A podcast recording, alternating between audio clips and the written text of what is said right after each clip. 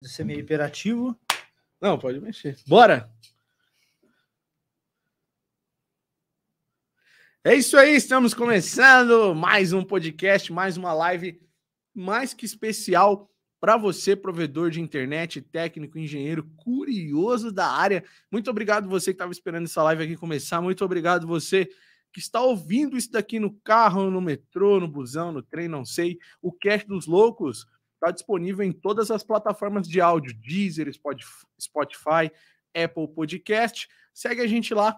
Digita aí, ó, se você tem um Spotify, qualquer, dessas, qualquer uma dessas plataformas de áudio, digita Cast dos Loucos.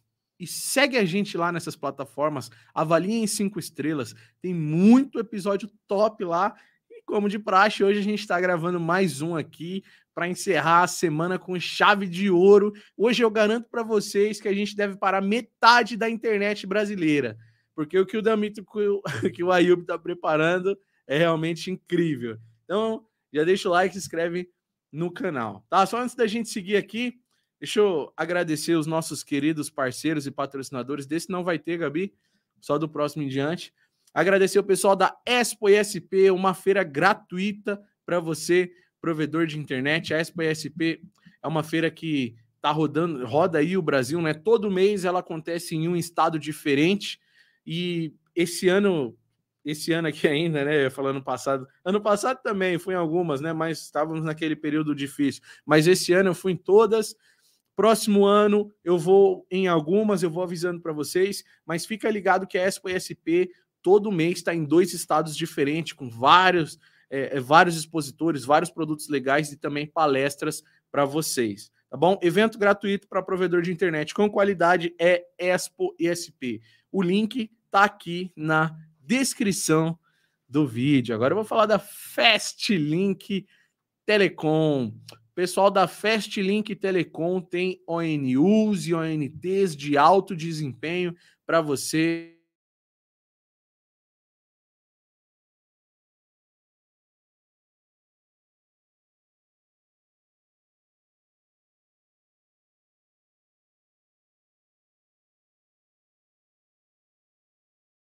no, no, no mouse, Rafa, no mouse. Aí, foi. Não sei porquê, hein? Quem, quem é que tá. Já estão acessando aqui as nossas coisas aqui, já estão bloqueando nosso microfone, cara. O que, que tá acontecendo? Epa, epa. Caramba. Tem que falar de segurança. É, pô. eu sofri um ataque aqui, hein? Eu, eu invadir aqui o meu pop, viu? Vou contar essa história hoje aqui também, cara invadir a minha CCR. Invadir, eu vou contar essa história também para vocês. Mas o pessoal da Fastlink Telecom com ONUs e ONTs de alto desempenho para você, provedor de internet. Tá bom? O link tá na descrição do vídeo. Você pode acessar o QR Code. Os caras têm a OTG, né? Junto com a Submer. É, imagina você ter o seu servidor todo submerso aí, cara. Muito 10, né? Então, em breve a gente vai falar mais sobre isso com o pessoal da Fastlink Telecom.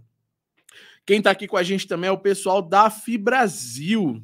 Pessoal da Fibrasil com redes neutra de qualidade. Se liga, hein? Tá pensando em expandir? Tá pensando em construir novas redes? Você tem essa grana? Faz o seguinte, veja primeiro se a localização que você quer expandir, a Fibrasil já não tem rede lá. Porque você instala esses clientes, esses possíveis novos clientes na rede da Fibrasil. E esse dinheiro você utiliza para expandir para outro bairro, sacou? Ou se você tem um cliente que mudou da sua rede para uma, uma região que você não tem rede, veja se a Fibrasil tem rede lá, porque você não vai perder esse cliente. Você só vai fazer uma migração de endereço. Você vai ativar esse cliente na rede neutra da Fibrasil. Eles têm esses e vários outros tipos de negócio para vocês. Fibrasil com redes neutra de qualidade. O QR Code está aqui na tela também, ó, vocês podem acessar. Agora a gente tem QR Code, né?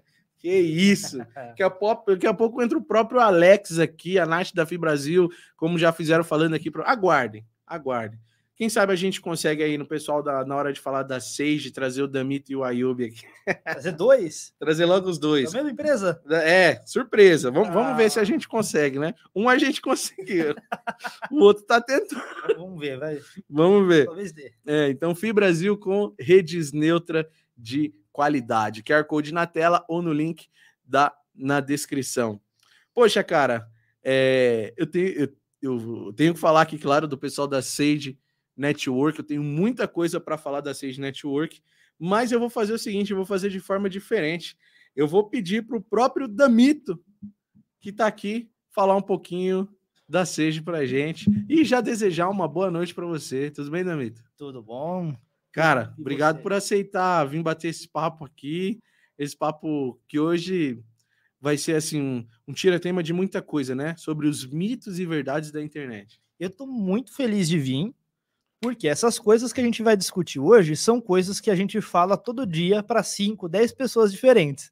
Então agora a gente vai ter o podcast, todo mundo que tem essas dúvidas vai vir de uma vez, e a próxima vez que alguém perguntar, a gente pode mandar o link do vídeo. Então isso são dúvidas que só que chega na gente é 5, 10 vezes por dia. Então, tanto de gente que a gente nem sabe, mas que deve pensar as mesmas coisas, deve ser enorme. E eu acho que é bom. Eu acho, que esse papo vai, vai, vai ter bastante vai coisa para a gente conversar. Vai render, vai ser legal. Bom, eu vou falar um pouco da Sage aqui então. É... Me corrija se eu tiver alguma coisa, se eu falar alguma coisa errada aqui, tá? Tá bom. Ó, pessoal da Sage Network com engenharia de verdade. Hoje vocês vão poder conhecer um pouco aí do, dos artistas por trás dessa grande obra, tá? Backbone próprio, com latência nacional e baixa. Uma empresa séria reconhecida no mercado com alguns dos maiores e mais famosos especialistas em redes do Brasil. São poucos efeitos colaterais, conexões nos principais data centers do país e nos principais IX e PTTs também. Conexão por VPN em qualquer lugar do Brasil e do mundo. E hoje, mais de 20% da internet brasileira é protegida pela Sage. É, todas as soluções para anti-DDoS, detecção automática, mitigação em nuvem e SOC para empresas, tá? A Sage é capaz de mitigar ataques de qualquer tipo e qualquer tamanho. É isso mesmo? Tá, perfeito. E é aquilo que eu estava te falando, ataque DDoS é um, é um problema muito sério, ele pode ter proporção é, pequena, daquela que o provedor. É raro isso acontecer, mas existem casos que o, que o ataque ele é pequeno, o provedor consegue remediar com uma black hole, mas muito dificilmente para por aí. O cara que está com vontade de fazer ataque DDoS, ele vai pagar para ver, ele vai até conseguir o objetivo dele. Se o cara se expôs, se ele correu o risco de fazer um crime e ser preso, ele não vai querer sujar a mão dele à toa. Às vezes ele vai, ele leva isso até as últimas instâncias, ataques grandes que duram semanas. Então, o que a gente sempre fala, mitigação de ataque de DDoS, ele não é um luxo, um capricho, uma coisa para o pro, pro provedor, para o cara pensar na hora que acontece. É uma coisa que deve estar tá lá na planilha de, de, de, é, de planejamento da empresa anual, o que ela tem que investir, e segurança é uma das coisas que a empresa precisa investir. Se o cara não investe, qualquer concorrente com 100 reais no bolso é capaz de derrubar a operação que o cara gastou anos fazendo, aqueles milhares de clientes que o cara lutou, né? Que, você visita esses provedores todo dia, conhece, ele vai perder isso muito rápido, muito fácil. Então, o que a gente faz é, é além de, da nossa consultoria, ajudar esses provedores a se erguerem, se organizarem, serem mais estáveis, mais rápidos, né? A gente também ajuda eles a serem redes mais seguras, mais disponíveis contra ataques de DOS. É isso, tá dito aí pelo próprio Damito. Bom, Uh, quem está aqui também com a gente é o pessoal da InfoM Solutions. Um grande abraço aí pro, pro Danilão. Olha só, agora a gente tem até a plaquinha, tá na tela aí. Chegou, hein, meu amigo? Chegou, demorou, mas chegou. pessoal da InfoM Solutions. Os caras têm qualquer transceiver de qualquer tamanho para vocês, tá? A InfoM Solutions é uma distribuidora de equipamentos para provedores com mais de oito anos de mercado e centenas de provedores atendidos em todo o Brasil. Especializadas, especializada em módulos transceivers com garantia vitalícia de 1 a 400 GB. Alguns diferenciais dos caras aqui, tá? Entrega rápida, garantia vitalícia produtos à pronta entrega e pagamento facilitado. E se falar que veio aqui do canal da Lux da Telecom, tem um QR Codezinho aqui, ó. Você ganha 10% de desconto, tá? Entre em contato com os caras aí. InfoM Solutions. É, quem também tá com a gente aqui é o pessoal da Atos Networks. Mandar um abração aí pro Alexandre Durante, meu parceiro. Olha só, o pessoal da Atos é líder na América Latina em soluções A10 para provedores de internet. Conte com uma experiência ímpar na implantação de sistemas de dispositivos A10. E olha só, gente, no ano, é, graças a vocês, clientes e amigos do mercado de provedores, em 2022, a Atos, pelo sexto ano consecutivo, foi eleito maior integrador do segmento com a 10 networks para América Latina. Então, é, fornecendo de ponta a ponta, sem surpresas. Juntos, somos o maior fornecedor de CGN do mundo. Então, muito obrigado pela oportunidade aí, em nome da Atos Networks. Todos os links dos nossos parceiros, além de ter passado o QR Code, que você pode escanear e ir direto para o site deles, também está aqui no link na descrição desse vídeo. Meu querido Pimpolho, meu querido provedor de internet, meu querido engenheiro técnico, curioso da área aí de todo o Brasil. Agora eu vou. Deixa eu fazer uma coisa aqui legal que eu quero acompanhar. É uma. É uma bom, é um. Hoje é uma live muito especial e eu quero interagir com vocês, né? Eu quero ler as mensagens de vocês, eu quero ver o que vocês estão comentando. Então, desde já, já vou mandar um abraço aqui pro André Balzon, o Benedito de Souza, São Oliveira está presente, Fábio Monteiro, Heredi. Olha quem está presente aqui também, você não vai acreditar, Damito. Hum. Elisandro Pacheco. Olha. Ah, o Elisandrão está presente aí também. Elisandro Pacheco mandou, honra, um, é, mandou um salve. Um salve, rapaziada. Ele mandou aí. Uh... Abraço pro Fábio, abraço pro Bolzan também, que tá aí, que você já leu. Tá presente aqui.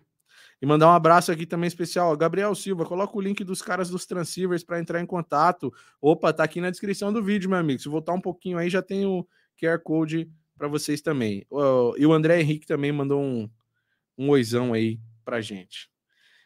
Damito, mais uma vez. O Ayub tá chegando, né? O Ayub tá chegando. Para quem não sabe, o Ayub, ele pegou trânsito, tá parado no trânsito faz mais de uma hora já. Eu não sei se todo mundo que está assistindo conhece como que é São Paulo, mas o trânsito aqui não é legal, uhum. principalmente no horário de pico e principalmente na sexta-feira, né? e principalmente na rota para o interior, que é onde, uhum. onde fica aqui o nosso estúdio, né? Como o Ayub ele é da região, eu acho que ele se sentiu mais confiante. Eu que sou do, eu, eu sou de longe, mas nem tanto, eu tenho medo a respeito de São Paulo. Então já vi bem mais, bem mais cedo e ainda, ainda assim peguei trânsito, né? O, o Ayub é eu chegando nos compromissos. É, é ele me representa. Tarde, são sete, tá. Oito e meia. Tô saindo já. Tô saindo. Só tô pôr na roupa. É, só vou tomar, tomar banho e já tô indo. Poxa, mas mais uma vez, cara, obrigado Valeu. por ter aceitado vir fazer esse bate-papo. Apoiar também o canal da Lux da Telecom. E você foi o primeiro, né, cara, a vir aqui para ter. No, aqui em cima ainda, né, no outro estúdio aqui, você foi o primeiro a vir inaugurar esse novo formato aqui e tal. E e em poucos episódios você viu que a gente já mudou bastante coisa, né, cara? Eu, eu acho que quem tá em casa talvez não tenha noção. Quando eu vim já era uma estrutura ótima para um primeiro episódio, mas agora, gente, aqui não é um, um estúdio.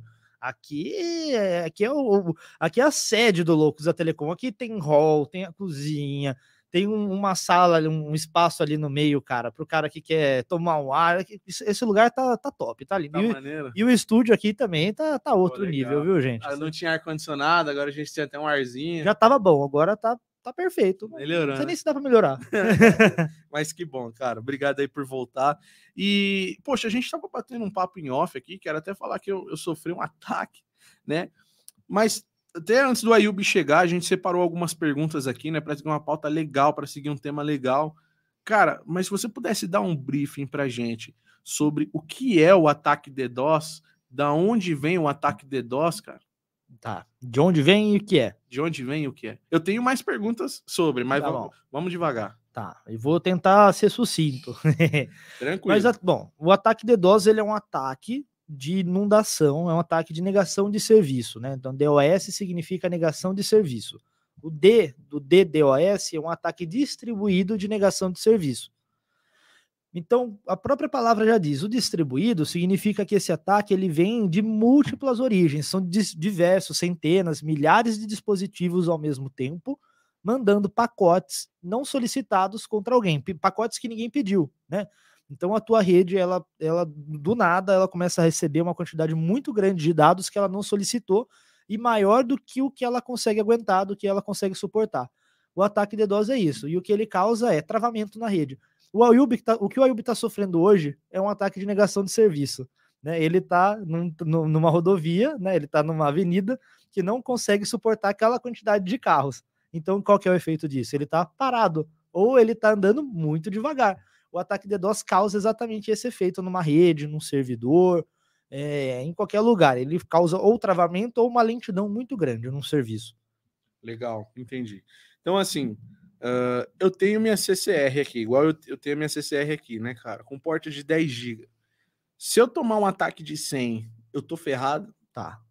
É, só, Depende. Só simples assim. No caso de vocês, não, porque vocês têm a Sage Networks. Ah, sim. Então, protegido. Mas se vocês é. não tivessem, sim, vocês estariam sim. lascados. É, falando em nome de provedores que talvez nunca nem sofreu um hum. ataque, no caso, né? Tá, tá lascado. Porque assim, é, é eu, eu acho que muita gente deve ter experienciado um gargalo de rede, né?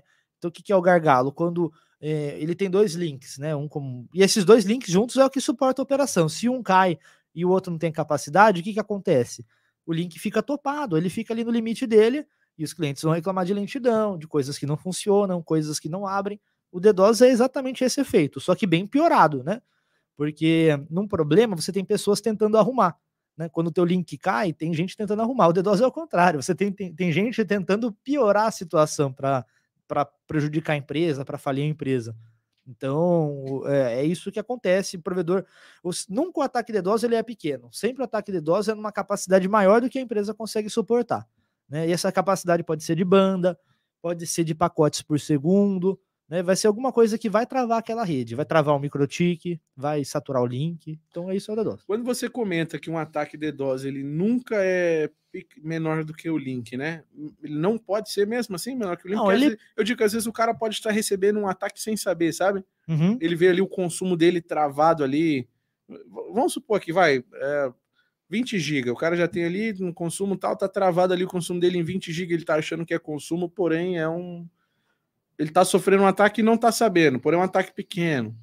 Tem como identificar também isso? É, existem ataques pequenos, mas não é normal. É bem difícil um ataque pequeno. Às vezes, os ataques pequenos são aqueles ataques gratuitos que alguém. Existem ataques gratuitos, tá? Você faz, você, você não precisa nem entender. Tem sites que você vai lá, digita o IP da vítima e aperta o play, ele ataca por um minuto, cinco minutos, com uma capacidade pequenininha.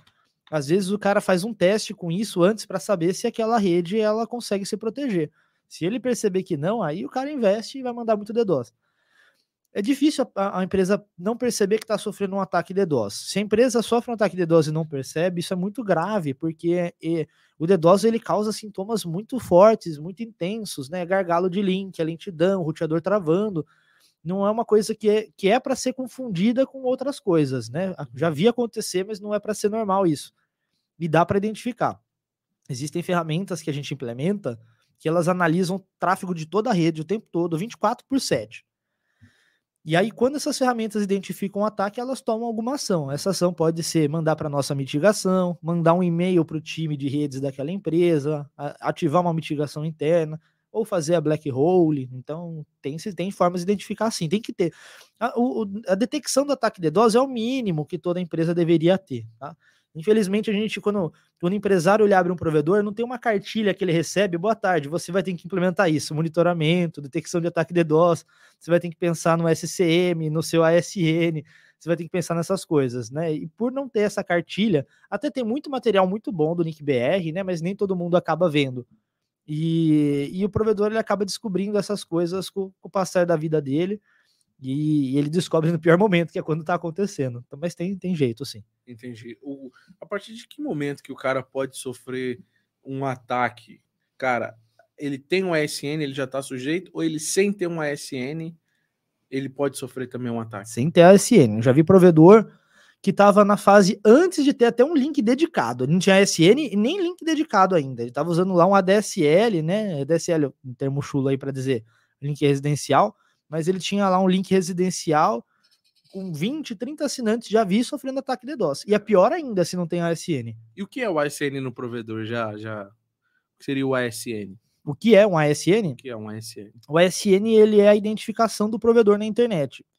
Então, é, sempre que um provedor ou qualquer entidade ela tem um bloco de IPs, né, ela tem um, um bloco de IPv4, um bloco de IPv6, ela precisa ter uma identidade né, na internet para ela ser, é, para ela poder ter esse recurso de numeração. É como se fosse um RG, como se fosse um CPF. Esse é o SN. Ele é um número, um identificador único no mundo inteiro. Opa. Uhum. Ele é um identificador único no mundo inteiro. E essa identificação dele é o que difere ele das outras empresas e é o que dá ele, ele o poder de ter autonomia na internet. O que, que é essa autonomia? Quando você tem um link dedicado, né, é, você não está usando seus próprios IPs, você está usando o IP da sua operadora. Então, se você acessa lá o meuip.com.br, por exemplo, vai, se você tem um link da Vivo, vai aparecer Vivo. Se você tem um link da Claro, vai aparecer Claro. O ASN torna você um sistema autônomo. Significa que você tem o seu próprio recurso de numeração, seus próprios blocos de IP. Uhum. E aí você não está usando, olha que legal. Aí, aí que entra o conceito de trânsito IP. Porque olha a diferença de link IP para trânsito IP. O link IP é, é como se a operadora ela já te entregasse a internet prontinha.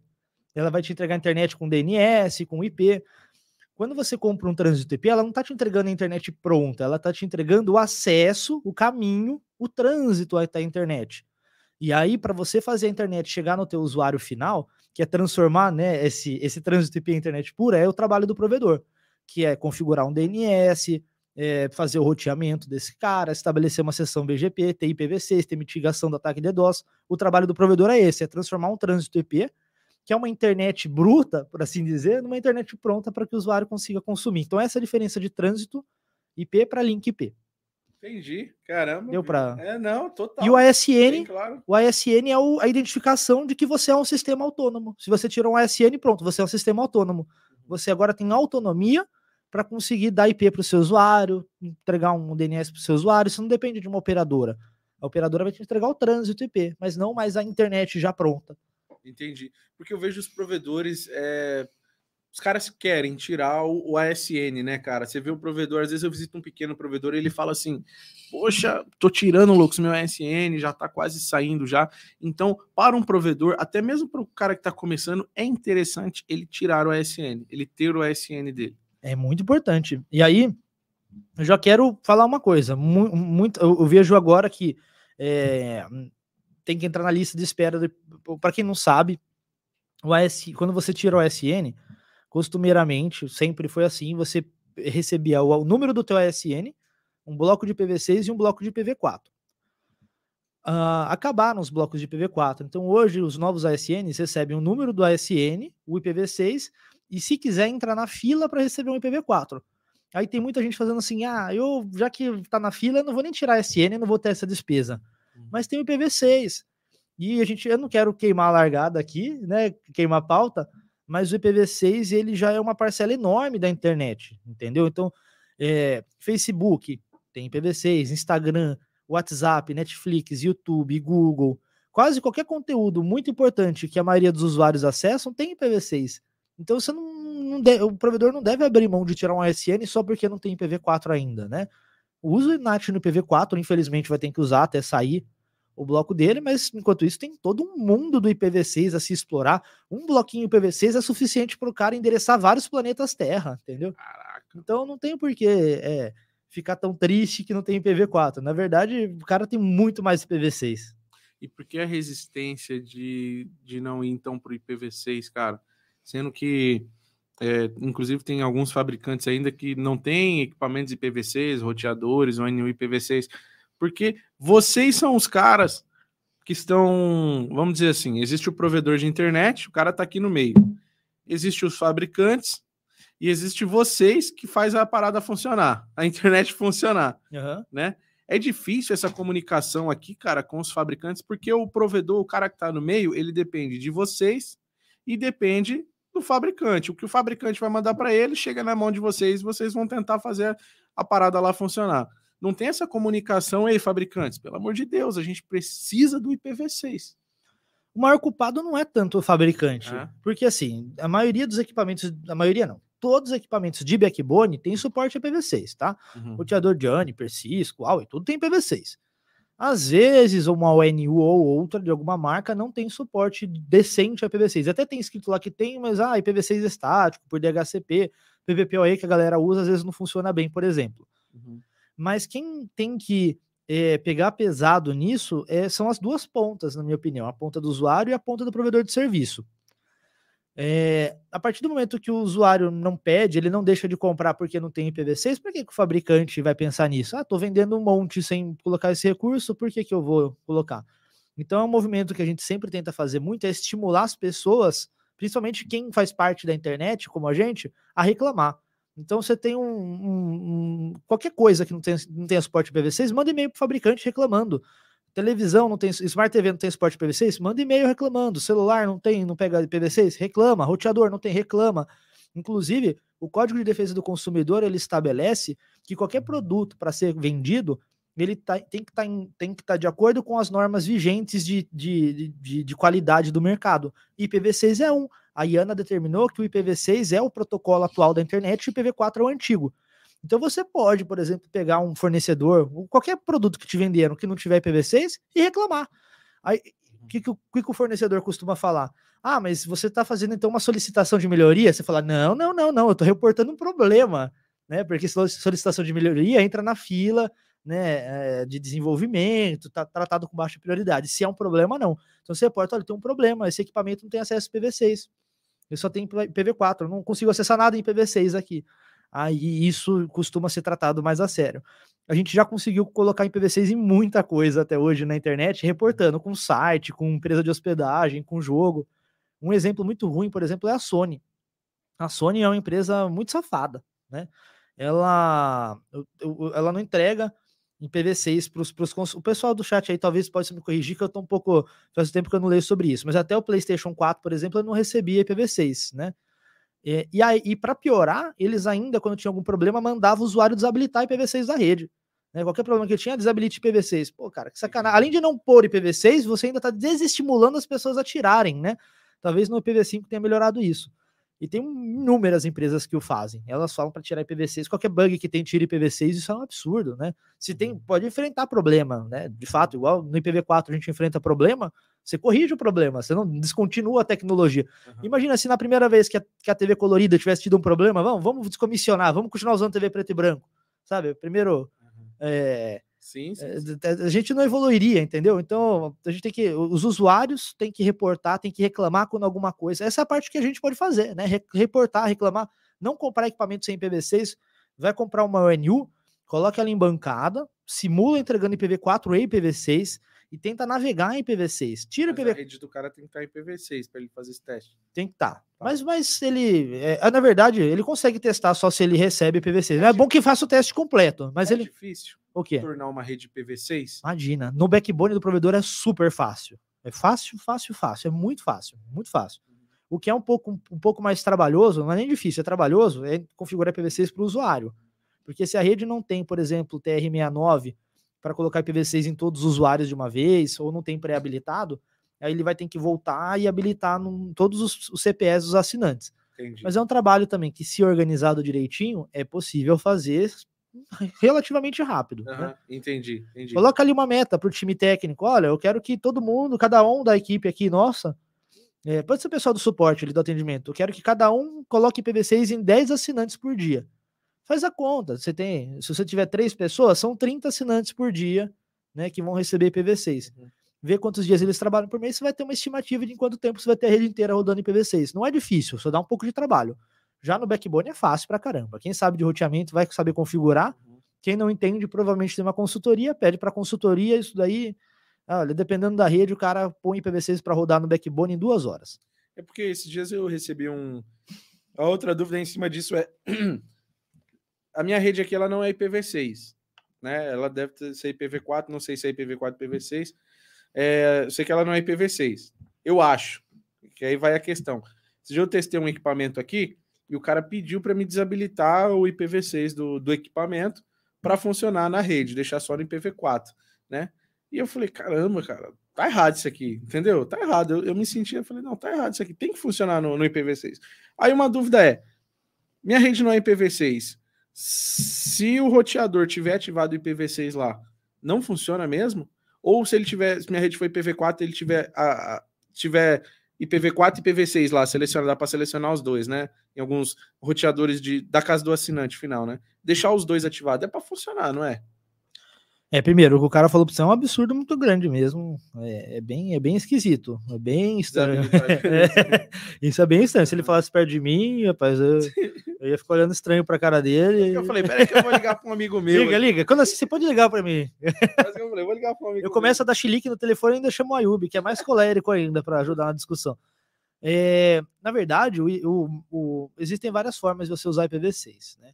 É, você pode ter uma rede só IPv6 e aí você usa uma outra técnica de tradução de IPv6 para IPv4, porque infelizmente a internet ela ainda uh, é predominantemente IPv4, né? Apesar de IPv6 já estar tá quase equiparando em muita coisa, ainda ela tem uma parte IPv4. E são, são duas, dois protocolos diferentes.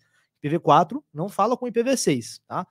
Então, é, para que você consiga acessar um, um dispositivo né, na internet, que tem um site que tem IPv6, por exemplo, você tem que ter IPv6 também na sua casa e o contrário. Você quer, né?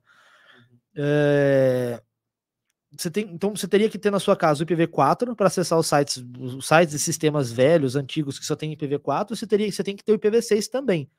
Essa é a técnica de pilha dupla.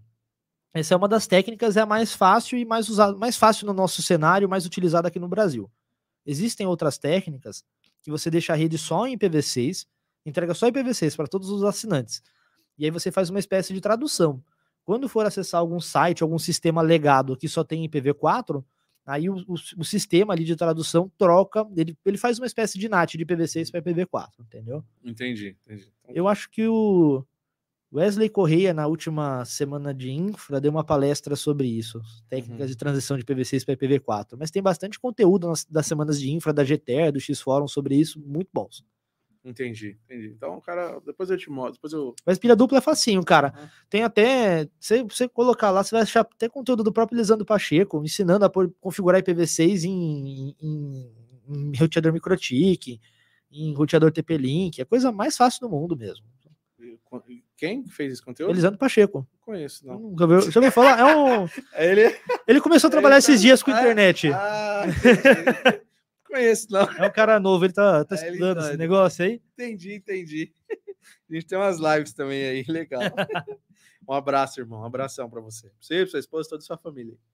Cara, legal. E o Ayub, tá chegando ou não? Tá chegando, tá chegando. Quanto tempo? Falou? Mandou aqui mais uns 15 minutos. Tá, então... Tá tra... Pode entrar na pauta já. Já? Ele mandou. Ah, mais uns 15 minutinhos. Ah, mas e tem coisa para falar aqui hoje. Tem coisa, hein? Tem coisa. Sofri ataque. Deixa eu ver então aqui. É, né? Ah, tá bom. Então eu nem vou. Eu ia dar um zoom na câmera aqui, deixar no... mais focado em você, nem vou. Deixa, deixa eu ver a galera aqui se tem alguém. Se você quiser também, tá? Alguém... eu posso entregar aquilo agora.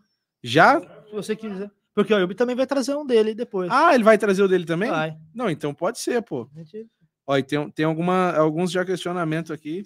Se quiser que eu, que eu responda agora também. E, então, então vamos responder aqui, depois a gente vai no. Vamos lá. No útil ou inútil. Tá bom. o Elisandro, faz duas semanas só. que ele começou... começou a trabalhar com isso. É. Entendi, mano. O André Bolzan, né? Uh, não, não foi isso, não. O, o Ayub tá comentando, tá no carro e tá comentando. PlayStation 5 é, continua sem suporte real ao IPv6. E... É, então. Acho que é a primeira vez que um participante do podcast comenta no próprio podcast, né? Eu acho que isso vai ser difícil acontecer de novo, não vai? Tá vindo aí, né? É verdade. Ele tá aqui. Uh, o. Cadê aqui, ó? O André Bolzan, né? Ele comentou: ativamos V6 em 600 ONUs em 20 dias, com dois analistas uh, das duas às seis, uh, das duas às seis da manhã. Oh, em, Comenta pra 600... gente, André. Foi traumático? alguém sofreu? Teve muito problema? Comenta pro pessoal ver. Vamos ver a experiência que, que você teve para servir de inspiração para os outros. Comenta aí, meu amigo. E ele comentou: desafio: o que é mais rápido, ativar o IPv6 ou abrir uma latinha de cerveja? Boa. O IPv6, cara. Lógico. Uh, olha só, o Matheus Okazaki comentou: como funciona o ataque DDoS para VoIP? Tem hum. ataque DDoS em VoIP? Para qualquer coisa que tá na internet tem ataque. Caraca, é uma dúvida dele aqui. Como é que é o como é que funciona o ataque DDoS em VoIP? Ele pode acontecer, é muito similar ao resto das outras coisas, né? Ele pode ser um ataque que ele é muito grande, e aí o que faz o serviço parar de funcionar o tamanho do ataque, porque ele vai exaurir a banda do servidor, VoIP ou da rede, ou ele pode ser um ataque direto na camada de aplicação, que é o quê? É um ataque que ele, ele faz requisições no SIP ou ele faz requisições no servidor de VoIP, de forma que aquele software não consegue processar tudo aquilo e acaba parando de responder as solicitações legítimas. Qualquer uma das duas formas vai travar, né? Mas tem a forma que é um ataque que ele não é tão grande, mas ele é mais assertivo na aplicação, ele vai fazer o, o, o serviço ali, a, aplicação parar de funcionar, e tem aqueles muito grandes que vão derrubar o servidor e vão parar a rede também, entendeu? Então hum. ele funciona igual os outros ataques DDoS nesse sentido. Então, pode ser dessas duas formas. Entendi. Bom, então tá, tá respondido o amigo. O Arthur Castro mandou aqui, ó. Ele tá tirando uma, hein? Pergunta para o Damito quais as vantagens e desvantagens da implantação do IPv5 na rede. ah, essa do bom. Ô, Arthur, você explica no chat essa, essa daí, cara. Eu acho que ele tá tirando uma, hein? Esse daí é a zoeira do Arthur, gente. Tem o IPv4 e tem o IPv6. IPv5 é... Por que não tem IPv5? Já fica aí o questionamento. Existiu o IPv5, mas foi um outro protocolo que não é, é ele não, não, não, segue a mesma linha do IPv4 do IPv6 usado na internet. Então existiu de fato o IPv5, mas por uma outra utilidade, entendeu? É, então tem o IPv4, tem o IPv6. Mais detalhes sobre isso, vamos ter que falar com os engenheiros que escreveram as RFCs dos protocolos. Entendi. é igual porque que tem pulou do é, do Windows 8 para 10, né? Não, é, é, uma coisa que, eu, por mais que eu especule, não vou ter é, muita Entendi. propriedade para falar. Entendi, não, então tá explicado. Mas existiu sim o IPv5. Entendi. Cara, nessa questão de, de, Voltando um pouco ali na questão do ataque DDoS, né? Só falar pra galera aqui, meu. Fica na live aí, o Ayub tá chegando. Uh, junto aqui com o Damito e o Ayub, eles prepararam um, um negócio muito especial para vocês mesmo. É, aí, aí que o podcast acho que vai, vai vir forte aí nos mitos e verdades, né? Um, algumas perguntas aqui muito polêmicas que eu vou fazer para eles. A gente só tá esperando o Ayub chegar. Tá... Posso dar spoiler pro pessoal? Vai. Vou dar spoiler só do tema. Então manda. Microtik presta. A gente vai falar sobre se microtik presta. A gente vai falar sobre link IP puro. A gente vai falar se PTT e LinkP é a mesma coisa. A gente vai falar de um, uns assuntos polêmicos assim. Algumas que... coisas assim, né? Umas coisas polêmicas. Só uma... até IPTV, né? Até IPTV também. IPTV é crime. Vai falar sobre algumas Na cadeia, para quem? É... Discutir essas coisas aí. E vão mandando as perguntas de vocês também. Se vocês quiserem mandar um chat pago aí, a gente prioriza a sua pergunta, tá? Ou você pode mandar um áudio. O celular deu ruim, né? Tá, tá, então você pode mandar um chat pago Vamos mandar um chat pago. Pode mandar um áudio de até 30 segundos. Digita aí, Gabi, no chat pro pessoal. No telefone 11 9 61 63 27 77. Você pode mandar um áudio de até 30 segundos nesse número aí, mandando uma mensagem pro Damito, pro Ayub, para mim, para Sage, tá bom? A gente não vai abrir asneira aqui, então manda um áudio legal, manda um, manda um áudio sério aí pra gente, tá bom? Passa pelo júri primeiro. Passa pelo júri primeiro. Então manda, manda um áudio legal aí. 11 9 6163 27 77, tá? Tá no chat. Anotem e manda áudio de até 30 segundos que depois a gente no finalzinho a gente ouve tudo aí, tá? É um assunto que eu ia chegar, né, cara? A gente tem ah, sobre, sobre o ataque DDoS, né? Por que, que, o provedor não tem essa segurança vindo? Eu vou até envolver os caras aqui, eu quero trazer eles aqui, vindo, acho que do IX, sendo que é o IX que gera tudo isso, não é? Não, não os ataques, claro, mas geram os IPs, gera o ASN é, e, e, todo o suporte que eu acredito que vocês recorrem a ele, né? Por que, que o provedor não tem essa segurança? Ele tira o RG dele, mas mesmo assim ele tem o risco de, de sofrer um ataque ali. É, é bom só de separar o NIC BR do IX. Tá. Porque o NIC BR é, é, o órgão maior que cuida da internet brasileira. E o IX é o pessoal do NIC BR que cuida dos pontos de troca de tráfego, os IX ou PTTs. Hum, legal. Ó, oh, não estou fazendo um ataque, tá, gente? É uma pergunta. e é, o IX. Me corrija. não, não, é essa pergunta, é pergunta, é pertinente. Uhum. Existem mais gente com essa, com essa dúvida. O, é, o NIC BR a internet ela, ela não é um órgão que ele é controlado, que ele é regido por algum órgão, né? Não, não existe um órgão governamental é, que ele tem o poder de punir. Por isso que a gente fala, e a Yubi fala, que a internet é a maior obra coletiva da humanidade. Ela é feita pelos sistemas autônomos, ela é feita por você, ela é feita por mim, ela é feita para o pessoal que está lá em casa assistindo. Então, o que o Nick BR faz nada mais é do que organizar essa galerinha toda, entendeu? O que ele faz é uhum. organizar. Ele faz o seguinte: olha, o, o Thalisson, esse daqui é o teu ASN, esse daqui é o teu bloco de IP. Isso não impede uma outra pessoa de pegar o seu bloco de IP e usar esse bloco de IP. Por que, que isso acaba não acontecendo? Porque a internet é organizada, porque a gente tem IRR, agora a gente tem RPKI, que evita que esse tipo de problema aconteça. Então, o NICBR ele é um órgão que organiza a internet, né? ah. né? Ele, ele, ele atribui os blocos de IP, ele pode revogar o teu ASN, ele pode revogar o teu bloco de IPs, mas assim, a internet nem passa pelo NICBR, ele nem teria como mitigar um ataque de DDoS, porque não passa por ele, entendeu? A internet, ela passa por você, ela passa pelo PTT, ela passa pela operadora, ela passa pelo teu provedor vizinho, amigo, concorrente, mas ela não passa pela Nick BR. Que ajuda a organizar, então, né? Ele, Entendi. Cara. Ele organiza, ele cuida dos domínios, por exemplo, ele cuida dos DNS do, do domínio BR, mas ele não cuida do trânsito, dos pacotes que passam. O pacote não passa. Inclusive, é uma coisa que a gente vai falar hoje: se a internet é centralizada. Não tem um é, um, um, lugar ali, um grande suíte bem, um, e um roteador gigantão, né, do tamanho de um prédio enorme que faz um barulhão grande que passa a internet por ele. A internet não é isso.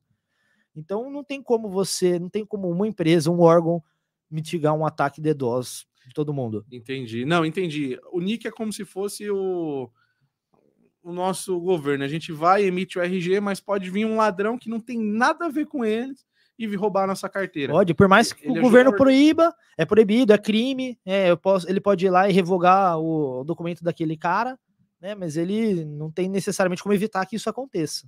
Entendi, entendi. Então tá, tá, tá mais do que. É do boa que pergunta, viu? É. Acho que tem muita gente que tem essa dúvida. Não, com certeza. É, eu tinha essa dúvida, então tá, tá mais do que explicado. Eles não são donos, eles ajudam a, a controlar Exato. a controlar a coisa, né? Isso, exatamente. Ó, chegou alguém oh, aqui. quem chegou?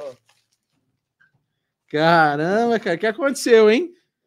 Passou em outro provedor antes aí para Tira a mochila aí, entrega pra Gabi ali, fica tranquilo. Rapaz, se me desse uma bobina de fita, eu consegui passar, lançar, porque eu levei uma hora para percorrer 8 km. Deve ter gente que. Pode deixar aqui mesmo. Obrigado. Tem, tem gente que deve instalar a fibra mais rápido que 8 km numa hora. Uma hora, Yuri. Uma hora, 8 km. Olá, pessoal, lá, olá, olá. Tudo bem, beleza? Tudo bem. Trouxe, trouxe. Põe aqui dentro, por favor. Olha só, eita, cara. quer, quer, o Ayub chegou, o Ayub tá na casa agora também. Damito o Ayub tá na casa, hein? Agora eu vou, eu vou fechar o olho, hein? Eles trouxeram alguma coisa aí para presente útil, inútil aqui do, do podcast. Eu vi um barulho de. Hum, tem, de fato, tem mais coisa aqui. Eita!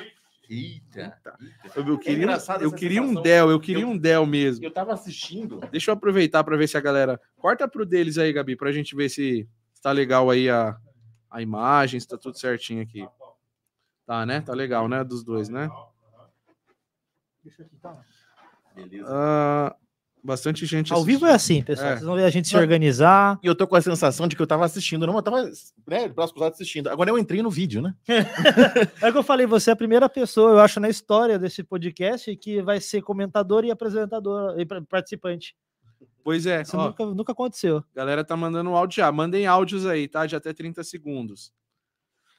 Bom, Yubi, seja bem-vindo, cara. Valeu, Boa obrigado. noite. Obrigado pela sua presença aqui. A presença, mais uma vez, dos dois aqui, bem especial.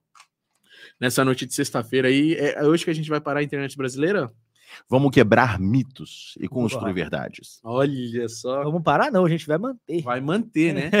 e, e, você vai preparar, você vai fazer algo pra gente aí que vai compartilhar a tela também, não vai? Sim, tô com a máquina aqui para isso. Tá, você me fala a hora que for. Beleza. Você viu que eu te mandei um link, né? Isso. Tá, depois a gente loga aí. Então, podemos já iniciar com as perguntas? Pode, manda então, ver. Né? Se você, a hora que você quiser também os presentes. Ah, vamos, vamos fazer então. Eu quero saber Melhor, né? Eu achei aí. divertidíssimo isso. É, a gente sempre tem aqui o presente útil ou inútil, né? Podia trazer um ou outro, né? Mas acho que meu irmão confundiu lá que vocês trouxeram os dois. ah, a gente fez o seguinte: a gente trouxe, a gente trouxe um útil que é em nome da Sage, e dois inúteis. Um em nome do Ayub e um em meu nome. então manda. então vamos lá. Você quer começar? Comecemos por qual é? Começa pelo seu inútil.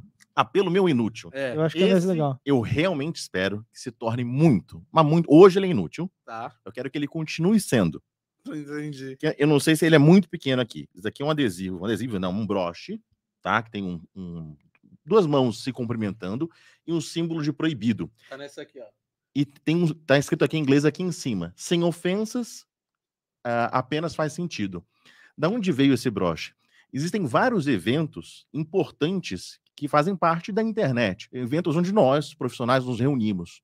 Tem o XPSP que você falou, que recomendo que todo mundo vá, mas tem vários, muitos, muitos eventos. E um desses eventos é um evento internacional onde os grandes acordos dos cabos submarinos, os grandes operadoras, os grandes acordos que influenciam a internet na América Latina são feitos. Então tinha muito estrangeiro, por isso que o brochezinho é inglês. Então, como era durante a pandemia, então, ou seja, existe um hotel onde esses grandes gestores, os profissionais se reúnem para fazer os grandes acordos das capacidades, de onde vai vir novos links, de onde vem mais investimento cabo submarino, e lá presencialmente os acordos são feitos. Então tem um acordo de cavaleiros. A internet sempre é um grande acordo de cavalheiros, né? E como o cavaleiro se cumprimenta durante a pandemia, logo no início, tinha aquele receio do contato, né? Ainda tinha aquela, bem nessa época, tinha, não tinha recomendação de usar máscara ainda, mas de não ter contato. Então, nesse evento, eles distribuíam um broche para você colocar, avisando que você não quer que a pessoa aperte a sua mão.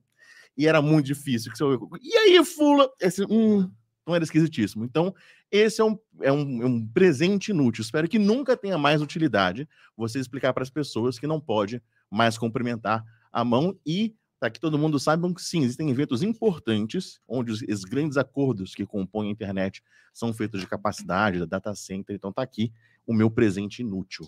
Um broche de Caramba. não me cumprimente. Não me cumprimente. Pode deixar. que continue sendo inútil também, E né? continue sendo Que inútil. continue sendo inútil, né? Aí, ó, tá aqui o broche. Tem mais, né? Tem, tem. vou deixar tem aqui, mais dois. Tem mais um inútil e depois tem um útil. Então manda o inútil também. O Dayubi foi tão poético que eu fico até meio, meio assim, né? De dar o meu aqui. Olha só. Isso aqui parece um roteador. Vou mostrar para a câmera aqui. Mas não é. Na verdade, antes de, antes de, eu, de eu ler o que, tá que, que é isso, explicar, Não é um roteador? Não é, né? Muita gente, quando começa a sofrer ataque DDoS, a primeira pergunta que me fazem é: tem como descobrir os IPs de origem que estão me atacando? É a primeira resposta que eu costumo dar é: tem como descobrir IP de origem, mas essa informação não tem nenhuma relevância. Por que, que isso não tem relevância? Porque o IP de origem de quem está fazendo ataque DDoS não é do bandido. Né? Igual quem né, faz um, comete um assassinato não deixa uma assinatura, quem faz um ataque DDoS também não faz. Por quê? Os IPs de origem que fazem um ataque DDoS são roteadores como a sua CCR que foram invadidas, inclusive sua CCR que foi invadida, se ela tinha 10 GB de link, era 10 GB de DDoS que ela estava fazendo, provavelmente. Olha que legal. Delicinha. Então, esse Leve. Quantos provedores deveriam aguentar uma pancada dessa? 10 a sua CCR devia estar Uma só, né? Imagina todas as outras invadidas. Então, imagina, um- provedor sofre um ataque de DDoS, ele olha o IP, haha, é do loucos da Telecom. Ele vai atrás de você. Você não tem nada a ver com essa história.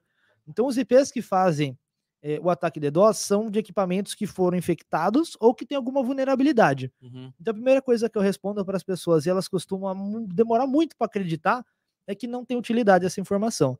Então, o que eu trouxe para você? Eu trouxe aqui uma máquina, um detector de origem de, de IPs de origem de ataque de DDoS, tá?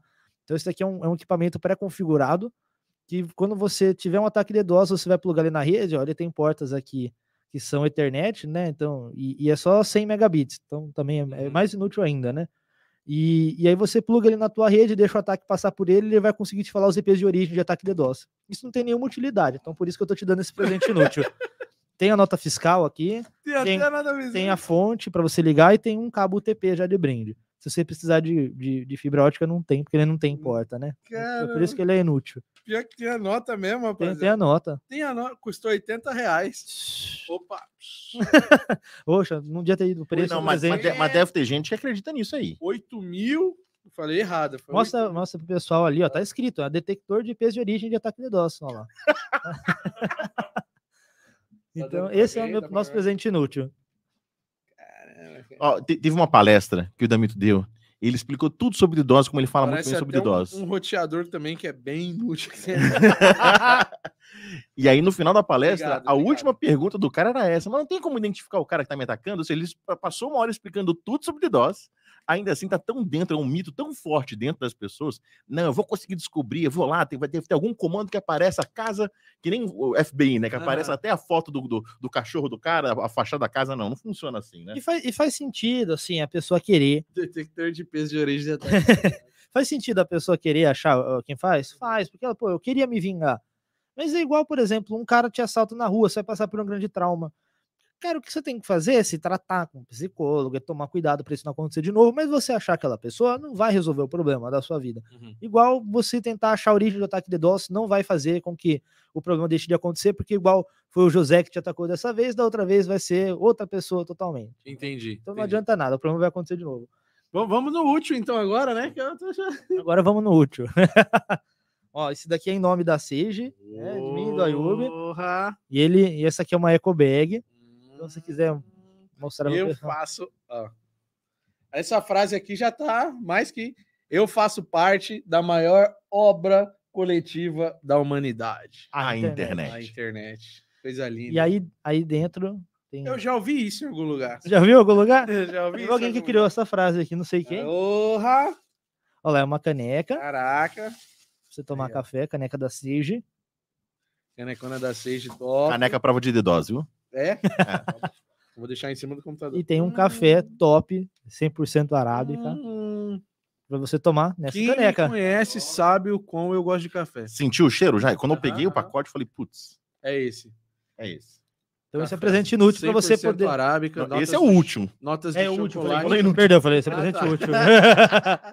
Notas de chocolate. Hum, Aí quando você estiver trabalhando daqui, você toma um cafezinho e delícia. você tem a eco bag para ir pros lugares Vou se orgulhando assim, de fazer em- parte da Em internet. cima dos, do- do- dos equipamentos que é para ficar bem protegido, Ah, boa. não é? Top, hein? Obrigado, obrigado. Vou deixar, vou deixar guardadinho aqui. Minha caneca eu vou deixar aqui em cima. que coisa linda, hein, gente? Obrigado. Bom, não tenho nada para vocês. O, o convite de estar aqui já é uma honra pra gente, pô. Brincadeira, brincadeira. Vamos mandar lá uns kits da Lux depois. Ó, Ah, gostei, hein? Se preparem. Pô, quando eu vejo ah, o pessoal trabalhando com a camiseta, acho tão legal. Quando eu vejo Ah, logos da Telecom nos galera, provedores, eu né? fico super contente. e os que faz tatuagem, então, cara? Tem uma galera. É. Da hora. Uns 100 caras já meteu. É, eu já vi, eu já vi também. Tem doido, né? Pra tudo. Brincadeira. É loucos, né? fazer. É, Os loucos da Telecom. É, os loucos. É. Agora eu quero perguntar pra vocês. Por que vocês decidiram trazer esse tema de mitos e verdades da internet? Antes da gente entrar nessas perguntas. Eu já dei um briefing, fala você. Bom, então, é, para mim, é, pô, muito na linha do que você falou, cara, a gente ouve é, cada coisa no dia a dia que a gente passa o tempo todo conversando com provedores, né? Do Brasil inteiro, empresas do exterior também. Então, vários momentos a gente, poxa, às vezes estou. Às vezes eu tô como ouvinte, assim, na call, sabe? O pessoal tem al- alguém da Sage lá presidindo. A gente tem uma equipe na Sage muito grande, né? Você conheceu o pessoal na nossa confraternização. E então, estou lá só de ouvinte. De repente, eu ouço cliente, fornecedor, até gente escovada no mercado, fala coisa que é mito, que não é verdade. Eu fico lá em casa, putz, cara, não acredito que tem alguém que ainda acredita nessa abobrinha, ainda acredita nesse mito.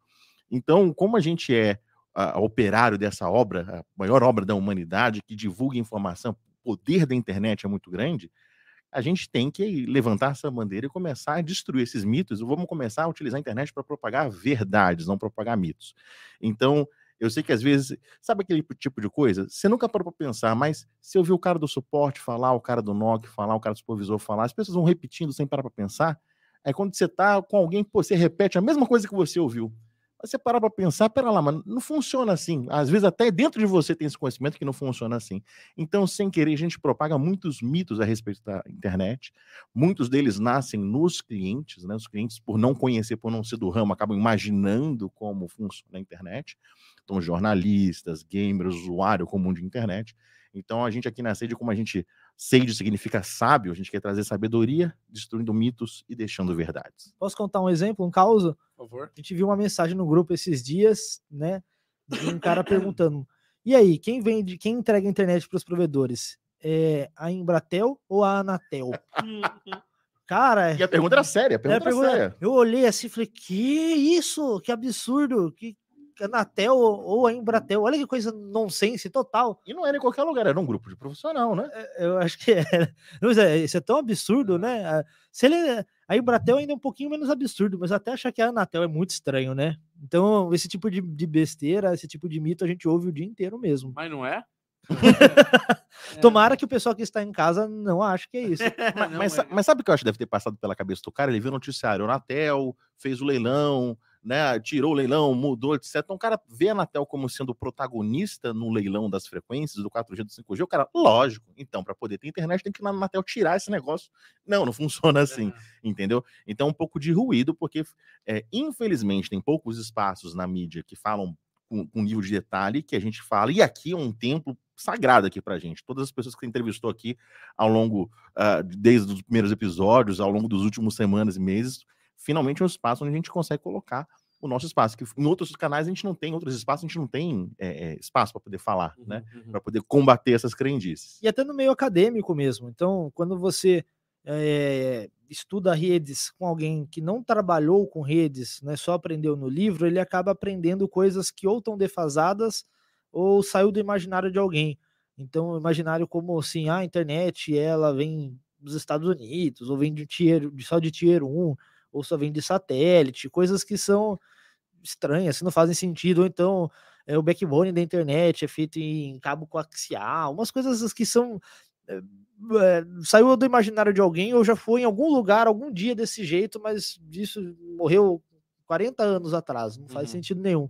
E aparece em livro, né? Aparece em livro, Aparece em aparece em livro. aula, aparece em palestra. Então tem gente que sai fresquinho da graduação, ouvindo e repetindo essas bobagens. Bom, já, já trombei com vários desses, principalmente quando eu falo que a internet é feita por cabos submarinos, né? E o pessoal, não é, bate o pé.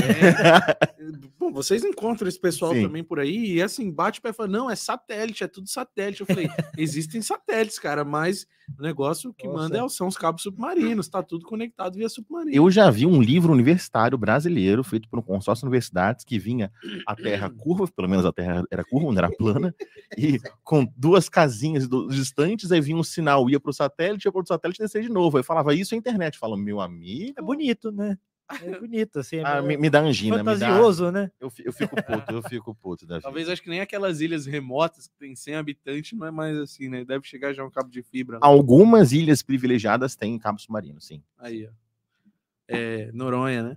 É Noronha que é uma ilha, né? Noronha não, Noronha é satelital. É satélite. né? Então vamos passar uma fibra. Mas é Até- uma ilha até privilegiada, né? Daria pra ter. Vamos passar uma fibra lá. Ó, então vou começar aqui com as perguntas aqui, pode ser? Pode ser. Ô, Rafa, tem uma cervejinha, tem um vinho aí. Pô, eu, eu vou, Vai, vai? eu topo. Mais uma? Pô, depois, de um, depois de um sexta-feira, então vamos fazer um convite pessoal, para quem tá em casa, é um, é um papo. É. Nós estamos vamos- conversando vamos aqui, vamos tomar uma bebida, você que tá em casa assistindo, abre o tua, vai na tua geladeira, pega uma bebida, vem curtir com a gente, vem bater um papo com a gente. Exa- Mesmo, literalmente. Manda pergunta que a gente responde, manda áudio Isso. também. Exatamente, mandem. É, eu, tipo, eu quero fazer o café. Tá com pó aí, ó. Ó, o pó tá aqui, ó. Eu vim carregando isso, sentindo o cheiro. É, depois eu vou pedir pro Rafa ver se o Rafa não faz. Eu põe um cafezinho pra passar lá, Rafa. Um golinho lá, né? Tomar na canecona aqui, ó. Top. Então fechou. Porque hoje aqui a gente tá sem pressa. Hoje eu vou. Tem muitas perguntas, perguntas do chat. Então eu vou começar com aquela clássica. Pode entrar aí. Ô, louco, bicho. Quero Aqui o começar. negócio é bom, hein? Quero começar com aquela clássica lá, cara. O 5G não vai trazer muito. Na verdade, são perguntas, né? São afirmações afirmações, né? que a gente Que eu vou vai. fazer em perguntas aqui, então, tá? São afirmações, eu vou fazer perguntas. O 5G vai trazer muito impacto para os provedores?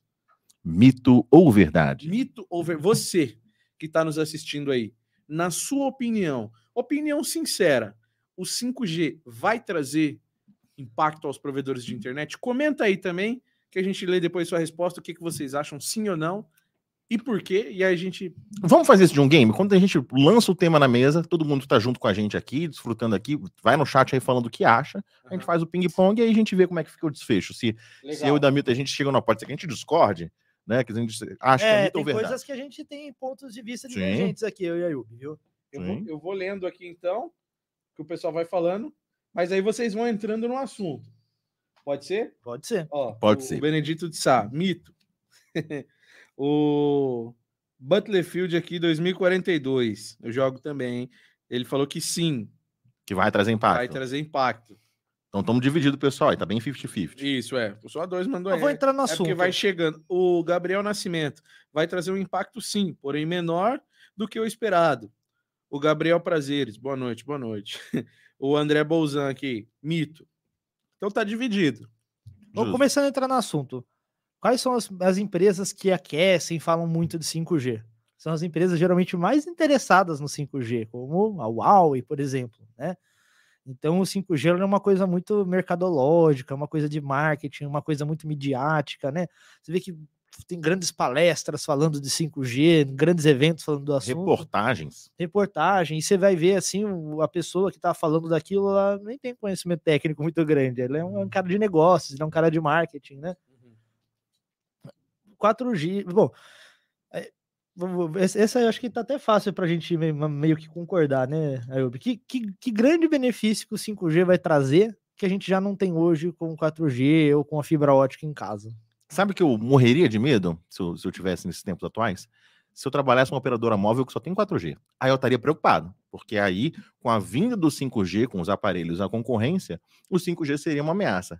Para quem é de internet fixa, ou até o nosso amigo Musk, que é internet satelital, cara, o, o- é mais um complemento, mais um upgrade da internet móvel, em termos de latência e de banda máxima, do que efetivamente uma ameaça. Não, não enxergo ah, isso mudando tão cedo. Eu- ah, o principal truco que eu dou nesse discurso, eu sei que é escrito, pô, mas toda vez que eu abro o jornal, a imprensa, existe um trabalho muito bem feito, parabéns pro pessoal do marketing, das operadoras, dos fabricantes, que estão vendendo essa ideia de que é, não é possível um futuro sem 5G, né? Virou uma coisa, né, de eh, só pode ser assim.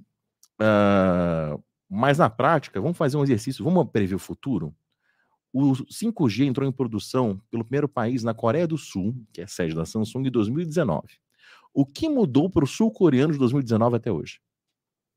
Nada. A banda larga fixa continua, nenhuma aplicação revolucionária, nenhum aparelho físico, nenhuma killer feature que a gente chama, né? Não, um videogame que só funciona com 5G, um óculos de realidade aumentada que só não- tem nada que só funciona com 5G na Coreia do Sul até hoje. Como produto que chega na, na das pessoas, um carro conceito, uma coisa assim, claro que existe em laboratório. De 2019 até 2022, eles que estão à frente da gente, não mudou nada lá. Então, Estados Unidos, Reino Unido, Coreia do Sul, que estão antes na linha do tempo, ah, não mexeu com a dinâmica do provedor de banda larga fixa desses países. Logo, eu vou inferir que no Brasil também não vai acontecer nada Isso não sentido. quer dizer que não é importante, é um baita de um upgrade, vai melhorar a latência, pode melhorar a cobertura, a largura de banda, mas uh, o que a gente acredita, eu pelo menos acredito que isso não vai revolucionar grandes coisas no mercado. O pessoal tem, tem aqueles discursos, né? Pô, agora a, a telemedicina vai se aproveitar do 5G. Ora, para que, que eu preciso de 5G para fazer a consulta com o clínico geral que eu já faço hoje com no 4G, que eu já faço hoje, né, usando a minha internet banda larga em casa, isso né? Ou de que agora os carros vão ter um, um sensor, né? Que, que ele só vai detectar, ele vai detectar outro carro e vai evitar bater pelo 5G e não precisa disso, tem um ACC que faz isso e nem de internet precisa, A né? gente Então, não tem nem dinheiro para comprar um carro desse. A real é essa, se a gente for Sim. a fundo, né? Então, de fato, é um, é uma, é uma, é um, é um Aqui- upgrade muito importante. Quer ver um exemplo Ou que eu pelo fico menos pra... eu não tenho. Claro aqui.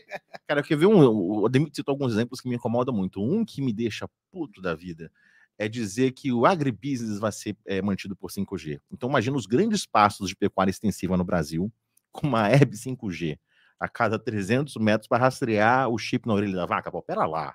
Né? Isso não é internet móvel de alta velocidade. Que a gente precisa saber com baixa latência se a vaca mudou. Ah, ah pera lá. Entendeu? É. E aí falta, aí falta crítica, aí falta olhar crítico Mas do jornalista que, isso não copia pode isso.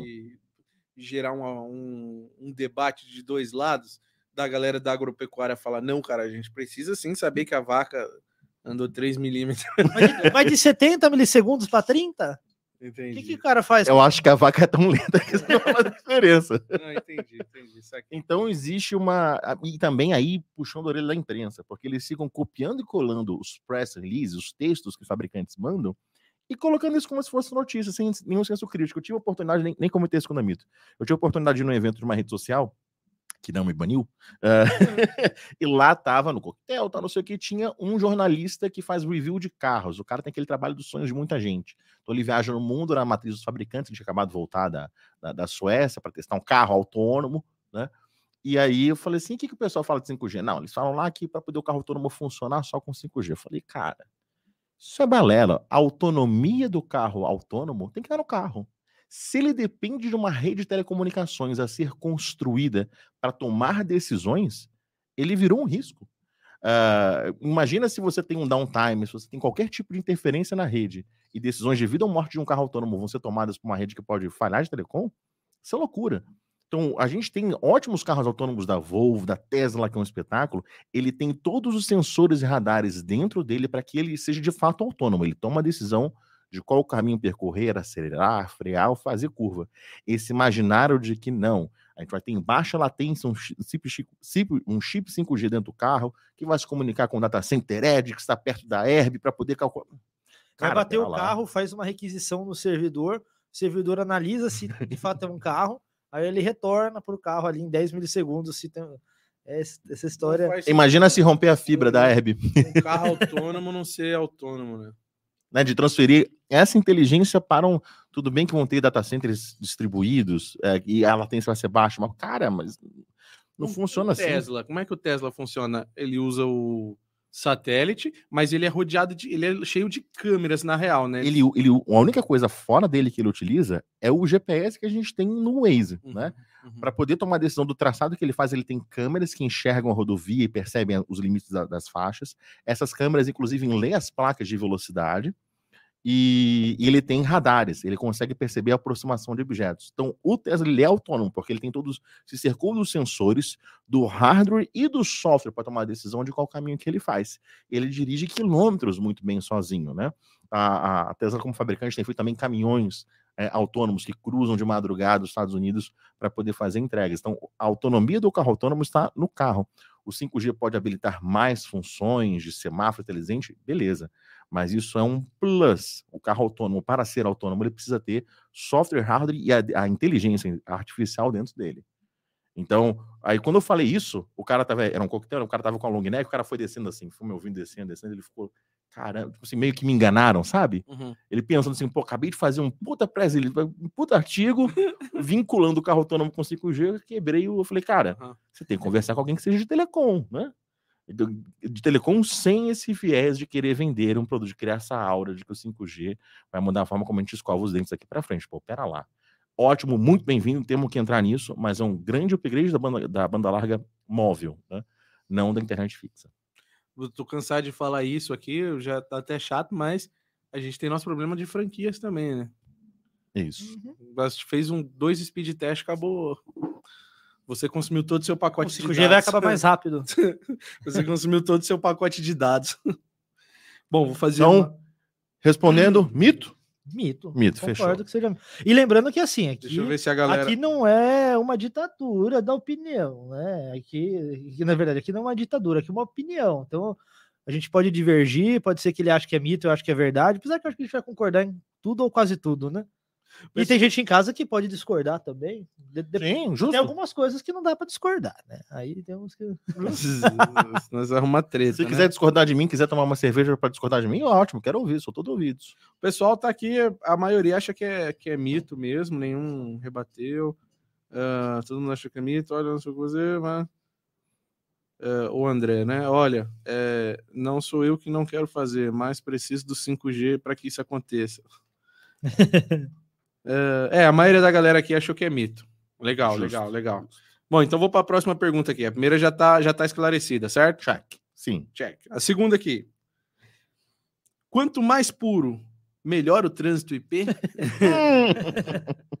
já fica aí. Quanto mais puro, melhor o trânsito IP? Já fica aí para vocês também. Todo mundo conseguiu aí já comprar um trânsito IP puro? Como é que vocês mediram o grau de pureza do trânsito IP de vocês? Hum. Ah, não tem PTT no meio. Ah, aí fica fácil. É. é que essa cerveja aqui tem um grau de pureza, não tem? Não segue a, a Heineken, né? Pure Malt Lager. Tá, tá escrito aqui, ó. Puro malte, pô, você quer. Puro malte. É essa cerveja pura. Mais trânsito puro aí do que. É o GPIP, grau de pureza do IP. é o índice que mede. É, esse é um mito. Esse, esse é um grande mito sobre trânsito IP puro, porque não existe pureza, não existe um grau de pureza no trânsito IP. Essa, esse mito ele vem de uma crendice de que a internet ela é centralizada e ela vem dos Estados Unidos, ela vem de um lugar único, de um grande roteador, de um grande switch, que é o gerador da internet. A internet não é nada disso. A internet ela é composta de vários sistemas autônomos. Alguns querem prover acesso, né, como a maioria do pessoal que nos assiste, alguns querem prover conteúdo. Todo mundo se junta e a internet é isso, é a junção, a conexão de vários sistemas autônomos. Algumas empresas, elas têm redes distribuídas, né, que são as CDNs, e essas redes elas colocam os conteúdos delas espalhados em vários lugares, por questão econômica, por questão de qualidade. E aí tem esses caches dessas redes de CDN, esses servidores que hospedam conteúdos, que ficam dentro dos provedores, ficam nos PTTs. Esses conteúdos eles são espalhados. O que algumas pessoas acreditam é que se vem de um cache, ele é menos bom, tem que vir direto do servidor que fica nos Estados Unidos ou em outro país, porque o que vem de fora é mais chique, né? E na verdade isso está muito errado, porque o poder da internet está na descentralização dela. Se ela não fosse descentralizada, a qualidade seria muito menor. Então, quando você quer baixar um conteúdo que vem de longe em vez de perto, a sua latência é maior e a qualidade da navegação é pior. Então, isso é um mito absurdo. Quem fala assim, ah, eu não vou comprar desse provedor porque ele coloca muito PTT no meio. Você deveria estar disposto a pagar mais porque vem do PTT dele e não do trânsito IP, porque isso significa que a latência é menor. Se ele tem um cache, se 80% do conteúdo dele vem de cache de PTT, é melhor e não pior. Ou seja, quando o cara pede um trânsito IP puro, ele está pedindo um negócio pior e mais caro. Faz, é, faz nenhum sentido. IP puro para mim faz tanto sentido como IP é, vegano, IP sem glúten, IP sem açúcar. Cara, isso é uma criação. IP quente, frio, real, falso. o Pacheco comentou aqui: trânsito IP de Calcutá, só compro desse, ele falou. o Alexandre Vasconcelos, trânsito IP de Taubaté. Boa. Ele falou de tal, Elisandro, de Taubaté é falso. Gente, o puro é o de Calcutá. Mas é verdade, parem de pedir isso para a operadora. Vai que um dia ela aceita. Eu quero que vocês mandem trânsito IP puro. Não pede. Se um dia eles aceitarem, vocês vão ficar muito chateados com isso, que o preço vai subir e vai ficar pior. Não, não é uma, um bom pedido. Justo. E o André ele comentou aqui: eu vendo trânsito IP orgânico. Sem tá, tá, glúten. alin- Sem tá alinhado aí com as novas tendências. Tá alinhada, né? Então, mito ou verdade? Mito. Mito. Na, na verdade, eu quero fazer até uma brincadeira aqui. Quer ver? Vai. Vamos fazer o seguinte. Pergunta de novo se é mito ou verdade? É mito ou verdade? Mito.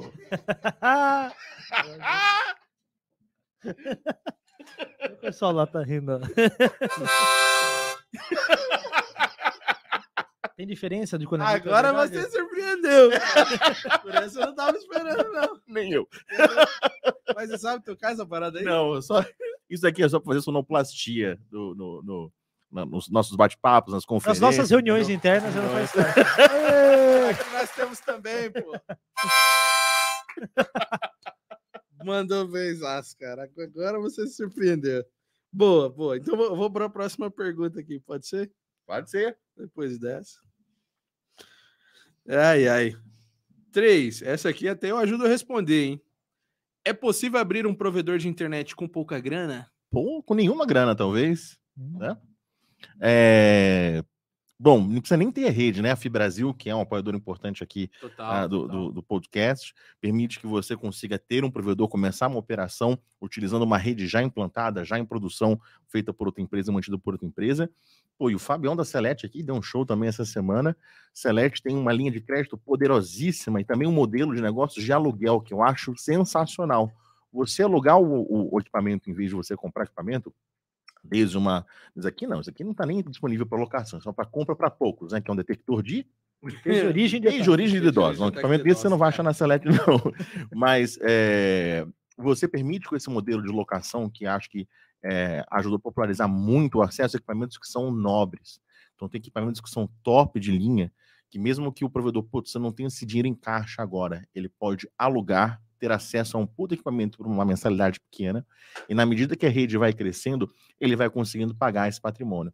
Então, é, mesmo sem rede, mesmo sem um grande caixa para você derramar aquilo para poder montar uma operação, você consegue montar um operador com pouco, um provedor com pouquíssimo dinheiro. Se você fosse montar uma padaria, você comprar a fornalha, o balcão, né? Qualquer empreendedor que vai entrar em algum negócio tem o, custo do tal do setup do negócio. Setup é uma expressão muito utilizada para quem é, abre franquia.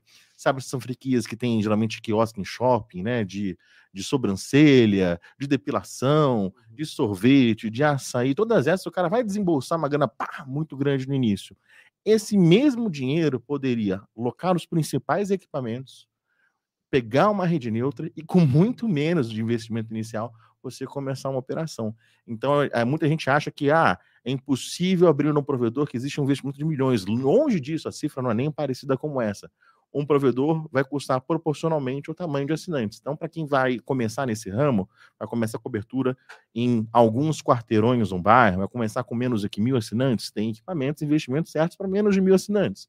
Quando você crescer, chegar nesse, nesse patamar, pô, deu certo, aprendi como é ser provedor, vou começar a expandir, você vai crescendo no degrau. Então, é, tem produtos, equipamentos para todos os preços, para todos os bolsos, para todo tamanho, para você ir crescendo organicamente. Não é pegar um caminhão de dinheiro, vamos jogar tudo isso. Não é ir lá na Anatel comprar um leilão de cinco- do 5G para você entrar nesse mercado. Então tem sim. Não é ir lá com- comprar internet na Anatel? nem, nem, nem por Posso isso. ser o chato da discussão? Por favor. Eu vou ser o chato aqui. Verdade, dá para você começar um provedor com pouco dinheiro, mas tem que fazer muita conta, tem que, tem que fazer o negócio direitinho, tem que ter um plano de negócio. Por Uhum. quê? O cara começa vendendo na internet, comprando o link dele lá de, de 1 GB da Vivo, né? Daqui, quem é de São Paulo, é, por 100 reais, ele fala: Bom, então se eu vender para 10 assinantes, eu já recuperei né, o, o investimento aqui. Isso no começo é verdade, mas depois que a operação começa a crescer, ele precisa pensar é, em ASN, ele precisa pensar na Anatel, ele precisa pensar no prédio que ele vai alugar, ele precisa pensar no funcionário que ele vai ter, porque se ele vai sair do outro trabalho dele, opa, se ele aqui. tem um outro trabalho, Vocês e querem ele- também? Então, na eu não, obrigado. Eu vou no suco de cevada mesmo. Se, se esse cara ele trabalha numa outra empresa e ele vai ele vai querer prestar um serviço de qualidade, ele vai ter que se dedicar a isso. Então ele vai ter que com- ele vai precisar de dinheiro para sobreviver por um tempo. Então ele vai precisar de funcionário, ele vai precisar de combustível, ele vai precisar de carro. Então, ok, dá para começar com pouco dinheiro, mas precisa fazer muita conta para saber se esse pouco dinheiro é relativo, né? Se esse é um pouco dinheiro que o cara pode pagar ou não. Então eu creio que é um mito, mas eu colocaria várias Tem, Várias tem- observações, notas de rodapé né? aí. Claro, claro. tem que ser profissional, O que né? que Tem que profissionalizar Pô, a o que, é operação. um pouco dinheiro, né? É, é muito É. louco quando a gente entra nesse assunto. Dá para montar um provedor com pouco dinheiro. Dá para montar um. Você tem que montar um provedor da forma certa, né? Correta, né? Anatel, a- a- por mais difícil que seja, e eles nem estão aprovando, mas pelo menos entrar com o processo lá de projeto de compartilhamento de poste, trabalhar com produto homologado, né? E acredito começar com link dedicado, né? Cumprir todas as normas, começar de maneira legal. Justo. Aí o que é pouco, mil reais você não monta um provedor, começa por aí. É, Esquece, é. sim. Se você Mas vai. mil reais você não faz nada. Não. né? Você não faz nada. Nem- Você não monta nenhum negócio. Nada que tem uma fachada, um balcão que atenda alguém, você monta com mil reais. Sim, Não, não mesmo. Uhum. Você não dá play nesse podcast aqui com mil reais. Justo. Imagina entre- fornecer um. Então, esse pouco dinheiro talvez tenha que ser vender um apartamento, deixar abrir mão de um sonho que que o cara tinha, né? que é para ele vai investir. Ele o vai- pouco dinheiro. Bom, a Celeste tem crédito a partir de 100 mil a 1 milhão, né? Eu tenho lives aí, o cara começando com, com toda a estrutura a partir de, de 150 a 500 mil. Uhum. Então, assim, ele pode começar com 150 mil com poucas ONUs, pouquinhas ONUs, 100 ONUs, se eu não me engano, e 500 mil já com, com todas as ONUs ali em jogo, né? Com, com, a, com 1024 ONUs, né? E aí vem, claro, os pequenos detalhes ali, que é o poste, a licença, a Anatel, uma boa consultoria, aí se o cara pegou a fibra- Mitigação. mitigação, se- um SVA, mas se ele pegou a Fibrasil, se ele fez contrato com a Fibrasil, ele só vai se preocupar com o ONU, Uhum. e eu, e a Fibrasil se preocupa com todo o resto, com poste e tal.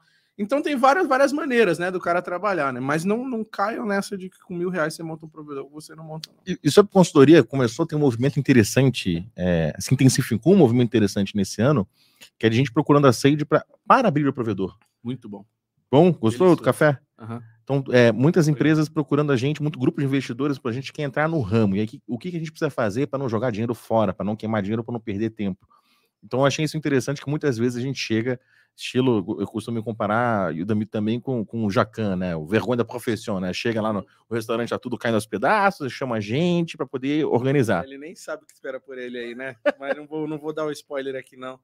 ah, é? Ixi. projeto do próximo ano. Eita, mas já imagino o que, que é. É. Então, muitas vezes a gente encontra, ah, o provedor nos procura para remediar uma situação ou remediar uma crise. Eu achei legal de empreendedores com essa visão, assim, poxa, se eu, não- se eu tenho eh, o sonho desse ramo, mas eu não sou um cara do ramo, preciso me aconselhar com alguém que é do ramo. E aí procuraram a Sage para pegar as diretrizes de como começar a operação. Achei bastante legal essa experiência.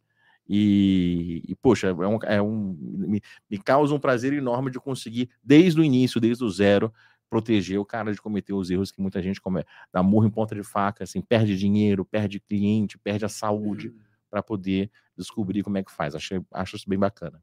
Bom, legal. E aí, mito ou verdade? É possível abrir um provedor com pouca grana? Verdade. Ei, mas verdade que Com um asterisco. Verdade, verdade com notas de rodapé. Com nota de rodapé. Com observar letras miúdas, né? É. Muito bom. É, o café tá muito bom, só dá esse adendo aí. Ah, tem mais uma pergunta aqui que é bem interessante, né? Ah, pessoal, tô acompanhando aqui as perguntas do chat, tá bom? Vocês podem mandar é, áudios de WhatsApp de até 30 segundos para gente ouvir aqui junto com vocês. Áudios de WhatsApp de até 30 segundos. No telefone 11 9 61 63 27 77. Esse telefone também está no chat. Vocês mandam manda áudio. Manda áudio de até 30 segundos, que daqui a pouquinho a gente ouve os áudios de vocês, tá bom? E as perguntas do chat também, já sabe, mandar um chat pago, a gente prioriza aqui. Ah, essa aqui é bem legal. Estar no PTT é sempre bom? Mito ou verdade? Ou verdade? Hum, É, A, a- a pergunta fala sempre é bom, é isso? É, aham. E aí, o que, que o pessoal acha? Eu, queria, eu quero saber o que as pessoas acham disso. Estar no PTT é sempre bom? É Tá- tá- sempre bom. é sempre bom? O- Tá aqui. o- O que, que o- vocês acham, gente? Essas palavras têm que chamar atenção, que nem vestibular, né? O sempre, o nunca, tem que prestar atenção nesses termos aí. Eu acho que a maioria da galera vai falar que sempre é bom. Ah, mas, mas todo mundo fala isso. Tem- o pessoal não fala que tem que estar no PTT sempre? O é o André, pessoal já, o André já mandou, depende. O, o André Bolzan, tá? Vou falar só o primeiro nome, o André. Falou, depende. Vamos Depende. ver se a galera vai, vai comentando aqui. Mas falar depende é muito advogado. Já viu isso? Você pergunta qualquer coisa para advogado, ele fala depende. Advogado e contador, tudo depende. aham. É bom ou não é? Ele falou, é bom, três pontinhos, mas precisava saber o que está sendo feito. Hum, Tô gostando. hum, entendi. De- é o, Mas o, PTT não baixa latência? Porque depende. o André Henrique mandou aqui. É. ó, PTT não é link barato? Depende, depende do PTT e da localização do provedor. O, Uh, o André Henrique mandou. ficou interessante aí. O Matheus, ô gente, obrigado aí, hein? Vamos, vamos interagir bastante. O Matheus Okazaki é sempre bom, sim. Eu conheço um cara que trabalha lá no PTT de São Paulo. A- Até imagina o que, que é. O Arthur Castro. entendi. É, sempre me pega um pouco, é, mas acho que é mito. Legal. O CPU não é gabinete. PTT é bom quando não é backup. Uhum, Bom, essas daí. legal. Já dá pra gente. eu Acho que já dá pra falar. Já tem um material, sim. Aham. Tem- Eu achei o pessoal muito, muito advogado, muito É, depende. Veja é. bem, veja bem. Muito polidas as respostas, É. né? Ô, olha, t- estar no PTT. Você quer falar mais? Quer ler mais Não, alguma? não, era, era só isso, não chegou mais nenhuma, não. Como a gente falou, o poder da internet está na descentralização dela, né? A internet ela não está concentrada num único lugar. Então, o poder das- da internet ela está próxima do usuário, ela está bem distribuída.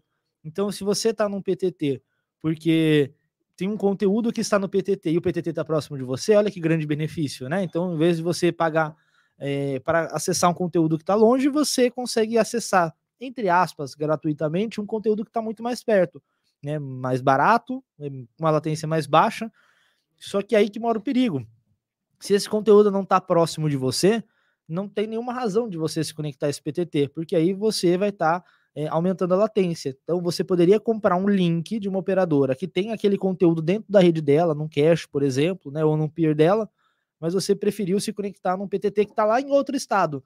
Então é muito normal a gente ver gente que é do norte, do nordeste, do centro-oeste vindo se conectar aqui no PTT de São Paulo é, para supostamente baixar a latência, melhorar a, a, qualidade do link. Isso não é verdade. O que, o, que o cara está fazendo é o contrário. Entendi. Justo. Estão perguntando qual o sabor da pizza que vocês querem. Opa, marguerita, eu voto marguerita. Eu gosto de qualquer coisa Aqui que tenha é queijo. Carapicuíba, mano. Não sei se tem marguerita só pra. Entendeu? É, é, né? Tem manjericão em cima, eu tô Ah, feliz. entendi. É Caracas aqui. Olha, para mim, se tiver queijo, qualquer coisa que tenha queijo, eu gosto. É mesmo. Tá bom, eu e os Carola resolvem O bom que. chegar aí.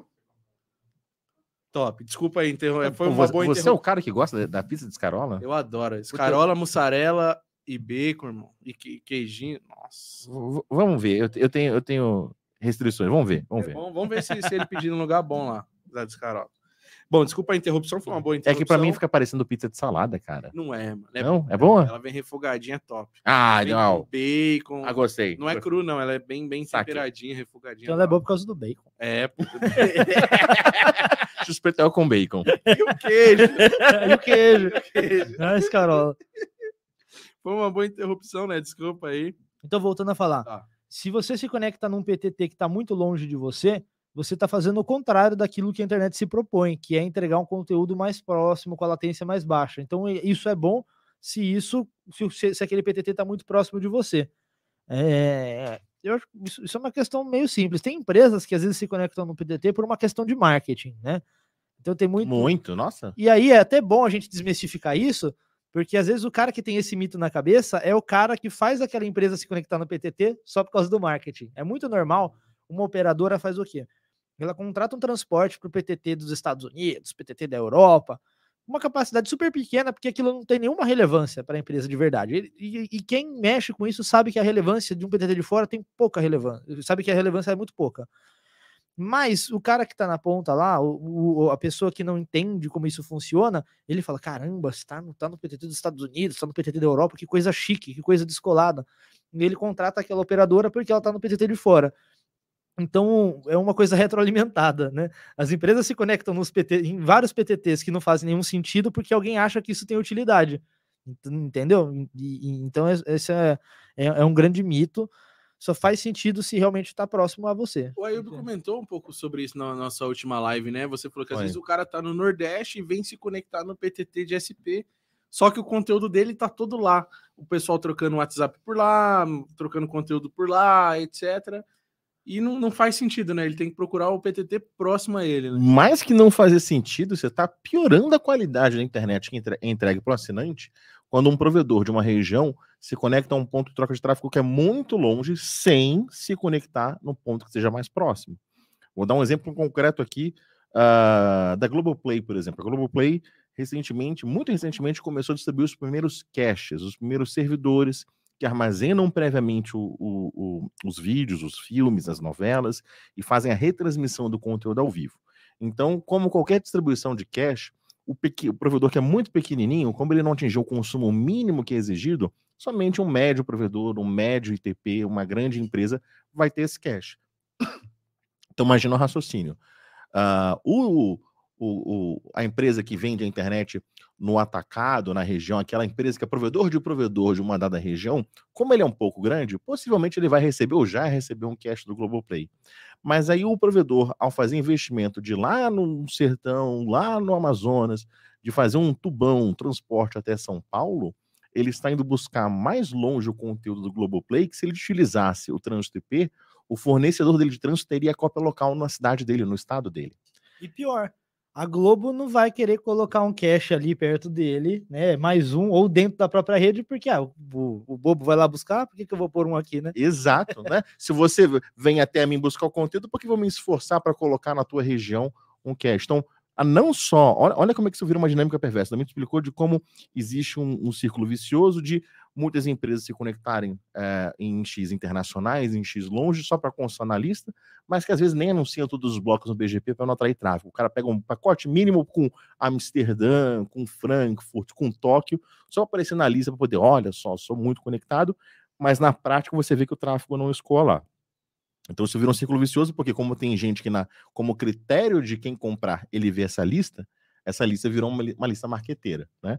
E aí o outro círculo vicioso que o Damir também está apontando, que é o seguinte, se os provedores começam a gastar tubos de dinheiro para poder vir buscar o conteúdo aqui em São Paulo, as empresas de conteúdo, principalmente as estrangeiras, mas as nacionais também, falam assim, pera, se eu já montei minha infraestrutura em São Paulo, você veio aqui buscar, por que, que eu vou investir em Bom Jesus do Bitpoca para colocar um, um servidor de 40 mil reais lá dentro? Entendeu? Então, ah, os provedores, ao fazerem esse movimento de todo mundo vir para São Paulo, Ou pro Rio também. ou para o Rio de Janeiro, que são os dois principais do país, ou de um certo modo Fortaleza, tem, tem gente que está muito longe do Ceará que está se conectando em Fortaleza, acaba gerando esse efeito. Então, é, é, você pode ver em eventos, em palestras, pessoal, não, todo mundo tem que estar no ponto de troca de tráfego, sempre vai ser bom. Pera lá. Às vezes, sem uma estratégia de roteamento, sem tomar escolha, sem saber como equilibrar a geografia, você está piorando a sua internet em vez de melhorar ela. Tá aumentando a latência, está aumentando a performance. Imagina, um cara que está no norte e no nordeste do Brasil, para chegar em São Paulo, daqui uns 3 mil quilômetros, mais ou menos, de fibra. Ajuda para aí.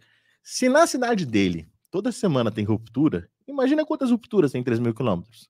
Quantas vezes dá um gasguinho, chaveia o circuito para um lado para o outro. A gente está aumentar o circuito, aumentar o tamanho do circuito, a gente está aumentando a chance de você ter rupturas, interferências, jitter. Então, às vezes o conteúdo está na sua cidade, dentro de um cache, dentro de um PTT local, e é, por essa modinha, muita gente está indo lá longe comprar, uh, buscar o tráfego, buscar o conteúdo, isso acaba piorando. Podemos Hum. pôr uma regra, né? Vai. Ele até pode se conectar em São Paulo ou no Rio, desde que ele se conecte antes no PTT local. local dele. é. Para Pronto, poder, poder equilibrar isso daqui. Criamos essa regra agora, fechou? Entendi. É uma lei. Entendi. Então, Então tá a resposta é, é: isso é sempre bom? É, é mito ou verdade, né? Tá aqui. Mito. Mito. Mito. Deu pra gente? Bom, eh, deixa eu ver aqui que a galera andou comentando aqui também, antes da gente ir para a próxima pergunta. o André falou: imagina estar no PTT só com uma 4011. Tem gente que faz. É. Eu já vi isso. Tem na gringa, então, o cara pega um roteador bem mequetrefe, coloca lá para colocar. Estamos em 27 Internet Exchange data centers internacionais. É só para inglês ver, porque quando você faz a rota, você vê que não passa por lá. É impressionante. Eu vou dar um exemplo aqui de, um- de um- de uma empresa, um produto fenomenal, que é o Elalink, que é o cabo submarino entre Fortaleza e, e Lisboa que é um ótimo produto, uma rota assim que veio para melhorar muito a internet brasileira. Muita gente fala que tem capacidade nesse cabo, mas você não vai achar nenhuma rota no Tracehouse passando por lá. Então, é, eu vejo que o, comprador do provedor, é, a gente que compra internet atacado, Uhum. tem mordido a isca do marketing, tem mordido a isca do, do discurso vazio, e isso tem piorado a nossa internet brasileira. Isso aí, isso aí. Bom, vamos lá. Ah, o pessoal tá debatendo sobre Starlink aqui, meu. É muito louco, né? A gente fala uma coisa, o pessoal do chat briga sobre outra. É bom. É legal. Imagina se fosse uma mesa de bar, que legal. Nossa. Então podemos fazer isso, combinar o pessoal de se encontrar na próxima SPSP. Todo mundo que costuma acompanhar é, vem pro evento, combina com a gente, a gente sai no bar Legal, depois hein? do evento à noite. Vamos Legal, fazer hein? isso. Vamos, Pra ter vamos fazer esse isso. papo presencialmente, ó, Isso é legal. palavra, hein? O convite está aberto aí no ar, hein? Vamos, vamos fazer. Demorou. É. Ó, lembrando, mandem áudios aí pra gente, tá? 11 9 6163 2777. Daqui a pouquinho a gente já vai parar para ver os áudios e a gente vai parando e vendo os outros, tá? 11 9 6163 2777. Depois eu vou encaminhar, Gabi, os áudios para você aí, para você ver se dá para ouvir os áudios. Porque tem que ter esse controle, né? Também, né? O pessoal mandar áudio xingando, aí, ah, não sei o que e tal. Esse louco da Telecom aí, meu. PTT é bom, todo PTT é bom, sim. Eu amo PTT, eu amo PTT.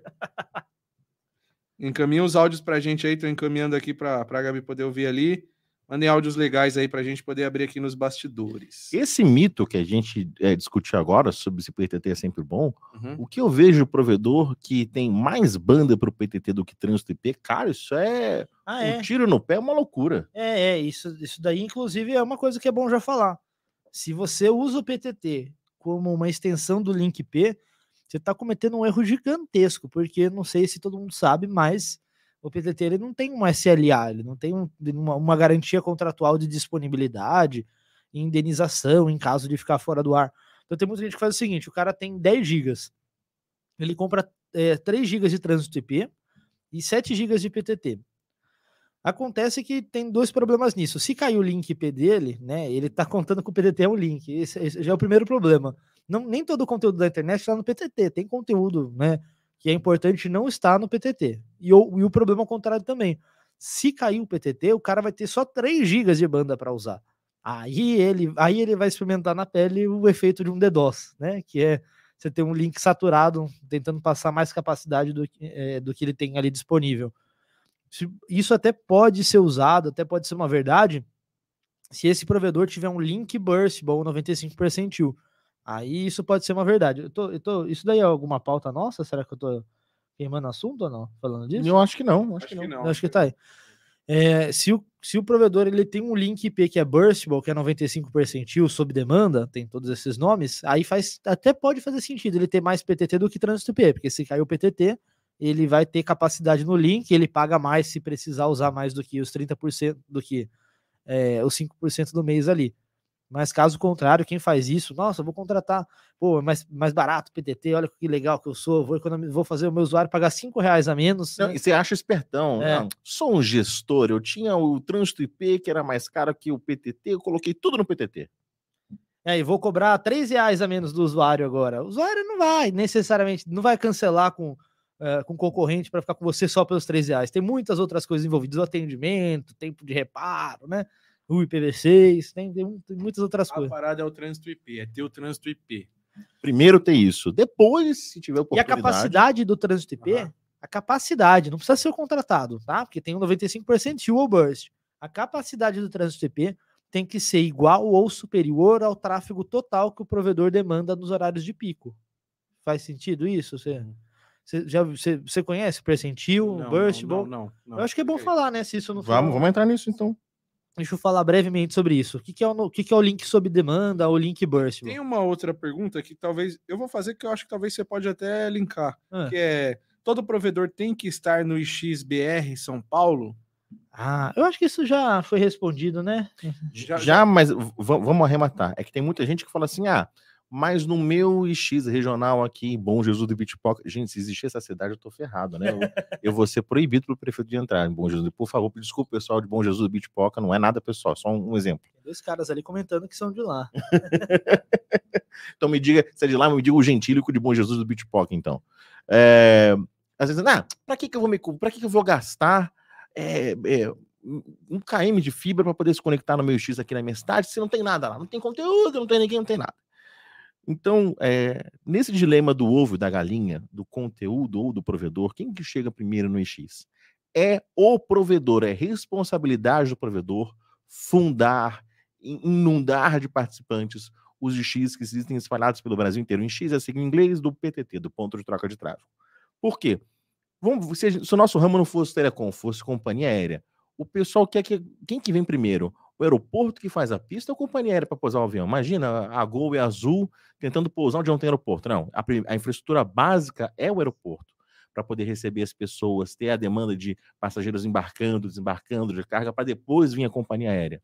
Essas empresas de conteúdo são empresas estrangeiras, a maioria fica lá no Vale do Silício. O cara que está lá em Mountain View, que é a cidade que é a cidade da Califórnia, a cidade, é, a cidade da Califórnia, onde fica a cidade do Google, ele não sabe nem que Bom Jesus do Bitpock existe. Você acha que ele, você quer que o cara venha aqui, visite o mercado, escolha o principal local da cidade para fazer um PTT, onde vai ser mais fácil a fibra chegar, onde a prefeitura. Cara, isso não existe. Quem conhece a região é o provedor. Então, é um provedor que tem que se mobilizar com os outros provedores da região sem nojinho de concorrência, que para esse assunto existe um interesse em comum uh, montar, uma, se juntar, montar um ponto de troca de tráfego, até informalmente, não precisa da benção do x.br, não precisa da benção do nickbr, para começar a trocar tráfego e começar a aparecer, iluminar no mapa dos gestores das CDNs. Opa, existe uma cidade no Brasil que tem três provedores, tem cinco provedores. O, aí o provedor é o primeiro cara que começa essa operação, o segundo que virá vai ser os atacadistas, quem vende transporte, as, as operadoras que fazem circuito um pouco mais longos, né? Quem vende trânsito IP, vão começar a se conectar lá. O terceiro cara é o conteúdo, né? Então, é, terceiro ou quarto, a gente tem que também atrair o pessoal da, das repartições públicas. Tem prefeituras, são sistemas autônomos, tem faculdades, são sistemas autônomos. Então, o último cara que vai popular um, um, um de troca de tráfego é o conteúdo. Então, para aquele cara, pô, tem que ficar pagando transporte caro para São Paulo, porque você está fomentando o tráfego ir para lá e não vir para a sua cidade. Então, uh, todo mundo tem que estar no PT de São Paulo? Não, não precisa. Ah, mas e os conteúdos? Esses conteúdos existem regionalmente. Todos os estados da federação possuem servidores do Google e do Netflix distribuídos em quem é o atacadista, as médias e grandes empresas que vendem o trânsito IP. Então, quando às vezes o cara, olha, olha que crueldade, às vezes o atacadista lá, o IP Transit Provider da cidade dele, tem os caches do Google, do Facebook, do Netflix, do Google Play. Aí ele fecha o contato do cara de trânsito? Não, porque ele tem nojinho de trânsito, porque o trânsito é mais caro. Ele pega o transporte até São Paulo. Ou seja, ele entra, ele entra no, no, no mesmo data center, no mesmo hack onde está o cache do Google, para pegar uma via expressa de 3 mil quilômetros. Ah, meu amigo, poxa. Então, estamos estragando a internet nesse processo, entendeu? Então, todo mundo tem que estar no ponto de troca de tráfego de São Paulo? Se você está em São Paulo, sim. Se você é um atacadista, provavelmente sim. Se você é um provedor regional e não é do estado de São Paulo, cara, você está queimando dinheiro à toa.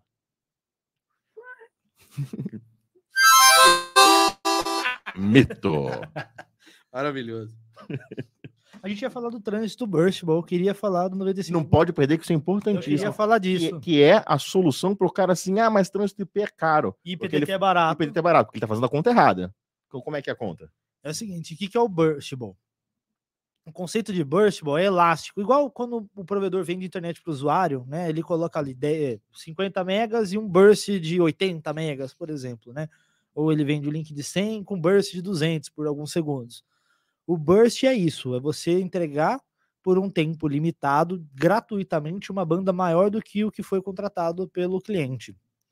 E o link burstable, o provedor também pode comprar o trânsito IP burstable. É, só que existem empresas que vendem esse burstable do, do, boca a boca, de um jeito amigável. Ah, se um dia cair aí esse outro link, você me avisa, você me liga aqui que eu libero a banda para você. Funciona também, mas é um jeito que demora. Imagina de madrugada, você tem que ligar, falar com o dono, aí se o dono aprovar, esse cara vai ligar para o técnico dele, aí o técnico vai acordar com sono, liberar, isso demora. Existe uma forma, um jeito formal de se entregar um leak burstable, e é um modelo de cobrança chamado 95 percentil. O que, significa esse 95 percentil? O provedor ele vai ter dois valores contratados. Ele vai ter um valor de compromisso ou de commitment, que é o compromisso, é o quanto que ele está contratando. 1 giga, por exemplo. Vamos pegar esse exemplo do cara que precisa consumir 10 gigas, né? O pico dele. E ele quer ficar com 7 GB de PTT porque é mais barato, quero ficar só com 3 aqui GB de IP, que é o que eu preciso. Então o que o cara faz? Ele contrata 3 GB de commitment, ou seja, de compromisso. Só que ele vai contratar o valor do burst em 10 GB. Ele vai pagar por 3 GB, mas ele tem o burst, o link dele chega até 10 GB.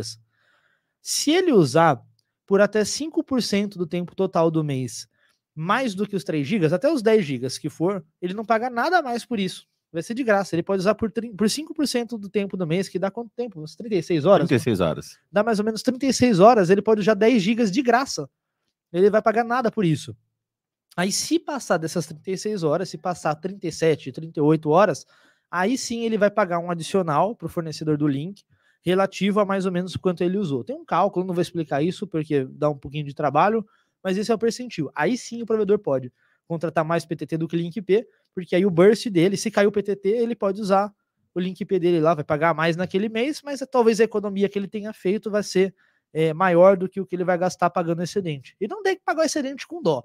Eu vejo muito operador com dó, ah, nossa, vou ter que pagar agora para minha operadora é, o valor do, do burst aqui, nossa, que conta cara, mas faz a conta de quanto que você economizou todos esses meses, né, usando 95% de burst.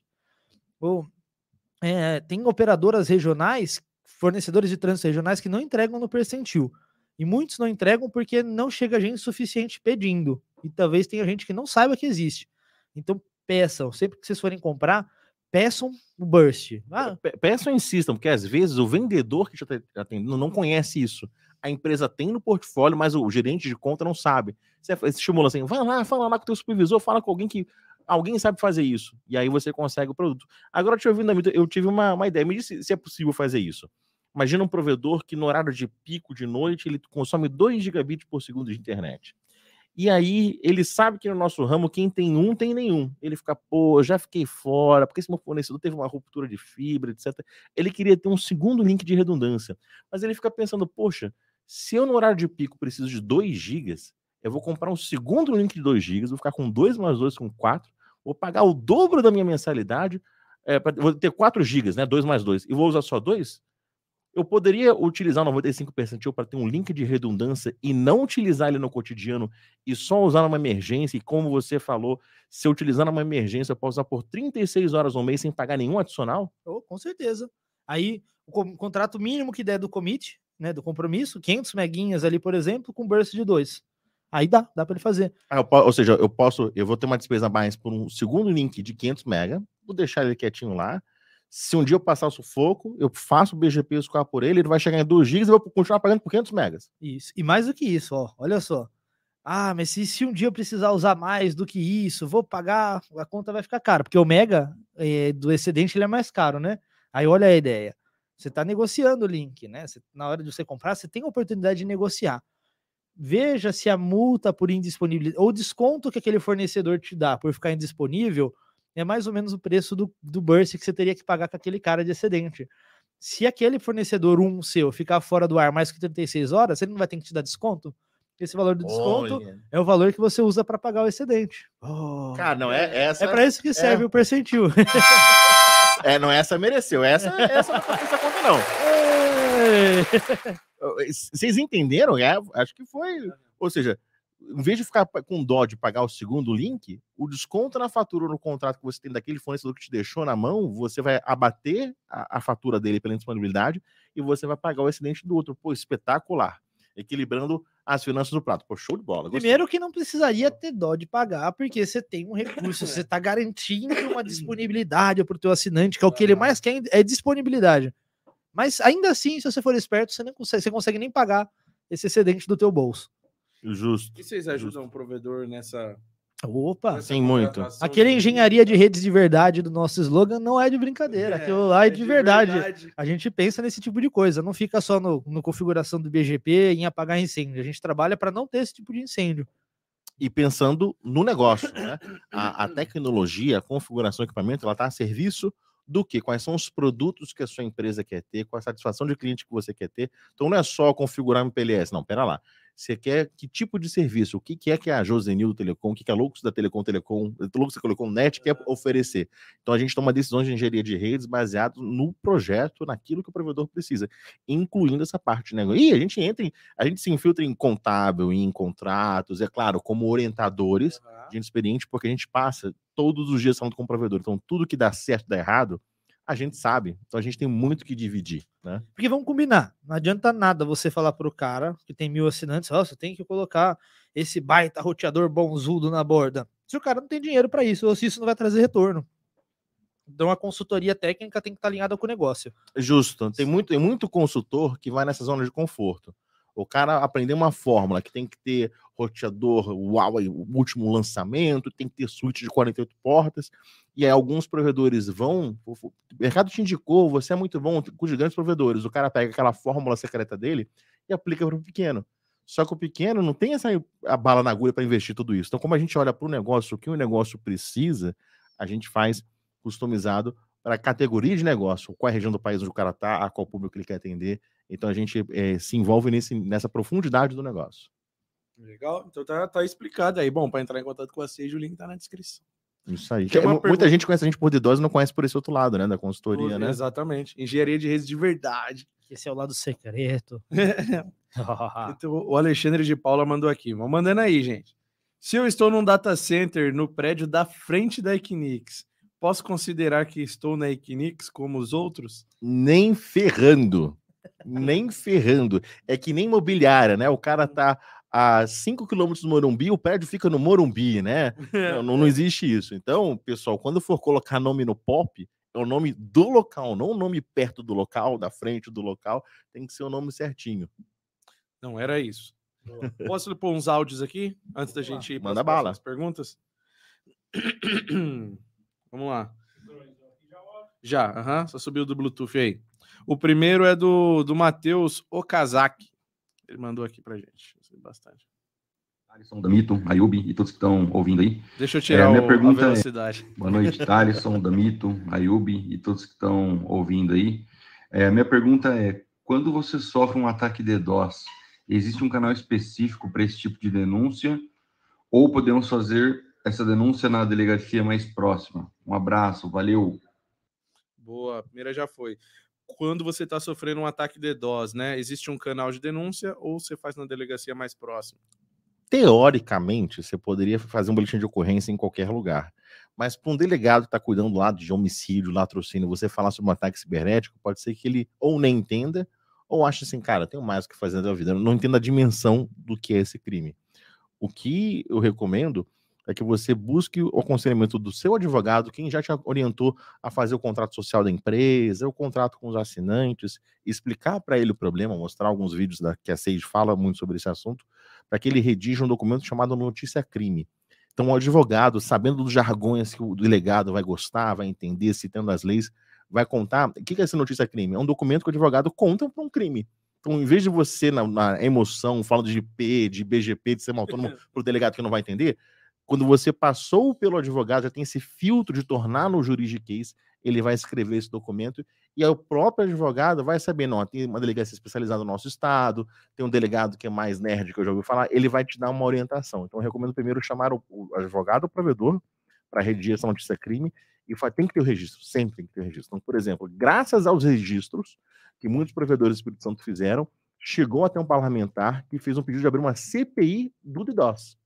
Porque lá no Espírito Santo existiam vários provedores de internet que estavam sofrendo ataque. Então era nítido que existia alguém que estava querendo criar uma turbulência no mercado para poder roubar, eh, roubar cliente, entrar em alguma cidade. Então, eh, se chegou até o legislativo para querer fazer uma investigação, é graças ao registro. Se você não tem registro nenhum, ninguém vai tomar providência. Se não tem o BO, se não chegou nas autoridades, ninguém vai tomar providência nenhuma. Então, é, é isso que a gente aconselha. Esse advogado, conversando com a Sage, os clientes que têm o serviço do SOC conosco, a gente vai dar mais munição ainda para esse advogado, porque ele tem o know-how do jurídico, o know-how da lei, a gente vem com o know-how da cibersegurança, explicando o padrão de ataque, a assinatura, a gente consegue dar mais munição para esse advogado fazer uma notícia crime mais robusta. Então, ter a consultoria da Seja de proteção contra idosos ajuda muito nesse trabalho, mas fale com o advogado. E antes que alguém fale, pô, mas não vai adiantar nada, crime no Brasil sempre dá em pizza. A gente já tem três grandes casos de três grandes pessoas que faziam muitos ataques de DOS que foram presas por fazer ataque de DOS. Então, valeu, Matheus Uzacati aí pela pergunta. Uma belíssima pergunta, né, cara? Brigadão. Valeu aí pelo áudio. É, vou abrir mais um aqui, tá? O próximo é, é do Elisandro, tá bom? menino, né? eu ouvi, eu tava no carro ouvindo, é um menino novo, começou duas, menino duas novo, semanas no duas ramo, né? semanas, é, do Elisandro. Duas semanas antes de Cristo. né? Você viu como é? A gente. Você viu que antes a gente não conseguia ouvir áudio, nada, né, cara? Agora estamos tecnológicos. Eu achei Já pô, toca Bluetooth e tal, pô, É, espetacular. conecta na mesa ali, ó. Dá tá para receber ligações também ao vivo, cara. Foi Só show. que aí a- o áudio é legal que a gente tem um controle antes. É, ter curadoria, né? Passa pelo VAR, é. Passa pelo VAR. Fala, patrão. Boa noite a todos aí. Acho muito assertivo o que o Ayub falou a respeito das consultorias, porque tecnicamente aprender a dar comando em caixa, qualquer um que sabe ler um manual consegue, né? Uma consultoria ela deve ir muito além disso, né?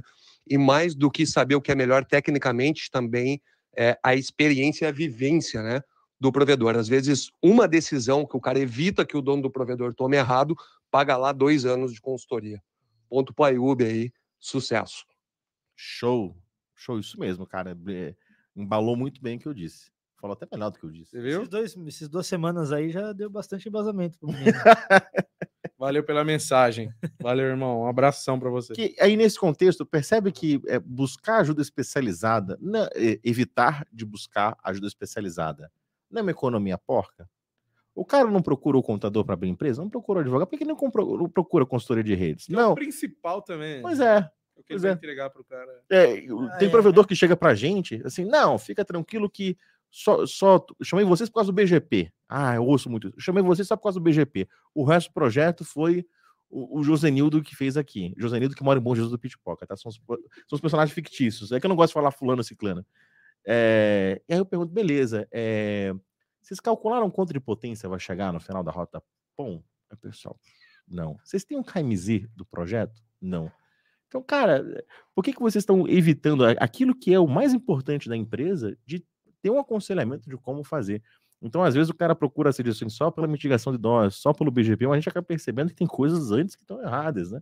Uh, um grande TP, uh, não, não, não, não conversei contigo, tem um grande TP que ele colocou mitigação de dose na infraestrutura dele e deu de graça para os clientes. Você, poxa, legal, né? Ele contou isso para os clientes? Não. Aí, ou seja, ele está comendo a margem dele e não está vendendo o produto de proteção. Eu falo, cara, aí ele, ele poxa, mas aí às vezes o cara reclama, sabe? Então, às vezes, até grandes empresários não se dão conta de que ficam tentando fazer a, a, por conta própria, sozinho. Busque conselho, sabe? Busque uma consultoria, vá nos eventos para conhecer pessoas novas. Então, hashtag falei, pronto, desabafei. Aí, e faz a conta.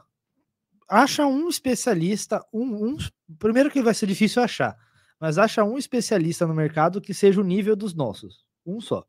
Acha esse cara, legal. Esse contratou ele. Preço dele já é alto, né, para o provedor ter. Porque esse cara provavelmente não mora na, na mesma cidade do provedor. Se quiser que ele vá para lá, você vai ter que pagar um suficiente para o cara sair da cidade dele. Avião, lev hotel, ou levar... convencer o cara vir de Malicuia com família. É, e é, é, beleza. Mas aí contrato, conseguir, conseguir contratar ele. Ele vai ficar doente, ele tem férias, ele não vai trabalhar 24 horas por dia, apesar que tem provedor que faz isso, né? Contrata um único técnico e conta é. com ele para sempre. Funciona super bem. O é, né? cara fica doente e aí? Então, você contrata consultoria, é, você vai, se for uma empresa séria, que nem a Sage, você vai contar com suporte 24 por 7, não é uma pessoa, é uma equipe, tem padrões, tem procedimentos, né? É, pô, mas eu acho caro, e a, a, a, consultoria não vai fazer tudo o que um técnico faria. Aí é verdade, você pode ter um técnico nível 2, por exemplo, e ter a consultoria de nível 3.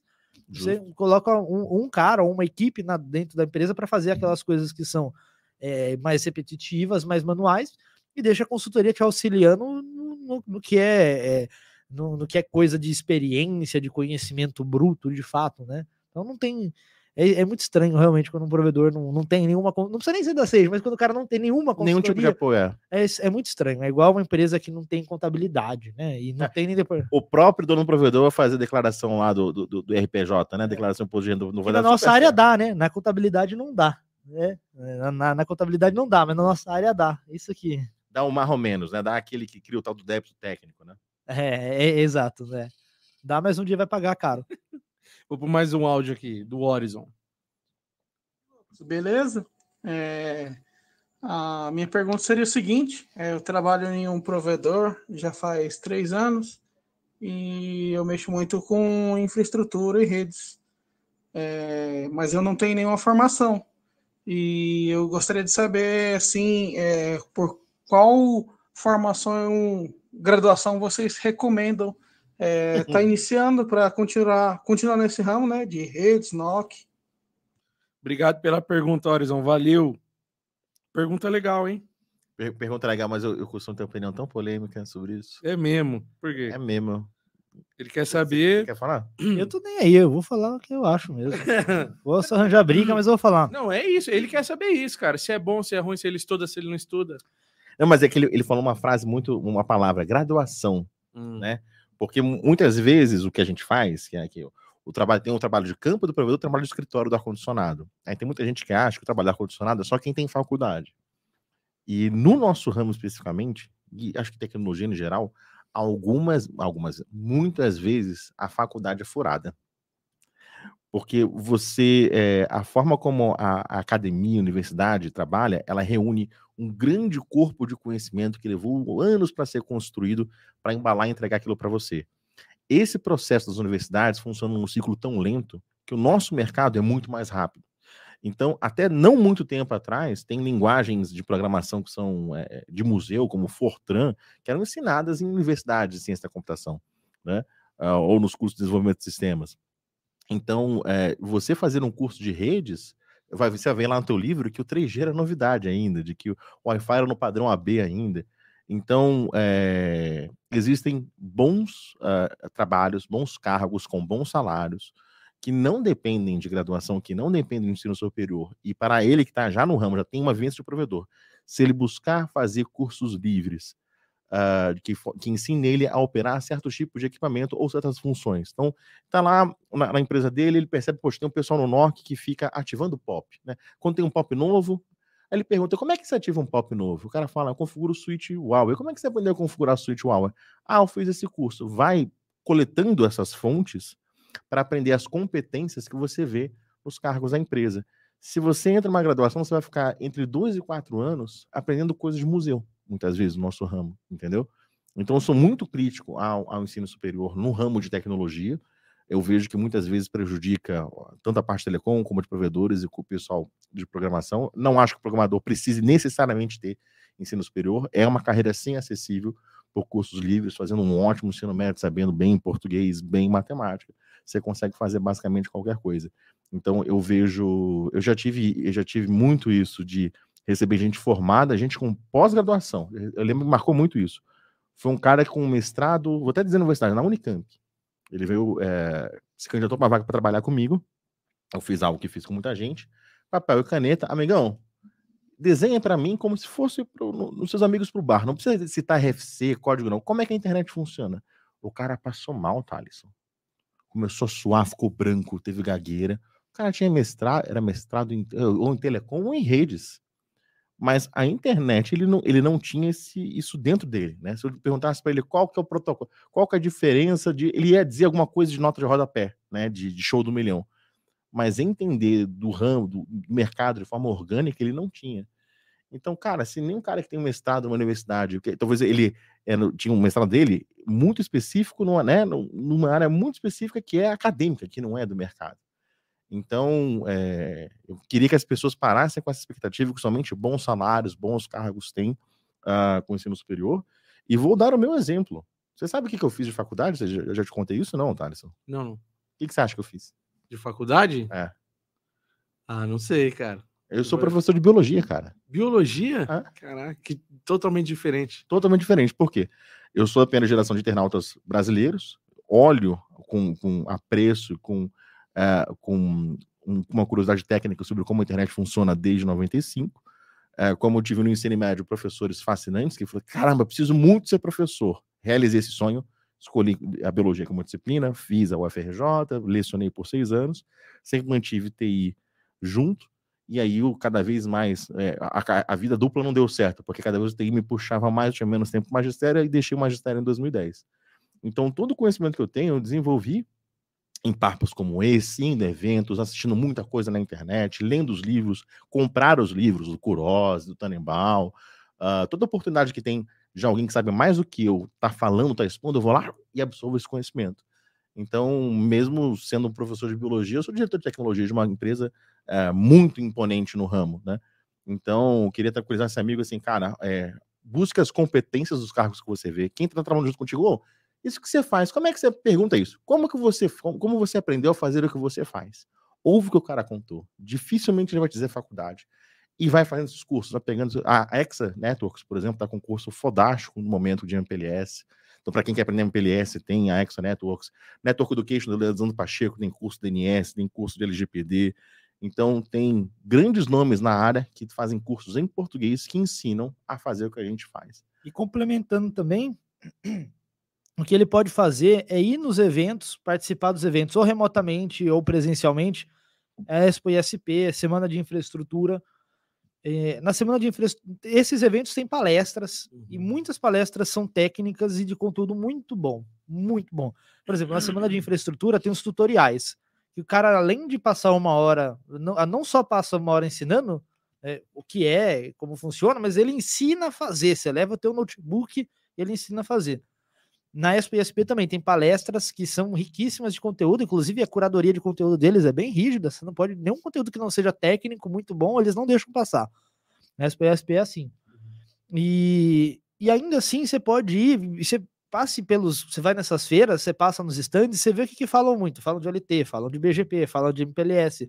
Anota esses temas que são muito recorrentes, que o tempo todo todo mundo fala, e procura cursos. A Network Education tem, a EXA tem, e aí eu quero já fazer um spoiler. Ano que vem a gente vai lançar um treinamento que, Esse é um treinamento é, de.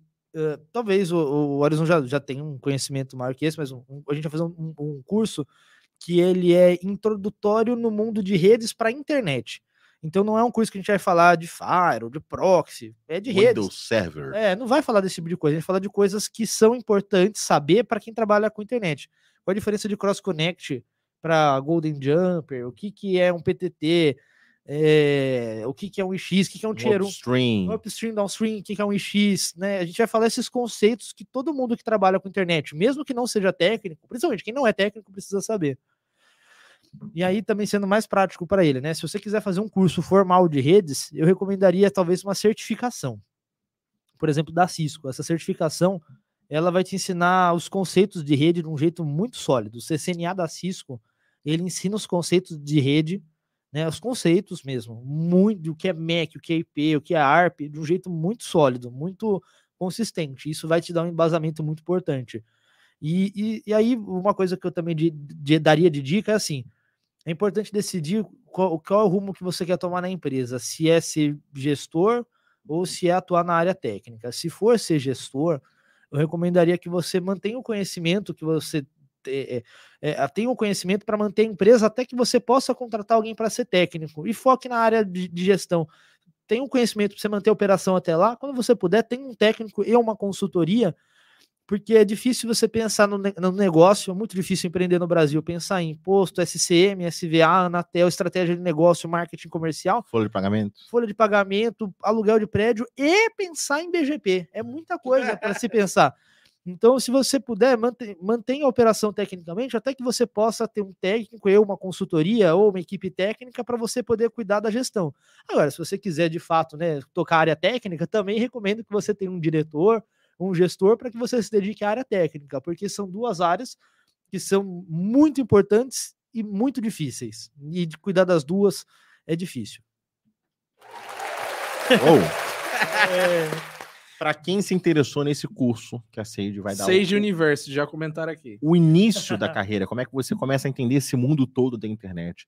E é uma porta de entrada para todo mundo. Se você é técnico de campo, se você é técnico de NOC, se você trabalha no marketing de um provedor, se você trabalha no suporte do provedor, se você dá recepção do provedor, todo mundo tem que entender isso que a gente vai contar nesse curso, que é bastante detalhado. Acompanhe o Instagram da Sage, arroba Sage Underline Networks, e lá vocês vão ver novidades sobre isso.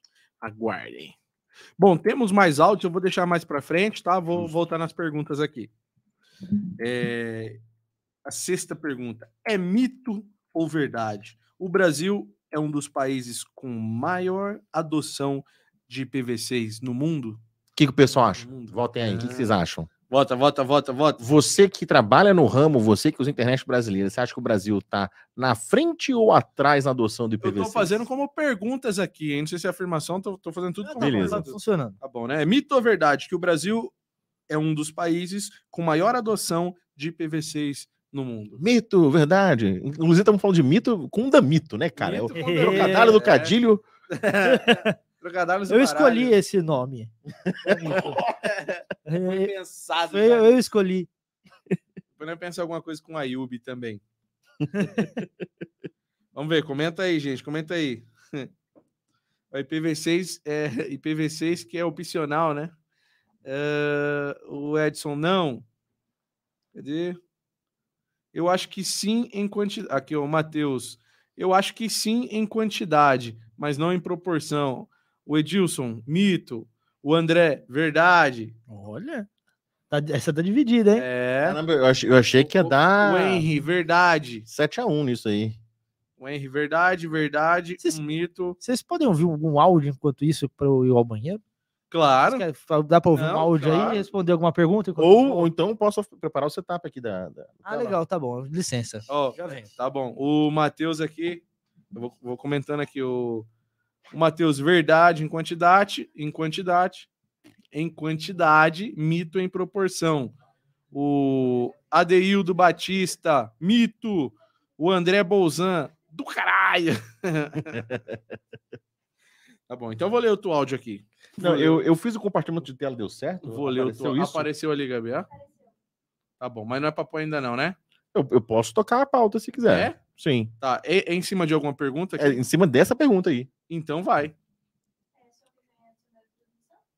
Uhum, você compartilhou a tela, completa ele, né? Isso. Legal, tá aparecendo já para Isso. Pra A galera que tá no streaming tá vendo uma tela aí de um mapa mundi. Dê um grito aí no chat se não estiver aparecendo para vocês, tá?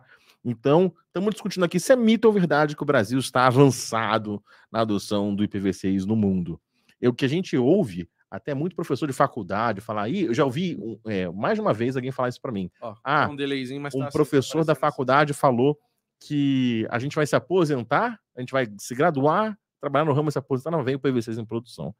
Será que esse, professor está certo? Tanto facebook.com barra IPv6, que é esse site que está aberto aqui, na minha tela, mostra o mapa mundi com a porcentagem da adoção de IPv6 em, em vários países do mundo. Quanto mais escuro o azul, maior a adoção.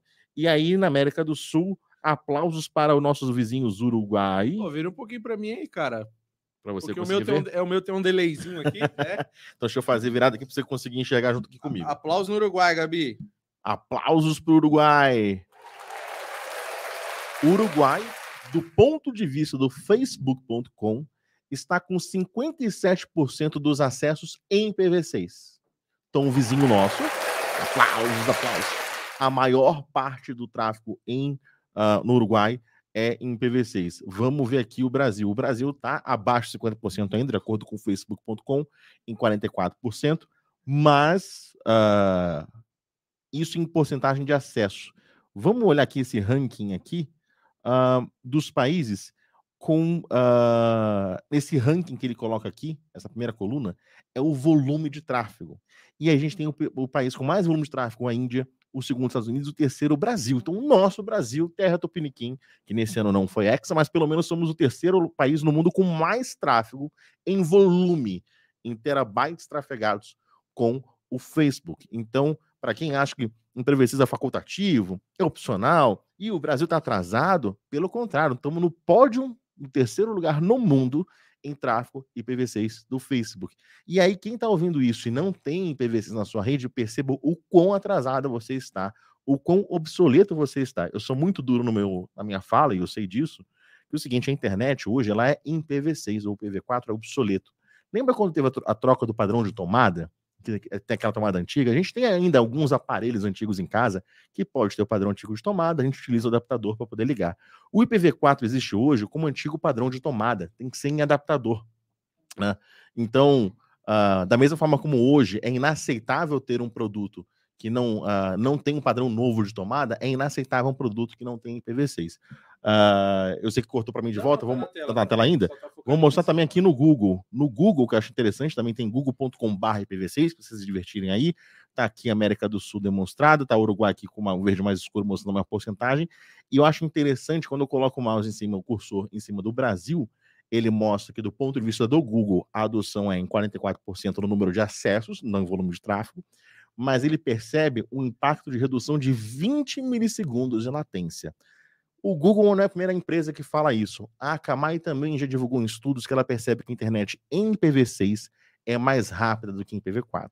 Então, para quem está perseguindo a latência, para quem tem clientes que são gamers que cobram latência, quanto mais a gente empurrar para o IPv6, a gente vai ter um ganho de latência, como demonstrado pela Akamai. Alguns estudos aqui no, no, no site oficial do Google está dizendo isso. Não é o IUB, não é o Damito, não é o achismo. A gente tem números que demonstram que o Brasil é sim líder mundial em volume de tráfego IPv6 e que a gente está próximo no, no número de acessos a vencer essa barreira. Então, você que está nos ouvindo, nos assistindo, que ainda não colocou IPv6 na sua rede, é o momento de colocar antes do final do ano, antes de ter um dezembro, para a gente virar essa porcentagem para 50% e a gente comemorar junto com o Uruguai. É. Quantas Copas o Uruguai tem? Né? Pelo menos vamos, vamos essa ganhar essa taça então pra gente. Então é isso. legal, legal. Pode, tirar, pode remover ali? Pode fechar aqui o- Legal, a remover aí, transmissão. Gabi. Maravilha. Bom, então tá respondida a pergunta, né? Mito ou verdade? Verdade! Isso aí. Para surpresa de muita gente, sim, o Brasil está liderando o pódio aí, ocupando o terceiro lugar do pódio da- do volume de tráfego em PV6 do ponto de vista do facebook.com. Ah, a internet brasileira é ruim, só a internet de fora é boa. Nossa Aí, ó. internet é Chupa nossa internet- mundo. Chupa mundo. A nossa internet é top, fi. Maior, maior país no mundo com número de provedores de internet. Disparado, disparado, disparado. É tudo nosso. Se o Hexa não veio, pelo menos a internet. Pelo menos Tá mais, ganhando. mais 20 mil provedor nasce esse ano. O ano que vem aí, né? Bom, é mito ou verdade? O DNS do Google e da Cloudflare são os melhores? Hum, mito ou verdade? Mito ou verdade? O 88 E aí, galera? 8.8.8.8, DNS. 4.2.2.2.2, 1.1.1.1. É isso aí, galera. Comenta aí, ó. DNS do Google e da Cloudflare são os melhores. Mito ou verdade? Agora eu já aprendi a fazer as perguntas. Tudo, são todas afirmações, né? É. Uhum. Agora tá bom. Vamos ver, vamos deixar chegar Eu- na galera aqui. Eu suspeito que a maioria vai falar que é verdade, viu? Porque eu vejo muita gente falando assim, não, mas é claro que o do Google vai ser melhor do que o do Josenil Telecom, que me atende aqui, vai ser melhor do que o meu... Você já viu alguma coisa do Google não ser boa? É claro que o do Google é bom, eu ouço muito isso. Será que é verdade mesmo? Ou é mito? O Henry, mito. Qual o Henry? O Henry Alves. Hum, É o Godoy? Godoy. É o, Godoy. cara, é o cara do IPv6 aí. Ah, aí, ó. Um abraço, então. Esse é, É. brabo. O André é nunca, mito. Como é que as pessoas... Por que as pessoas estão dizendo O- que é mito? o- Mas é do Google, gente. É o. Matheus, mito demais. O, o número é bonito, ó, 8.8, pô, não é, não é E legal? outra coisa, ele, imagina, ele é distribuído, né? O Ayub é Tem defensor vários lugares no mundo DNS. O inteiro. Ayub- Ayub, o Ayub é defensor do DNS do Google. Essa tá fácil, né? DNS local é muito melhor, o Matheus comentou aqui. E o Edilson Lara, mito. A galera comentando que é mito. Ninguém falando que é verdade? Ninguém. Ih.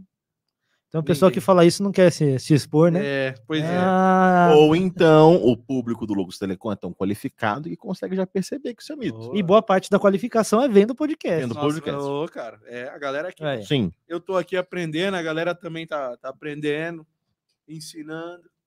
E aí, é Então, mito cara- ou verdade? Mito. Mito. Não é o melhor DNS. É, Eu sei que muita gente cai nessa bobagem porque tem muitos sites, muitos artigos. Se você coloca no Google, assim, tem mais milhares de resultados com a melhor é a performance da sua internet. Ah, então tem muitas, eh, muitos sites, blogueiros, youtubers recomendando isso. E o que eh, um- um pouco me preocupa é que tem muito provedor que coloca isso lá no NU, coloca no roteador no CPR, ah, tá funcionando, sempre funciona, então tá bom. Por- não sabe o que tá fazendo, não sabe por detrás como é que funciona o DNS internet, e só porque tá funcionando, então tá bom, fica satisfeito só com isso. O que, que acaba- acaba acontecendo? É o contrário, quando você utiliza o 8.8.8 ou 1.1.1.1, qualquer DNS que é externo ao seu provedor, como esse servidor está fora da sua infraestrutura, o seu assinante, o seu cliente leva mais tempo, mais milissegundos para poder buscar essa informação. A informação que o servidor de DNS dá é crucial. Todos os sites, aplicativos, smart TVs, o tempo todo eu fico consultando qual é o endereço IP dos servidores, onde está o conteúdo. Então eu fiz um estudo que para abrir só a página inicial do TikTok.com são 160 consultas DNS que são feitas e todas elas, quando é entregue para o aplicativo, para o celular, elas duram até um minuto. Ou seja, se passou um minuto assistindo o vídeo e passar para baixo o próximo vídeo, são mais novas 160 consultas de DNS. Se essas consultas são feitas no servidor fora do provedor com maior latência, leva-se mais tempo, é por isso que demora mais para carregar os objetos. Quando você coloca uma Smart TV para ver um catálogo de vídeos, demora para poder abrir a miniatura, a foto de cada ca- vídeo, cada filme que aparece no catálogo. Esse tipo de lentidão é gerada quando você coloca o DNS externamente na sua infra... externo à sua infraestrutura, né? E aí esses dois DNS aí que a gente falou são os mais famosos sobre isso. Então, é- é uma das principais causas para aquele cara que fala assim: poxa, quando eu faço teste de velocidade, bate a internet contratada, mas eu sinto que ela é lenta. E o que está deixando lento? É o DNS fora dessa infraestrutura. Eu dei uma palestra eh, nesse ano, na semana de infra do NIC-BR, e eu dei 8.838 motivos para se não utilizar DNS externo. Né? Então, quase 9 motivos. Me dê um motivo, então vou te dar quase 9 mil motivos. E um número muito específico, 8.838 motivos. E lá em 30 minutos, lá no meu canal no YouTube, tem essa palestra. Se alguém quiser, eu posso citar os links aqui no, no, no Instagram da CID mais tarde. Que, cara, eu, dou, eu mostro um estudo matemático provando que deixa mais lenta a conexão. Então, ah, mas sempre funcionou, sempre funcionou, você sempre deixou mais lento a sua conexão. E eu fui, é que às vezes eu sou um pouco enérgico, eu falei, vocês estão cagando a internet brasileira. Eu falei, de todo mundo lá no NICPS, vocês estão cagando, porque estão fazendo algo que é errado, estão fazendo algo que é diferente do projeto da internet. A internet foi projetada para para que cada sistema autônomo tenha seu DNS recursivo local. E aí tem várias opções. A sede dá consultoria para poder implantar um DNS local. O Elisandro Pacheco está aí no chat conosco, dá curso de como fazer o seu DNS local. Tem um parceiro da Loucos, que é a CDNTV, que tem um appliance pronto para poder colocar. Então, é, putz, é difícil, é caro. Não, cara, é fácil. Se você não está fazendo, está fazendo errado. Então, antes de terminar o ano, você tem que. Não, tem DNS recursivo no seu provedor? Perceba que você está deixando a sua internet mais lenta, o seu concorrente fica mais rápido por conta disso. Sabe uma coisa que eu já, já ouvi sobre esse negócio de DNS? Olha que curioso. Era uma empresa que tinha um link dedicado da Vivo, pequenininho, de 20 mega, e tinha uma banda larga de 200 mega, a diferença era de, de 10 vezes. O cara me falou assim, poxa, eu sinto que link da Vivo de 20 megas é mais rápido do que o de 200 megas. E aí ele tinha essa ideia que o Demito falou assim: não, como a internet, a Vivo é mais central, ela pega a internet mais da fonte. Não, não, não. É porque a Vivo vinha com o DNS configurado no modem da própria Vivo, enquanto esse provedor regional ficava utilizando o DNS externo, deixava a conexão mais lenta. Então, do cara perceber 20 megas ser mais rápido que 200, é quando ele abria lá o g1.com, estourava tudo na tela, porque a consulta de DNS era muito mais rápida, enquanto no, no, no provedor regional não era. Então, esse é um mito, mas esse mito é uma, a gente está falando aqui para um público super gigantesco e seleto. Ainda assim, a gente vai ter que falar muito sobre esse assunto.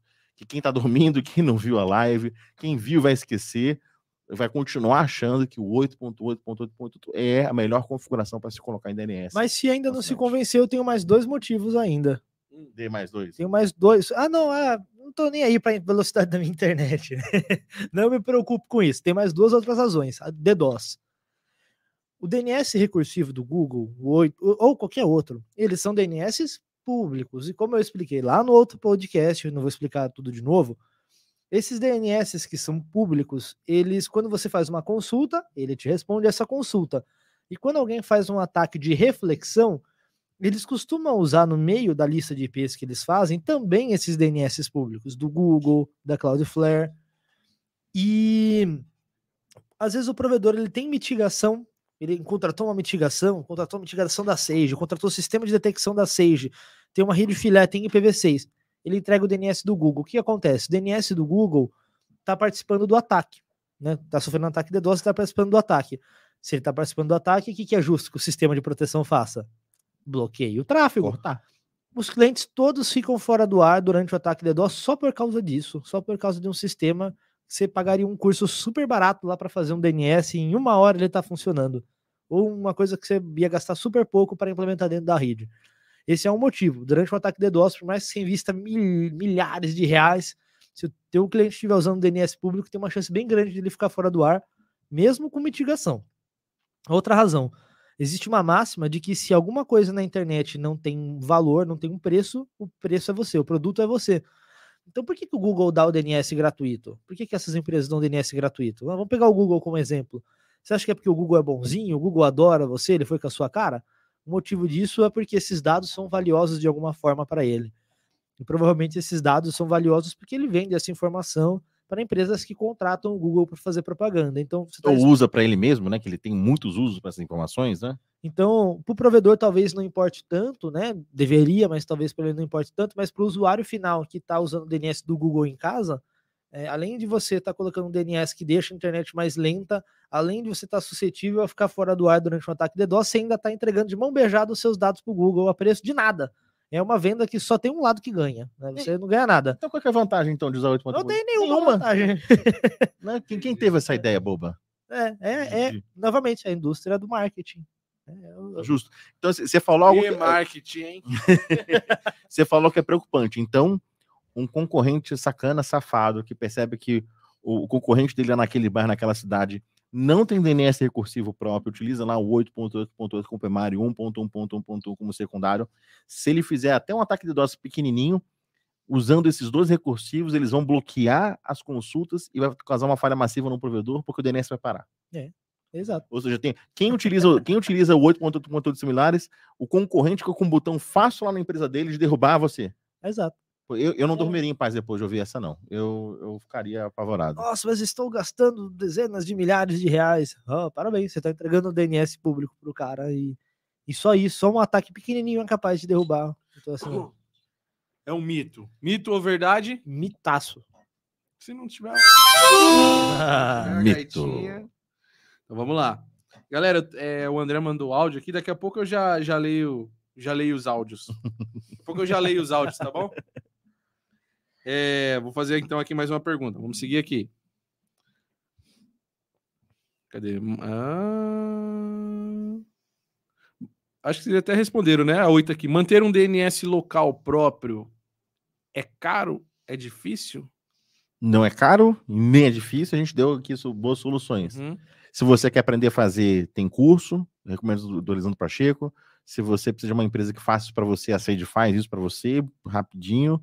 Se você precisa, não quero nem que faça para mim, eu quero comprar uma caixa ligar na tomada vela aqui no meu hack. A CDN TV tem esse produto. Então, cara, tem todos os caminhos. Ele perguntou sobre manter, sobre implementar. A gente explicou sobre manter. Se você quiser manter sozinho também, é muito fácil. O serviço de DNS, ele é um serviço que, você usando o Unbound, por exemplo, ele quase nunca para. Né? E quando para, a maioria das vezes você dá um restart no serviço já resolve. Então, é muito fácil manter o DNS. Uma maquinazinha aí de, com 4 GB de RAM já tem de usuário pra caramba, milhares de usuários, né? Então, você está falando que é mais fácil de manter do que um RP, do que um OLT, do Ah, que um provisional. Qualquer outro sistema que o provedor tenha, sempre é mais complexo de manter do que o DNS. Qualquer um.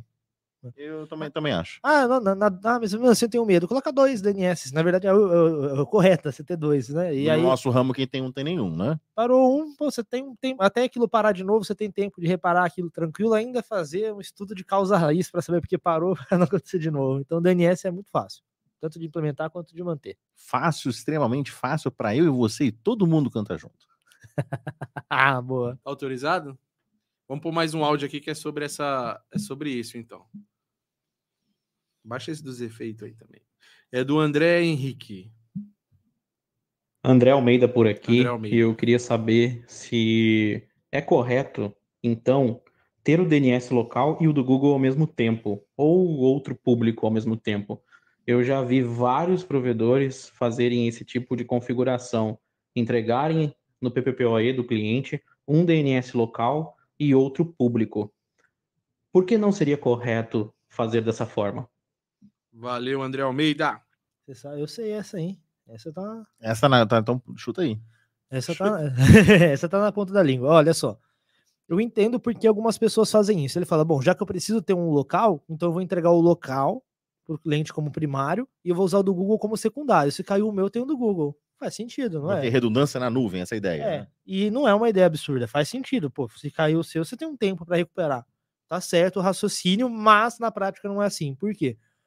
Existem sistemas operacionais e aplicações também que elas não entendem bem esse conceito, ou não entendem do jeito que a gente espera, o conceito de primário e secundário. E elas acham que os dois DNS devem ser usados ao mesmo tempo e de forma sortida. Então, uma consulta vai para um DNS, a outra consulta vai para outro DNS, em vez de ser sempre tentar nesse, e só se esse não responder, usar o outro. Não é um failover, né? Não é um failover, é um load balance. Então, se você entregar os dois DNS, existem várias aplicações, André, que vão preferir usar o DNS do Google, e aí vai entrar todos aqueles problemas que a gente falou, do, do, do DDoS, da privacidade e principalmente da velocidade. Então, é errado. Nossa, imagina o troubleshoot, o diagnóstico disso, que hora tá lento, hora tá rápido. Nossa, até você descobrir que a causa é essa, Uma imagem da página não abre, todo o resto abre rápido. É, é problemático. Difícil, hein? Difícil. Ó, Ótima pergunta, André, obrigado aí. Valeu, André. Obrigado, cara. Eu devo, deve ter gente, deve estar se reconhecendo, cara, meu Deus, estou fazendo cagada lá na minha empresa. É, meu amigo, é isso aí. A galera tá comentando, nem pra acompanhar. Continuem comentando aí, gente. É, a melhor internet é a do Tiers 1. Mito ou verdade? Mito, verdade. Uh, e essa também é uma coisa que aparece em livro, que aparece em palestra, que aparece em licitação pública. Cara, como aparece em licitação pública?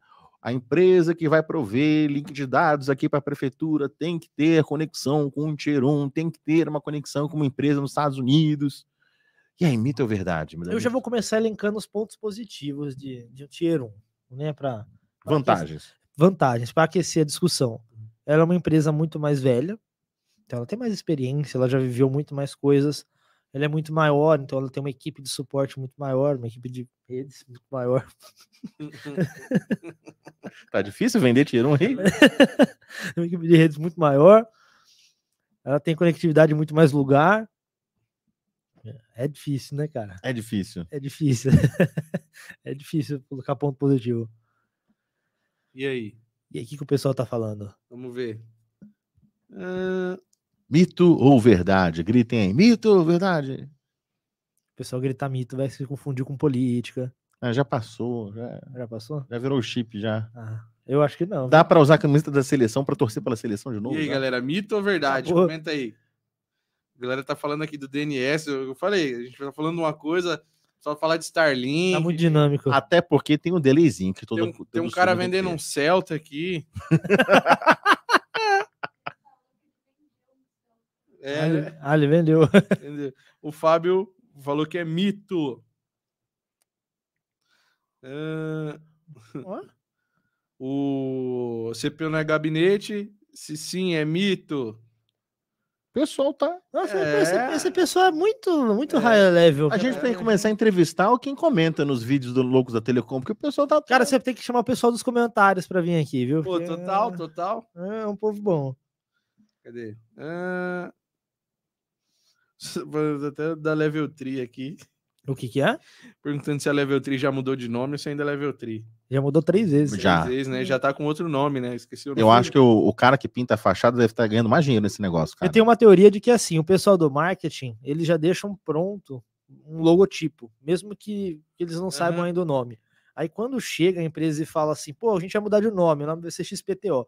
Eles só pegam e colocam a fonte do XPTO embaixo, porque o logo eles já tem pronto. Porque muda com tanta frequência Que já era. Imagina, chega lá o executivo, pô, precisa mudar de nome, mudamos de nome agora, tem que ter um logo novo até semana que vem. O cara fala, eu não vou ter esse, esse sufoco de novo, vou deixar pronto o logo. Aqui já. já, vai pensando várias Eu coisas. já sei o que os caras querem, já mudou oito vezes esse ano. Eu já, já sei mais ou menos o que eles vão pedir. Então o cara já deixa pronto. É a internet, é a velocidade, é um raio aqui de fibra É ótica. cabo que liga o mundo inteiro, já tenho, já tenho o briefing na cabeça. Então vamos começar do começo do que, que é o Tier 1. E essa eu vou deixar pro Ayub, ele é o cara da telegeografia, vou até me encostar aqui, descansar e, e- e aprender na aula. O Elisandro comentou aqui, ó. Avisa aí que tem outro novinho no ramo na live. O Rubens Cool. Quem que é esse? É, é, esse é tão Rubens. novo que nem nunca Que ouvi que é falar, esse? nunca li o nome dele em assinatura de e-mail, não imagina. Caramba. Esse aí não foi apresentado, não. Não foi? não, ainda Esse é o mestre dos magos. É aparece magos. É, ainda não Se foi falar o nome dele três vezes, ele aparece aqui. Esse cara, ele sabe de todos os assuntos que a gente falou, ele sabe muito sobre todos eles. Caraca, Esse cara é muito foda. que tá? da hora. Então manda um áudio aí, Rubens Cool. Manda Então, do... chama o Rubens Kill pra cá, pra um Rubens podcast. Kill. É. Tá. É que, ó, pra- Chama ele pra um podcast pra cá. Esse cara é brabo. convidado bom. Será que ele Gos- aceita? Gostei. Ô, Rubens. Manda um áudio aí, Rubens, de 30 segundos aí, 11 9 6163 2777. Manda um oi pra gente aqui na live, já que você tá na live. E aí, mito ou verdade, cara? É... Deixa eu até perder a pergunta aqui, ó. É, é pergunta que tem aqui, hein? O Tier 1. É, a melhor internet é a do Tiers 1. Mito! E esse mito vai pegar muita gente de calça curta. Vamos primeiro entender por que, que é um Tier 1. Tier 1, é, tem gente que acha que tem a ver com a- o volume tamanho, são as empresas que têm mais banda, tem a ver com mais tecnologia, que o, o roteador do Tier 1 é diferente dos outros provedores. Não, nada disso. É uma questão de relacionamento comercial financeiro. O Tier 1 é uma empresa que, graças ao tamanho que ela tem, em quantidade de assinantes, em quantidade de provedores que ela atende e o território geográfico que ela atua, ela é tão grande que ela nunca compra a internet de ninguém. Ela sempre tem ou clientes ou parceiros. Porque hoje um provedor, às vezes, imagina um provedor que participa do X, por exemplo, né? Existem algumas empresas no X de conteúdo, como o Google, outros provedores regionais que ele troca tráfego, né, bilateralmente. Às vezes é já um provedor médio que vendeu trânsito IP para outros provedores pequenininhos nos bairros onde ele atua, ele precisa comprar o trânsito IP de outras empresas que são maiores do que ele. Esse Tier 1, essa empresa nessa camada, ela é tão grande que não existe ninguém maior do que ela. Ela sempre tem outras empresas grandes como ela, em que ela troca tráfego de forma bilateral, ou ela tem clientes, ela tem downstreams, tem empresas que compram dela. Como é que uma empresa chega nesse patamar? Se você olha as empresas que são ditas Tier 1, quase sempre elas eram as ex-estatais. Então, eram as empresas que tinham por muito tempo monopólio das telecomunicações nos seus países, como elas exerciam o monopólio, para você conseguir, por exemplo, a Holanda, que tinha um 1 chamado KPN, que foi vendido há algum tempo.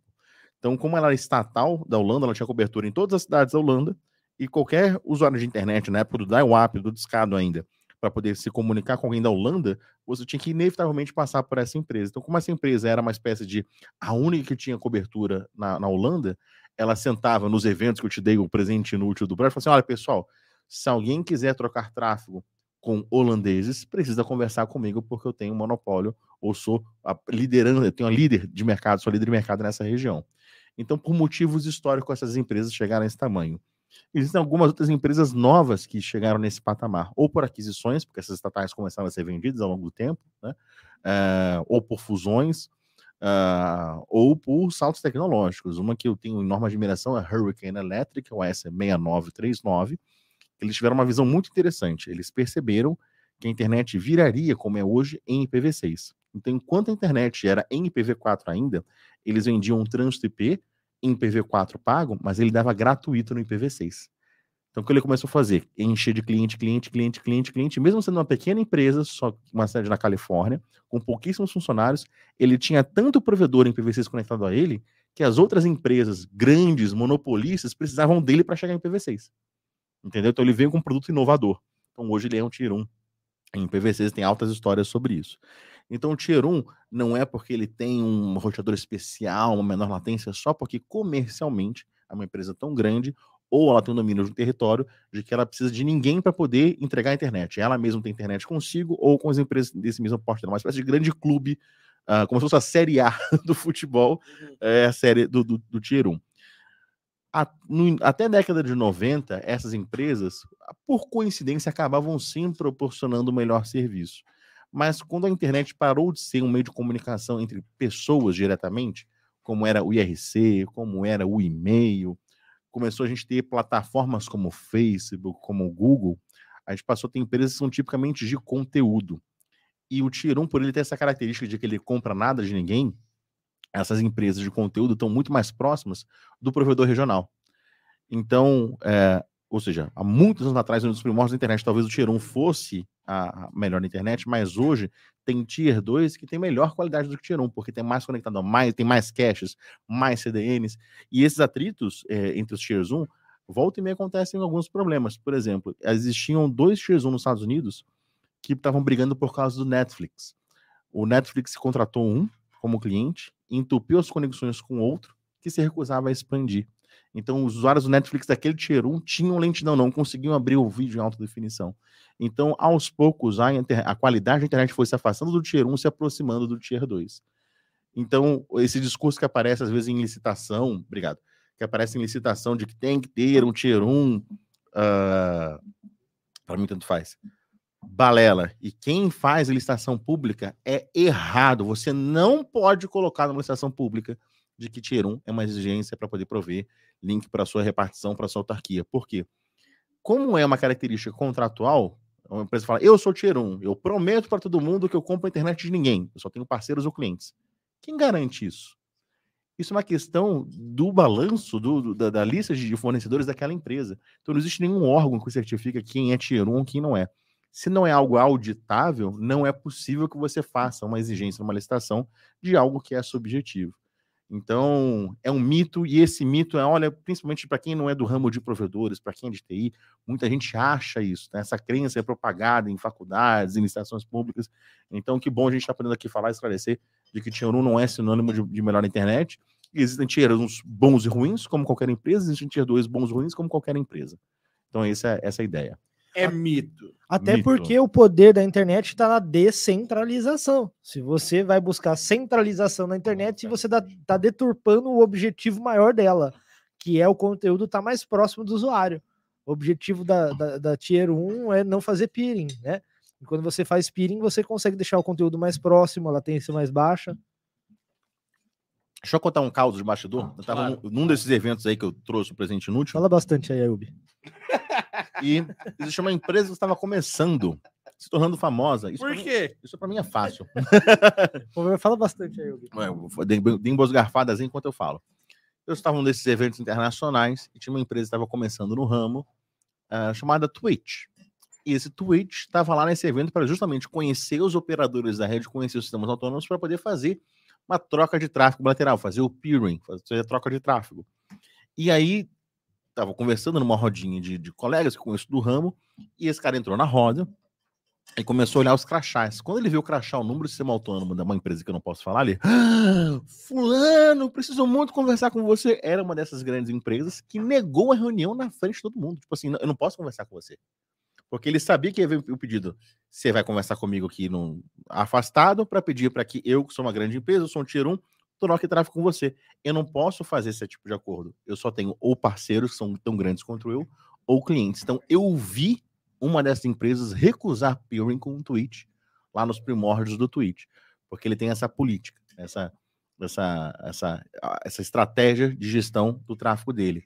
Então, ou seja, as empresas que são tier 2 ou tier 3, às vezes podem ter uma melhor conectividade com o Twitch do que um tier 1 que teve essa relação de que o próprio, como ele evita ter parceiros, se o Twitch não o escolheu como fornecedor, ele vai estar longe desse conteúdo. Então eu testemunhei, na, aconteceu na minha frente, eu, tipo assim, vou nem conversar com você, não quero nem papo, entendeu? A empresa estava no início, era, era, não era tão importante como é hoje, como teve transmissão da Copa, mas essa postura, não, não, não, não, eu ou você compra link de mim, ou você não vai trocar tráfego diretamente comigo. Então uma postura bastante rígida.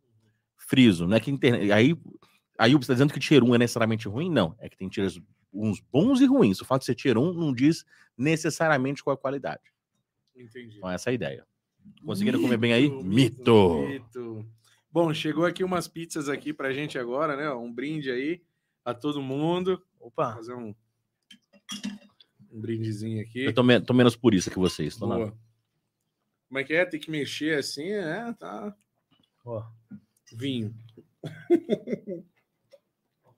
Saúde aí pra todo mundo. Eu espero que quem esteja assistindo aceitou meu convite de beber com É nós. verdade, comentem aí se, vocês- se vocês estão bebendo também em É, casa, né? A gente convidou o aham. pessoal para beber enquanto acompanhava a gente, né? Quero saber só também. Vamos lá, tem mais perguntas aqui. Continuem mandando áudios, tá? O Rubens comentou: as crianças estão dormindo por aqui, não dá para gravar áudio. Mas tranquilo, um abração, cara. É, vou seguir aqui para a próxima pergunta, então, Uhum. tá bom? Que é o seguinte: as operadoras mitigam, as operadoras mitigam DDoS. Mito Aham. ou verdade? E aí, galera, na opinião de vocês, as operadoras mitigam o ataque DDoS? Enquanto o pessoal responde aí, vou dizer o que, que eu ouço. Eu ouço muito isso, viu? Tem gente que chega nos eventos, no stand da sede, pergunta o que, que a sede faz. A gente explica que a gente dá consultoria de redes e tudo que a gente está conversando aqui e que a gente faz mitigação de doses. Aí o cara fala, isso eu não preciso, a minha operadora já faz isso. Como eu já ouvi isso tanto? Será que faz sentido isso mesmo? Será que você, você que tem um provedor, ou que você que é gestor de um provedor, você tem isso cristalizado na sua cabeça? Não, não tem problema, porque da mesma forma como um link ficar indisponível é responsabilidade da operadora de deixar ele é, no ar de novo, uma ruptura, alguma falha, se houver um ataque cibernético de doses, é a operadora que é responsável por isso, né? Não? E aí? Tô curioso para ver o que o pessoal vai falar antes de começar. Essa eu quero responder, hein? O André Bolzan comentou: bebendo café, café com bacon.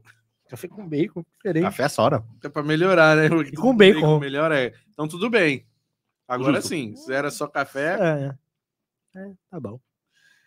ah, o Alan Caldas, mentira. um abração, Alan. Alan César, se pegar, é, se pagar, mitiga sim. O André Bolzan, mito. O CPU, se tiver safe BGP, sim. Hum. Então, se pagar sim, mito. E se tiver o safe BGP, sim. Justo. Vamos ver. Se chega mais aqui.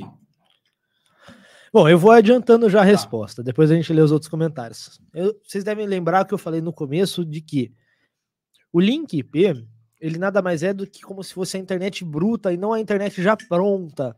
Então, o que o, provedor, o fornecedor de trânsito IP, o, a opera- o vulgo operadora fornece, não, não é a internet pronta, mas sim a internet bruta e o provedor de internet é que coloca os serviços ali, o IP, o DNS e as outras coisas para que o usuário consiga navegar. E com o DDoS não é diferente, com o anti-DDoS não é diferente. Então, a operadora, ela até pode fornecer o serviço de anti-DDoS para os clientes dela, para os provedores de internet. Mas isso não é comum, é, isso não é uma coisa padrão, então quem supõe que o trânsito IP, que a, que a operadora de trânsito IP já entrega a mitigação, tá muito errado. Isso não é uma coisa padrão, isso não deveria e não é uma obrigação da operadora. Ah, mas eu tô comprando o link dessa operadora, como é que ela não mitiga o D2? Isso não é uma obrigação dela, ela não tem essa obrigatoriedade.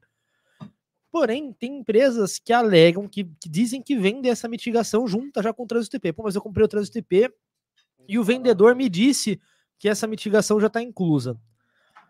Isso é, é uma questão muito importante. É necessário que você veja no contrato que você tem com a operadora se eles descreveram contratualmente que eles têm a, a- a obrigação de te fornecer essa mitigação. Se não tiver no contrato que eles te fornecem a mitigação, eles não vão te, te proteger. Por quê? Porque isso é um serviço que tem um custo muito elevado, tem uma complexidade muito elevada para alguém te entregar de graça. Então, se a operadora falou para você que tem mitigação, você deve checar no contrato se isso tem mesmo. E não só se tem no contrato, mas também se tem as especificações. Qual é a banda máxima protegida, qual é a banda limpa protegida, quais são os tipos de ataque, né? Se é até a camada 7 ou se é só até a camada 4 que é protegido. Então a operadora ela pode fornecer, mas isso não é uma coisa padrão. E se também se ela te oferece isso por um, se ela falar para você, pô, ela, olha, eu ofereço essa mitigação, né? Tá aqui no contrato. É, é uma coisa que você precisa validar, não só com a operadora, mas com qualquer, outra empresa, se ela realmente é uma empresa que entende de DDoS. O ataque DDoS ele é uma outra área, é uma outra ciência. Para vocês terem ideia, o especialista em anti-DDoS não é nem necessariamente um especialista em segurança da informação. Ele é um especialista em redes muito qualificado que acabou enveredando para a área de anti-DDoS. Então não, não, existe nenhum curso né, de mitigação de ataque DDoS. Não existe. Há técnicas de mitigação. Se vocês pesquisarem, vocês vão ver que não existe essa formação, não existe esse curso. Então, é, se a operadora te fornece, ou, ou, qualquer outra empresa promete que te fornece o serviço de anti-DDoS, é válido que você cheque as credenciais das pessoas que operam essa solução. Você deve perguntar para essa empresa: olha, é, o, o, o, suporte ele é em português, a, a, time de segurança dessa empresa ele é do, ele é do Brasil mesmo. Por, por que, que eu falo do Brasil? Porque a gente vive aqui no Brasil um cenário muito diferente de todo o resto do mundo. É, é, muito comum, às vezes, um cliente nosso ele tem uma operadora né, que fornece a mitigação para ele. Ele está sofrendo um ataque, ele abre um chamado que está vazando 30 gigas né, de ataque DDoS. E a operadora responde: Poxa, mas eu estou mitigando 70 gigas. 70% do ataque. Ora as bolas, eu não tenho 30 gigas sobrando. Meu roteador não aguenta 30 gigas de ataque DDoS, né? Para eu mitigar aqui. Que pro gringo isso é carne de vaca. Pro é, gringo é. Lá fora, o cara tem banda sobrando na cabeça lá do, do, do, piloto da mitigação do Tier 1. Isso daí faz sentido. Ó, 30 gigas é tão pouquinho, né? Como é que trava a sua rede? Isso daqui no Brasil é um absurdo de banda. É mais tráfego do que o provedor inteiro tem no horário de pico dele. Então é importante que essa empresa que fornece a mitigação, ela entenda do Brasil, ela entenda do cenário brasileiro e ela tenha especialistas que são é, é, que entendam de DDoS e não um cara que fez um cursinho de segurança da informação, que aprendeu pentest. E eu não estou desmerecendo essa pessoa, mas isso são áreas diferentes, né? É igual você é, comparar um ortopedista com um neurologista, são áreas que é, de fato são da medicina, são os dois são ali da, da medicina, igual os dois são da tecnologia da informação, mas são especialidades diferentes. Eu conheço muita empresa, eu conheço até Tier 1 que vende serviço de mitigação e não vende pouco, vende muito. E não vende barato também, vende caro o serviço de mitigação. E você vai conversar, às vezes, com, com essa empresa e ela só tem um único especialista em anti-DDoS no país inteiro ou no continente inteiro. Né? E, e ainda você fala que esse especialista ele não é um cara que tem uma longa vivência. Então, se você vai contratar o serviço, você pode é, falar: olha, eu quero conversar com o especialista antes de dose de vocês, eu quero saber quantas pessoas atuam no Brasil, eu quero saber se essas pessoas têm experiência e também a diversidade de soluções né, que eles usam diante de DDoS. Então, a, é, é, existem tem muita gente que crê que mitigar DDoS é, se resume a você ter uma caixa muito boa, uma caixa de grife, uma caixa famosa. É um hardware, liguei na tomada, tá resolvido. É, exato, tem, um, tem uma solução aqui, um equipamento muito bom de grife diante do DDoS. Esse equipamento de grife não significa que ele é o equipamento que vai resolver o seu problema do ataque DDoS. É, ele pode ser um equipamento bom, mas ele não vai ser bom para todos os tipos de ataque. Existem tipos de ataque que essa caixa é melhor. Existem outros tipos de ataque que outra caixa é melhor, ou existem tipos de ataque que nenhuma dessas caixas é melhor. Um operador humano vai ter que fazer alguma medida manual ali. E então, se essa empresa falar, não, nossa mitigação aqui é baseada nesse fornecedor, né? A gente, nossa mitigação aqui é 100% Arbor. Isso não é um benefício. Ele está te vendendo uma coisa, uma limitação, como se fosse um benefício. O Arbor é uma ótima caixa, mas você falar que a sua mitigação é só baseada em Arbor não é uma feature, é um bug. É um, é um defeito, está É um- limitado aquilo que é aquela um caixa problema. faz. Se ela não faz bem uma coisa, ferrou. É, então, lançou um ataque novo. Você vai ter que esperar o pessoal da NetScout, da Arbor, desenvolver um, um bug fix ali, uma nova vacina para resolver aquele ataque. Enquanto que, se você se aquela empresa tivesse outras soluções, ela talvez uma outra solução já teria aquela vacina pré-criada, né? Então, o que você está me dizendo, é, que eu achei muito interessante, é o seguinte: que mitigação de DOS é um produto em si, né? Então, dizer assim, não, tá incluso, o vendedor me falou que tá tudo junto. Seria parecido com o assinante o provedor dizer o seguinte: ah, não, é, é sua responsabilidade colocar as câmeras EPs aqui na minha casa, se alguém invadir a casa, me avisar. Né? Existe um produto de monitoramento de segurança? Sim, existe esse produto. Quem disse que ele está junto com a oferta de banda larga? E se você, provedor, oferecesse isso, você colocar no contrato, né? Você está dando para o seu cliente mais benefícios, você quer se orgulhar disso, você coloca no, no contrato, nota fiscal. Então deve ter E provedor. até cobra um pouco mais por isso. E até tem uma mensalidade mais por isso. Então tem provedor que fala assim: não, já está incluso, mas não está no contrato, não está na nota. Pô, será que você tem mesmo, né? É, é- é parecido, mais uma, uma das minhas comparações, é parecido com você comprar o carro e fazer questão que ele já venha blindado, não. É. O, ca- o carro é um produto, a blindagem do carro é outro produto.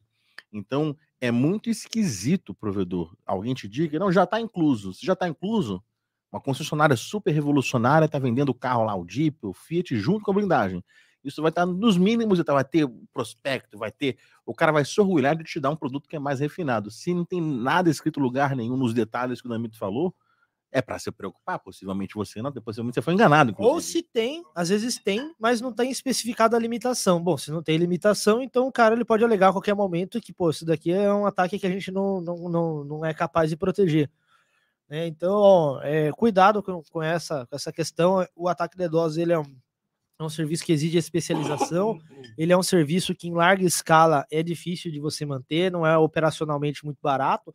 Então, quem oferece isso de graça é estranho. É, e às vezes até tem no contrato, mas aí é bom que você cheque também os limites e a capacidade daquela empresa em fornecer aquele serviço. É uma outra área. Igual quem. é, a, gente vende mitigação, a gente não, não, a gente não vende CDN, entendeu? Igual o pessoal da CDN TV. É, São áreas diferentes. É, é estranho, né? Se a gente começasse a vender isso, ou se eles vendessem anti-DDoS. São coisas muito separadas. E o outro também que eu gostei muito que você falou, da empresa gringa, né? É, não é desmerecendo nenhuma empresa estrangeira, mas se você não tem pessoas que falam inglês na tua equipe, se você contrata um fornecedor estrangeiro, ele tem o suporte do link de trânsito TP, se rompeu fibra, é em português. Mas o especialista em DDoS fica no exterior, quando tiver uma crise de DDoS, você vai conversar com quem? Com o estrangeiro, cara, você tá numa situação difícil. E a gente já, a gente tá citando tudo isso, a gente já viu clientes que entraram nessa furada, né? De ter foi- ah, achava que eu tinha mitigação, mas descobri que não tinha, que eu tinha que desenrolar com um cara que estava no Japão, que estava na Índia, que estava na Itália.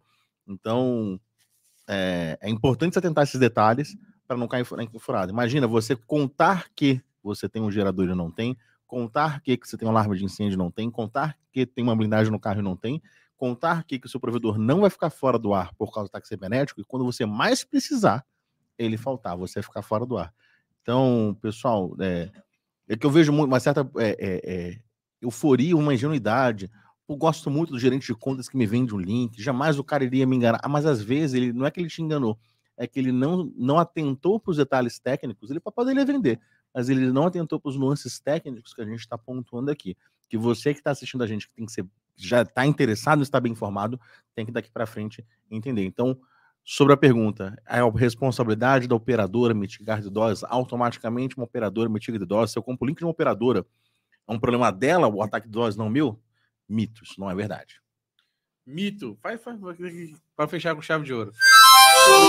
Consegue ir para a próxima Mito. pergunta. Como que é?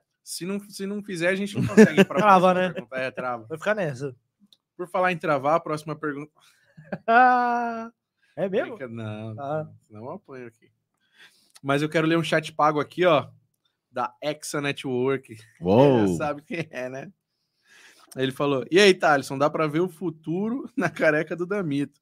Abraço, meu brother. Mente brilhante. Ele mandou cinquentão só Uou. pra falar isso. Cara, você gastou 50 reais pro lado da minha careca, que sacanagem. Mas tá bom. Tá bom, né? Manda Na mais. quinta série o bullying era gratuito, né? Quando a gente fica Manda adulto, mais agora o bullying é 50. pago. Manda Pelo mais- menos alguém notou meu esforço de Olha. raspar o ca- cabelo aqui, né, frequentemente. Manda mais 50 xingando eu agora. Bombardeia aí, cara. Um abraço, mano. Bom, vamos lá. Ah, tá acabando aqui já as perguntas, tá, pessoal? Mais ou menos. Estamos na metade. Décima primeira pergunta aqui, ó. Microtique presta Bom, mito ou Mito verdade? ou verdade? Bom, microtique presta ou não? Eu tô curioso pra ver o que o pessoal do chat E vai aí, falar, mas- mas, já vou falando enquanto eles vão digitando aí. Tá bom. Microtique presta. Mito ou verdade? Comentem aí. Eu vou dizer. A gente pode até discordar aqui, mas eu vou dizer que presta. Que microtique presta. Eu vejo com maus olhos muita gente do nosso ramo que hoje tem um provedor de 100 mil assinantes, 200 mil assinantes, andando aí de carro esportivo, com casa no exterior, que aí vem no evento, vem num, num- num jantar, alguma coisa, e fala mal de microtique, e pisoteia microtique, e faz deboche a quem tava com microtique. E eu sei que o cara começou com microtique, né? Então, é, essa empresa ela tem que ser muito respeitada, admirada, que uma equipe pequena de engenheiros lá do país do leste europeu conseguiu criar um produto que faz tudo, que faz BGP, que faz MPLS, que faz LCP, que faz OSPF, que faz uma série de coisas. Então, o produto é perfeito? Claro que o produto não é perfeito. É de uma pequena empresa, com uma pequena história, que tem um, um nicho do pequeno provedor muito forte. E para o pequeno provedor, ele atende muito bem. Ainda bem que existe microtik. Eu acho que o Brasil não seria o país do provedor de internet, com mais de 20 mil provedores, se não fosse um fabricante como microtik. Se tudo fosse Cisco, Juniper, a barreira de entrada nesse mercado seria muito grande. Então, acho que o nosso mercado deve muito respeito e admiração a esse fabricante, pelo que ele conseguiu colocar é, no mercado e conseguiu colocar a qual preço. Ele permitiu que uma caixa tenha múltiplas funções. É o roteador que eu tenho em casa, dá um ótimo CPE. Então, para mim, Microtik presta sim para esse nicho do pequeno provedor. Ó, Rômulo Silva, até uma quantidade de assinantes é muito eficiente. Edilson Lara, verdade, mas depende da função. O André Bolzan, verdade. Daniel Ciega, verdade, nas mãos de quem sabe operar. O CPU, presta sim, Microtik é vida. Então a galera tá aqui também, é o Rômulo Silva, Microtik é o fosquinha do provedor. Isso aí. Poxa, eu achei que o pessoal ia também entrar nessa "É, coisa de troll. Eu achei que o Ah. pessoal ia espanar de um jeito que eu ve, o que eu vejo de gente fazendo esse vexame de falar assim, ah, essa porca, falar porcaria, colocar adjetivo ruim, debochar, mas o cara fala isso contando 100 mil assinantes. Como é que ele começou, né? É, esse cara que eu vi falando isso, eu tinha ido no provedor dele quando ele estava no início, era paredão de CCR, era paredão de microtique. Aí tava lá de carro conversível, arrotando de que microtique é ruim. Eu falo, pô, amigo, cuspindo no prato que comeu, negando as tuas origens, né? Ó, visitei muito provedor de internet nesse, nesse ano, muito, mas muito, cara. Fui nos caras grande, grande. Todo mundo tem uma microtique lá. Tem, tem algum Todo lugar. mundo. É impossível Tem. não achar um Tá microchip. fazendo alguma coisa lá dentro. Não, aqui é o gerenciamento remoto aqui que ficou agora. VPN, É. esqueci ligado. É só pra acender o LED à noite. Pra tocar Star Wars, a música do Mario quando buta, né? É. Pra fazer as É, né? Mas aqui, vai, tá bom. Legal, ah, que bacana, todo mundo dando uma microtique aqui, mas no dia a dia o que a gente vê, as pessoas falando não é isso. Eu- e aí eu vou jogar pro Ayub aqui, é, é, ele é o advogado do microtique, então vou falar. E o problema do BGP? Das rotas, do full routing que ele não aguenta, a documentação dele que não fala exatamente quais são os limites, ele não, não especifica lá, ah, a partir de tantas rotas trava, igual dos sorteadores, tem o limite de rota, o microtique não bem tem específico, sim. uma quantidade de atualização que eles têm que fazer todo dia, porque a versão anterior tinha um bug. E aí, o que, que você diz dessas coisas? Uau. Desculpa, gente, só, só quero Ele- fazer o ele- outro lado aqui da conversa. O produto, o produto ganhou uma má fama que, de fato, eles demoraram muitos anos para poder fazer o que eles chamam de QA, Quality Assurance, fazer o processo de garantir que o router S não tenha bugs. Então, eles iam lançando novas versões com novas funcionalidades, mas uma quantidade muito grande de bugs, né? Há pouco tempo eles conseguiram melhorar isso. E a documentação também acho que ela tem melhorado progressivamente. Então, não é um produto perfeito. é, eu vejo ele como uma porta de entrada, uma ótima função como CPE, como rede de gerenciamento, mas eu sei que o provedor, quando chega num certo tamanho e quando bate a porta dele algumas demandas como o de DOS, o microtik vai deixar o cara na mão.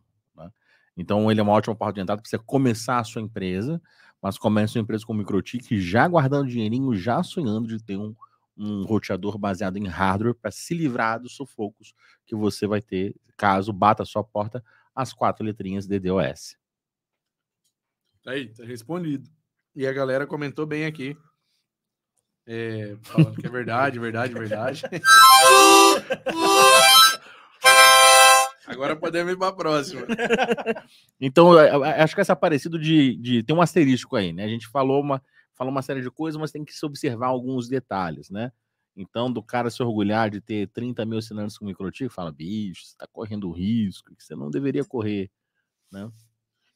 O Romulo, o último MK do provedor onde trabalho está indo embora, sendo substituído pelo A10 para a CGNAT. Nossa, uma Ferrari do CGNAT, hein? Mentira, não é o último. Deve ter algum que você não sabe. Em algum É. lugar tem. tá Você lá. vai ver, vai ter. Ele vai sair e vai ficar.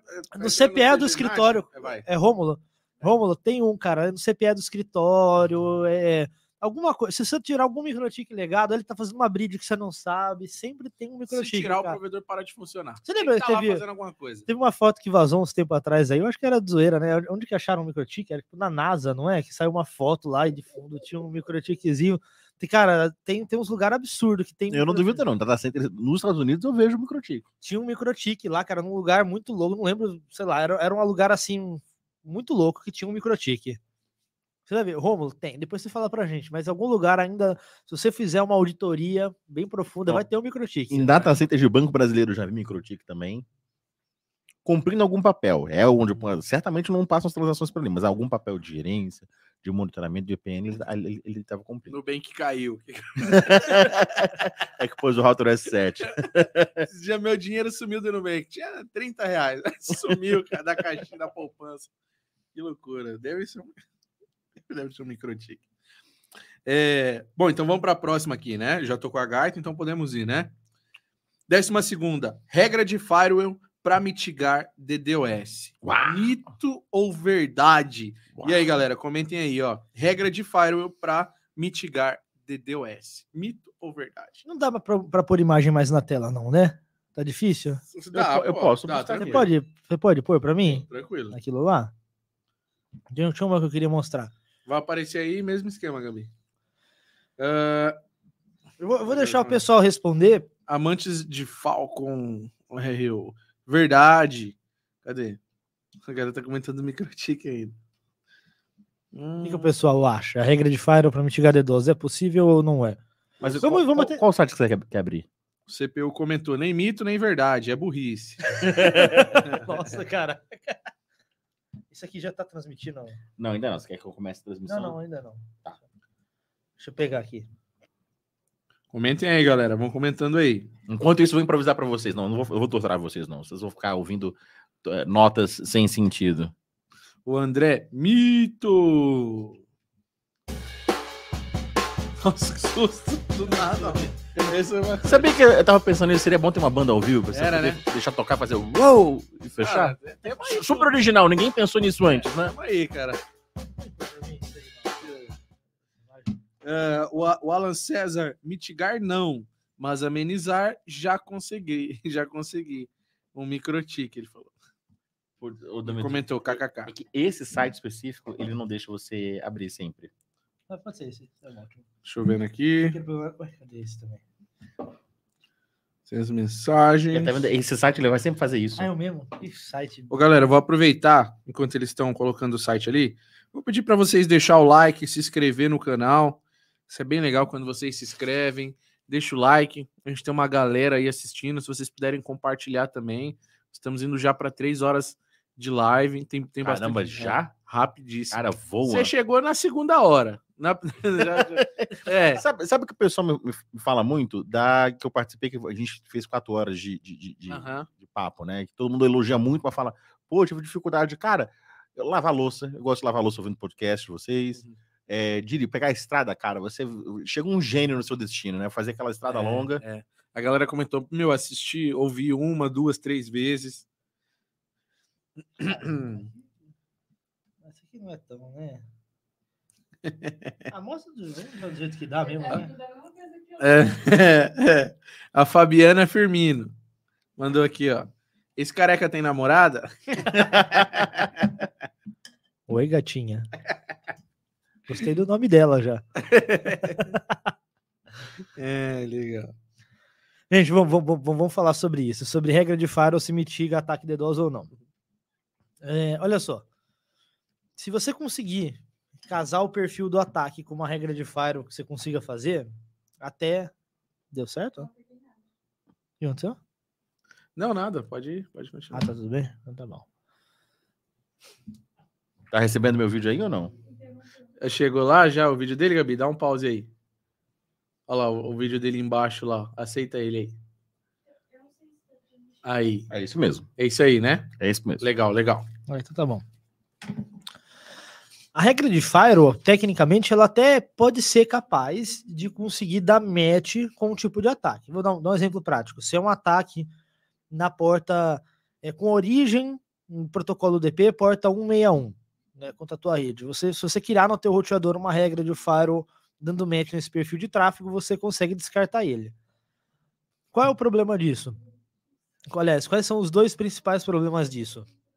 Um deles é, por mais que você consiga esperar esse ataque chegar na tua rede e descartar ele internamente, se esse ataque for maior do que a tua capacidade de link, ele ainda vai saturar o teu link. Então nada adianta você receber o ataque e descartar em casa, né, dentro da tua rede, no teu roteador, porque o teu link já vai estar saturado, a lentidão ou, a indisponibilidade dos teus usuários já vai ter acontecido. já tá vendo a tela já. Ah, tá bom, vou mostrar. Ou também, às vezes, esse ataque ele é tão grande, às vezes não, né, na maioria das vezes, esse ataque é tão grande que por mais que você crie uma regra que o seu roteador seja capaz de conseguir dar match no ataque, o, o tanto de pacote que o teu roteador vai ter que descartar é, é, exaure ele, fazendo com que ele pare de funcionar justamente por causa do, do trabalho muito grande que ele vai fazer para tentar descartar aquele ataque. Então é um escudo que ele até funciona, só que ele geralmente é muito inferior ao tamanho do ataque. E aí essa imagem que eu coloquei aqui na tela é mais ou menos o que é geralmente mitigar uma- um ataque de DOS com uma regra de firewall no microtik. É um escudo de papelão. Olha essas imagens que eu tô mostrando, não consegui amplificar- é, é, ampliar elas aqui, mas é Tem isso. um escudo? Tenho. De papel, mas tenho. Eu gostei que demorou para encontrar, né? a- Você queria mostrar.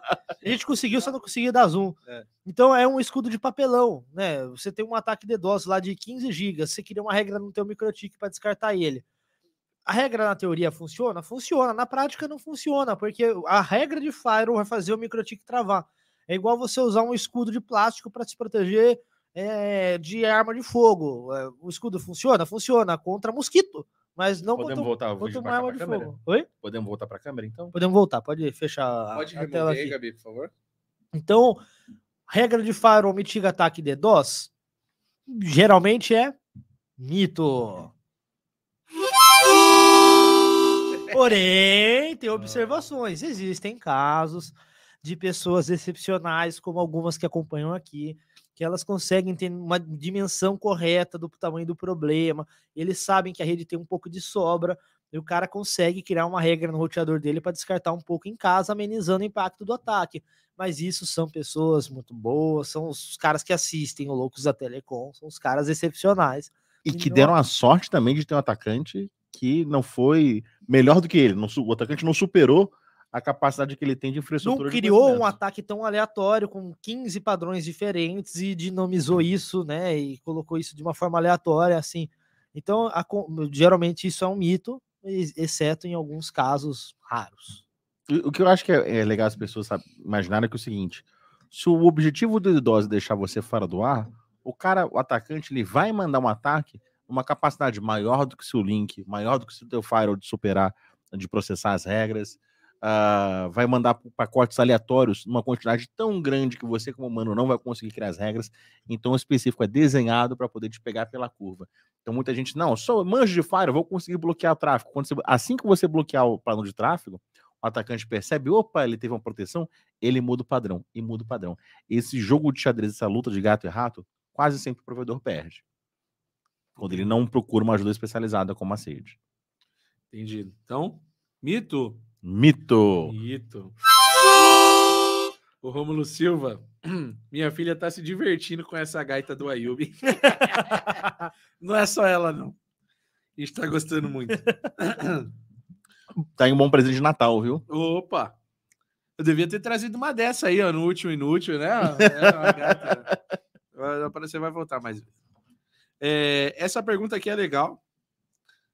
Né? A internet depende dos Estados Unidos. A internet depende dos Estados Unidos. Ah, essa eu quero saber o que o pessoal do chat tá falando. Mito ou verdade? E aí, a galera? internet, aí tá a internet no geral, a internet brasileira tá A falando. aí. internet. A internet depende dos Estados Unidos. Tá aqui só.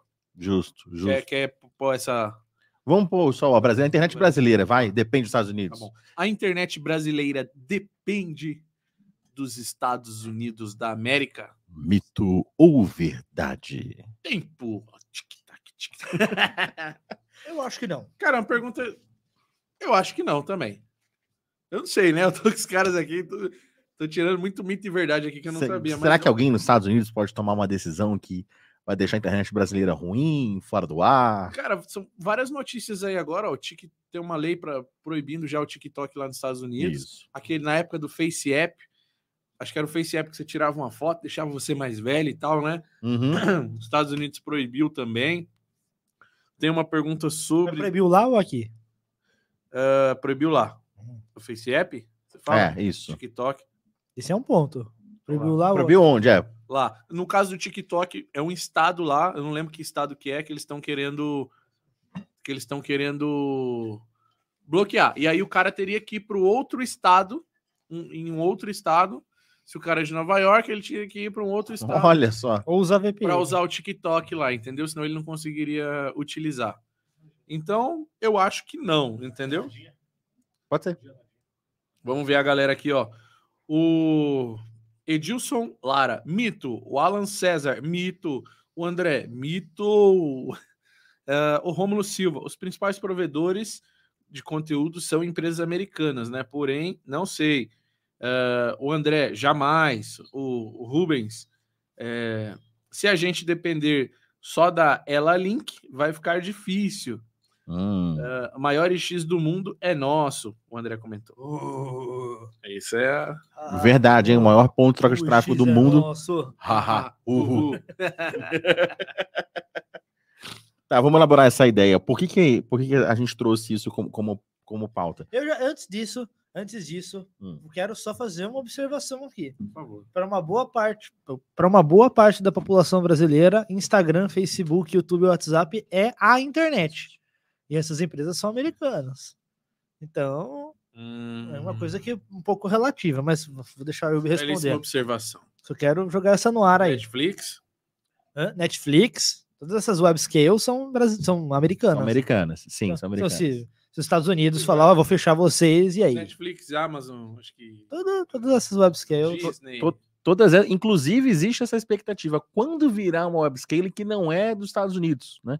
O mercado está esperando que algum grande talento surja de outro local do mundo, funde uma empresa fora dos Estados Unidos para poder tornar ah, o produto que ele faça tão presente na vida das pessoas, no bolso de todo mundo, como essas empresas americanas eh, o fazem. Por que, que a gente colocou ah, esse, esse item de pauta aí?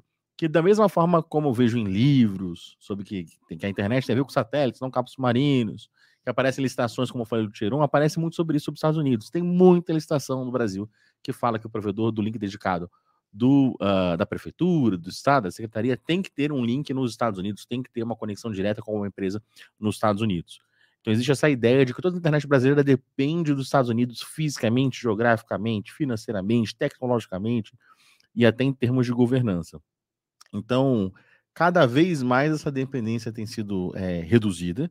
Então, a gente tem um caminho com a Europa com ela Link, a gente tem conexão com a Venezuela, a gente tem conexão com a Argentina, a gente tem conexão com o Uruguai, não sei se está em produção. Então, tem outros países que a gente consegue, com Angola, a gente consegue se comunicar com alguns países sem depender ah, dos Estados Unidos geograficamente, né? Ah, e mesmo essas empresas americanas, elas possuem servidores aqui no Brasil. Então, a gente tem caches, a gente tem alguns processamentos no Brasil ou no Chile, por exemplo, o principal data center do Google na América do Sul fica no Chile. Então, se acontecer alguma grande crise nos Estados Unidos, alguns serviços do Google vão continuar operando graças a essa cópia de principal data center que fica aqui no, no Chile, no nosso quase vizinho aqui de continente. Então, ah, ela depende, essa dependência geográfica, essa dependência dos cabos submarinos é cada vez menor, mas existe um porém. existe uma organização chamada ICANN, que fica na Califórnia, e ela que está em cima do LACNIC, que está em cima do nosso NIC-BR, né? Em termos de distribuição de recursos e mineração. Então, todo provedor que tem endereço de IP e, e é um sistema autônomo, foi concedido pelo Registro BR, que é um departamento, uma organização que reporta para o NIC-BR, que também, uh, como está na área da América Latina, tem um estoque de IPs que veio da LACNIC, que está na região da América Latina e Caribe, e da onde vieram os IPs que são distribuídos pela LACNIC, veio dessa organização chamada ICANN, que hoje tem uma natureza jurídica de ONG, uma, é uma, uma pessoa jurídica nos Estados Unidos que não visa lucro, né, que tem um estatuto, que tem uma governança, que antigamente era sim um, uh, o Departamento de Comércio americano, era sim uma divisão do, do governo americano, que como ele foi o primeiro fundador da internet, ele que investiu nas universidades, nos projetos militares dele, então ele teve esse papel, porque estava tava lá, era dos Estados Unidos, né? Foi ampliada a funcionalidade da internet por uso residencial internacional como é hoje. Eles passaram esse bastão, o governo não quer lidar com isso, passou esse bastão para uma a, organização. Então existe um pequeno risco jurídico, que até hoje nunca aconteceu, de que, já que essa ICANN, que é uma ONG que controla todos os IPs, os domínios do mundo indiretamente, ela que é, é, é a primeira assessora desses dados, se um juiz do estado da Califórnia der uma ordem para essa organização, como ela é uma pessoa jurídica da Califórnia, ela tem que cumprir. E isso poderia afetar a internet mundialmente. Então, se ela proibir o Brasil de ter IPs, se não tiver mais IPs, se, ela, se qualquer tipo de ordem que acontecer nessa organização. Quem controla ela são pessoas do mundo inteiro, tem brasileiros que têm cadeira lá, uma, uma espécie de ONU da internet, vamos dizer assim, mas existe essa, essa brecha jurídica. Se isso acontecer uma única vez, o resto do mundo vai perder confiança nessa organização. Então, a internet, como é um grande acordo de cavalheiros, qualquer tipo de interferência de gerência, todo mundo vai deixar de confiar nela. A gente vai fundar naturalmente uma outra organização paralela para poder gerir os IPs, os domínios. Então, existe um pequeno risco jurídico, que eu acabei de explicar para vocês, mas felizmente, se isso acontecer, vai, a gente vai, vai ter uma separação, a gente vai se defender disso. Então, na prática, eu entendo como mito. Foi verdade há 15 anos atrás, mas hoje a gente já tem data centers no Brasil, data centers na América do Sul, cabos submarinos com outros países que, se a internet dos Estados Unidos se romper conosco, se tiver uma guerra, se tiver uma, uma guerra nuclear com os Estados Unidos desaparecer, vai ter turbulência assim, mas a gente vai conseguir reorganizar a internet depois de algum tempo. Nós aqui, profissionais que somos operários da maior obra coletiva da humanidade, vamos conseguir dar conta de reorganizar ela para que ela funcione de forma independente dos Estados Unidos. Então eu acho que tecnicamente a resposta mais correta é: é verdade, não é mito, é verdade, mas a gente é resiliente o suficiente para conseguir Justo. se recuperar muito rápido. Justo. Então, Perfeito. Entendi. Então a, a, gaita, a gaita vai ser assim, ó. Os dois sentidos. meu, meu. É verdade, mas a gente é Justo. é resiliente o suficiente para para saber se recuperar é. rapidinho. É muito louco, a gente teve recente aí, né, cara? Bem recente mesmo, bloquearam o WhatsApp aí no Brasil inteiro. A gente foi todo mundo pro Telegram e tal, e é, mas bloquearam o WhatsApp. Isso é a maior loucura. Um risco jurídico sobre a internet, uma influência jurídica sobre a internet. Justo. Isso é muito louco, né? Bom, beleza. Vou, vou para a próxima aqui, tá? Uh... Nossa, essa aqui é muito boa também, cara. Eu acho que essa é bem polêmica, né? Essa aqui, Gabi, prepara que é pra gente fazer o corte. Da tela embaixo, esse cabidante Hamilton. Nossa, vou ter minha. Da, te, da tela da. Eu não tô com roupa para isso, né? fazer um pose aqui, que, é, que, é, que essas aqui é digna de corte, sabe? Aquelas que. Aqueles que dá vários, vai bombar. vários mil. Exatamente. Os roteadores da Huawei espionam informações. Uau! Mito ou verdade? Mito ou verdade? O pessoal no chat vai postando aí enquanto a gente vai conversando. E aí, galera, roteadores Huawei espionam informações. Mito ou verdade? Comentem aí, eu quero saber a opinião de vocês. A gente tem uma guerra aí nos Estados Unidos rolando em relação não é isso, né? Um debate bem sério lá na real, né? Bem caloroso e tem persistido mesmo com a troca de governo. A presidência trocou, o presidente anterior, Trump, era bastante é, severo nesse assunto, mas mesmo na gestão Biden ainda continua bastante acalorada essa relação e essa acusação de que a Huawei recebe de, de fazer espionagem a mando do governo chinês pessoal já se manifestou e estou curioso. Se aumentar a audiência de vocês dos Estados Unidos e da China, saiba que não é à toa. Tanto que a gente está falando de assunto polêmico, né? político, né?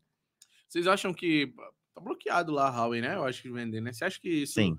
pode baixar o preço dos produtos aqui no Brasil? Não. Não, né? Não, porque ah, mesmo antes do bloqueio, a participa- o market share, a participação no mercado que é o Huawei tinha nos Estados Unidos, era ínfima. Quando a gente se relaciona com empresas nos Estados Unidos, temos nos Estados Unidos, eles uau, nem sabem o que, que é. Eles, eles associam 5G, associam telefone, mas as switches e routers nem pensam. Entendi, entendi. Não tem nem conhecimento de que atuam nesse Até mercado. porque tem Cisco e Juniper, que são empresas nacionais que conseguem ser mais competitivas lá, né? Sou doido para ter um notebook da Huawei. Cara, é absurdo, né? Eu já, já tive com, com a galera da Huawei e tal, e eles têm uns equipamentos assim incríveis, assim, de smartphone, relógio, os próprios notebooks, assim, você só encosta, você só encosta o celular em cima do notebook, ele já espelha a Ah, que tela do legal. computador. Ah, Loucura. essa minha, essa minha Smart Band é da Huawei. É? Não, É. muito 10. Será que ela tá te ouvindo? pra- É da Huawei. Tênis, tênis, tênis, para você de tênis aí. Nike, Nike, Nike. Loucos da Telecom. Tá aparecendo ali já no celular. Ó, vamos lá. Faz isso. Faz. Peraí. Ah, o CPU. Huawei é tão bom que eu nem ligo. o Edson Yamin. Mito. O. E o André comentou. Verdade. Ah, tem que enfim. Verdadeiramente, dividir, verdadeiramente mito. Ele- Depois ele comentou. Ah, o CPU, tudo te espiona. Ah, o Gabriel? Matos, Sensato. se o software é fechado, não se sabe o que faz. O André, é, Estados Unidos quer, quer proteger o mercado. O governo chinês e americano podia pagar um boleto. O, o Daniel Ciega. A Huawei tem muito. É que o vinho já tá. Tá embaralhando as letras aí. É, Não é o vinho, não, é o horário. é, a Huawei tem, tem um, é, tem um lema em redes, né? Tem uma lema em redes. Tudo que a Cisco faz, a Huawei irá copiar, fazer melhor e mais barato. Ah, o Esse Gabriel pessoal tá comen- muito afiado É, hoje, né? tá. Caramba. O Gabriel comentou aqui, ó. Também acredito que é mais por questão de mercado e situ- ah, a situação americana, né? Uhum. É Isso aí. O CPU comentou: combo Xiaomi mais Huawei mais DNS do Bai- da Baidu. Caraca, DNS do Baidu é bom. Dos Cavaleiros do Apocalipse, então. Pô, legal. Pô, nosso, o público do Logos Telecom é muito qualificado, né, tá cara? aí, cara, olha, olha o nível das mensagens E nos comentários. obrigado por, por estarem aí com a gente aí até esse horário também. Tem, tem muita coisa legal ainda que vai, muita pergunta legal aqui. E continuem comentando aí. Tá bem legal essa, essa interação, né? Então, o roteador do Huawei responde ou não? É, espiona ou não? É, de fato, tem muitas coisas esquisitas na, na Huawei como empresa, né? Ah, existe um processo na produção dos chips chamada litografia, que alguns analistas, quando fizeram alguma investigação, abriram, tentaram ver como que o circuito é feito, julgaram nos olhos deles de que as trilhas que o circuito faz estavam embaralhadas para dificultar que alguém fosse eh, auditar o que, que o eletrônico está fazendo. Já houve essa acusação no passado. Ah, existe já existiu um diretor da Huawei afastado sob acusação de espionagem. A Huawei falou assim: não, esse cara estava agindo por conta própria, não tem nada a ver com a empresa. No fundo, como acho que o CPU na gabinete falou aí, todas as grandes nações espionam. Todas as grandes nações têm máquinas de espionar e utilizam a tecnologia para poder facilitar essa espionagem. Então, a acusação que vem dos Estados Unidos sobre espionagem da China, cara, é o sujo falando mal lavado. A principal nação de espionagem dos outros países é os Estados Unidos. E a gente descobriu muito com requintes de o, o nível de, de profundidade de alcance da espionagem americana com as denúncias do Snowden e do Greenwald. Então, se existe a possibilidade de um switch on router da Huawei ah, vazar dados ou facilitar espionagem, essa possibilidade até existe. Mas isso já aconteceu com equipamentos da Cisco, feito pelo governo americano. Então, é, eles tinham, e, e, sem anuência da Cisco, o que a acusação lá do Snowden era que quando a Cisco vendia uma caixa para algum alvo que era de interesse da CIA, eles interceptavam na logística, nos aeroportos, os caminhões, abriam esse, esse roteador switch, mudavam o firmware dele e lacravam de volta com o selo holográfico que eles tinham imitado, que ia ser uma CIA, né, cara? É o, o coisa de James Bond e Missão Impossível. Eles lacravam de novo e colocavam de volta na logística. É, quando isso começou a ser descoberto, alguns bancos, alguns outros governos começaram a montar empresas de laranja para comprar Cisco, para que o caminho, de, a, quando a transportadora fosse enviar, não chamasse tanta atenção para não ser interceptado. Ah, também a CIA já fundou ah, na Suíça ou na Suécia, não lembro agora, uma empresa de criptografia que vendia sistemas de criptografia, ah, que inclusive ah, as Forças Armadas Brasileiras, se não me engano, compraram essa criptografia, achando que era uma empresa suíça, mas na verdade eram espiões da CIA vendendo criptografia para militares para poder quebra- quebrar a criptografia do mundo inteiro. Então, em briga de saci, todo chute é voadora. As grandes nações, Estados Unidos, Alemanha, Reino Unido faz muito isso, Austrália espionam sim os cidadãos e tem programas de espionagem ah, que espionam empresas e pessoas fora dos seus, dos seus territórios. Uma das acusações que os americanos fazem é de que existe uma lei na China que obriga que toda pessoa jurídica ou física na China, se convocado pelo serviço de inteligência, tem que ajudar sim a prestar informações de segurança nacional. E os americanos falam assim: ah, essa lei prova de que a Huawei seria obrigada, se intimada pelo governo chinês, a colocar um backdoor, a ceder informações, a esconder alguma coisa nos produtos que mandassem dados para o governo chinês. A Huawei tem um vídeo muito interessante rebatendo, um vídeo oficial institucional em inglês, rebatendo essa queixa. Ele mostra as leis americanas que têm a mesma coisa. Tem a mesma coisa. Então, existe uma equivalência entre essas nações. Então, como foi muito bem dito aí pelo público da Locus Telecom, espionagem sempre acontece de todos os lados. Eh, a gente tem que fazer o máximo para poder zelar pela nossa privacidade. Então, ter, lançar mais suspeitas sobre a, a China é injusto. Por exemplo, a Austrália, essa sim tem leis que obrigam o setor privado a quebrar a chave criptográfica pelo governo. Então, o pior cenário hoje em espionagem é na Austrália e ninguém fala nada. né? Então, eh, essas grandes nações, Rússia, China, Estados Unidos, Reino Unido, têm grande tradição de espionagem de cidadãos, de monitoramento em massa de pessoas, e não é uma suspeita que tem que recair só sobre a Huawei, é uma, uma suspeita eh, exagerada, e dado a vitrine ser muito grande, aí vem uma parte minha, eu suponho que eles vão ficar muito pianinho, porque se pegar alguma coisa, vai acabar com a credibilidade deles. Então, imagina que eles, como o holofote estão em cima, vão ser super mais cuidadosos, mas é injusto atribuir à China ou ao Huawei uma preocupação e não ter sobre os produtos americanos, australianos, ingleses que a gente utiliza, que estão sim recheados de vulnerabilidades. Então é mito ou verdade? Os dois lados, Tá em aberto aí. em aberto. Em Não. Não sabemos, mas é injusto você duvidar de um Huawei e confiar num Cisco igualmente. Olha o Facebook, Exato. olha o Facebook aí. A gente brincando aí, falando sobre sapato, tal, tênis. Daqui a pouquinho, se abrir o Facebook aí, já vai ter um monte de anúncio já. É. Exato, exato. Para quem, O cara quem- foi julgado, né? Acho que teve que pagar uma multa lá, o Zuckerberg, né? Sobre é, vazamento de dados, ajuda, ajudando, na- influenciando na política. Uhum. Pô, tá louco. E o cara que denunciou isso nos Estados Unidos, Snowden, até hoje ele está proibido de visitar a família, de ir para os Estados Unidos, ele está refugiado na Rússia, porque ele denunciou esse grande esquema de espionagem que afetava o Brasil. Então houve a denúncia de grampeamento do telefone da Dilma enquanto presidente.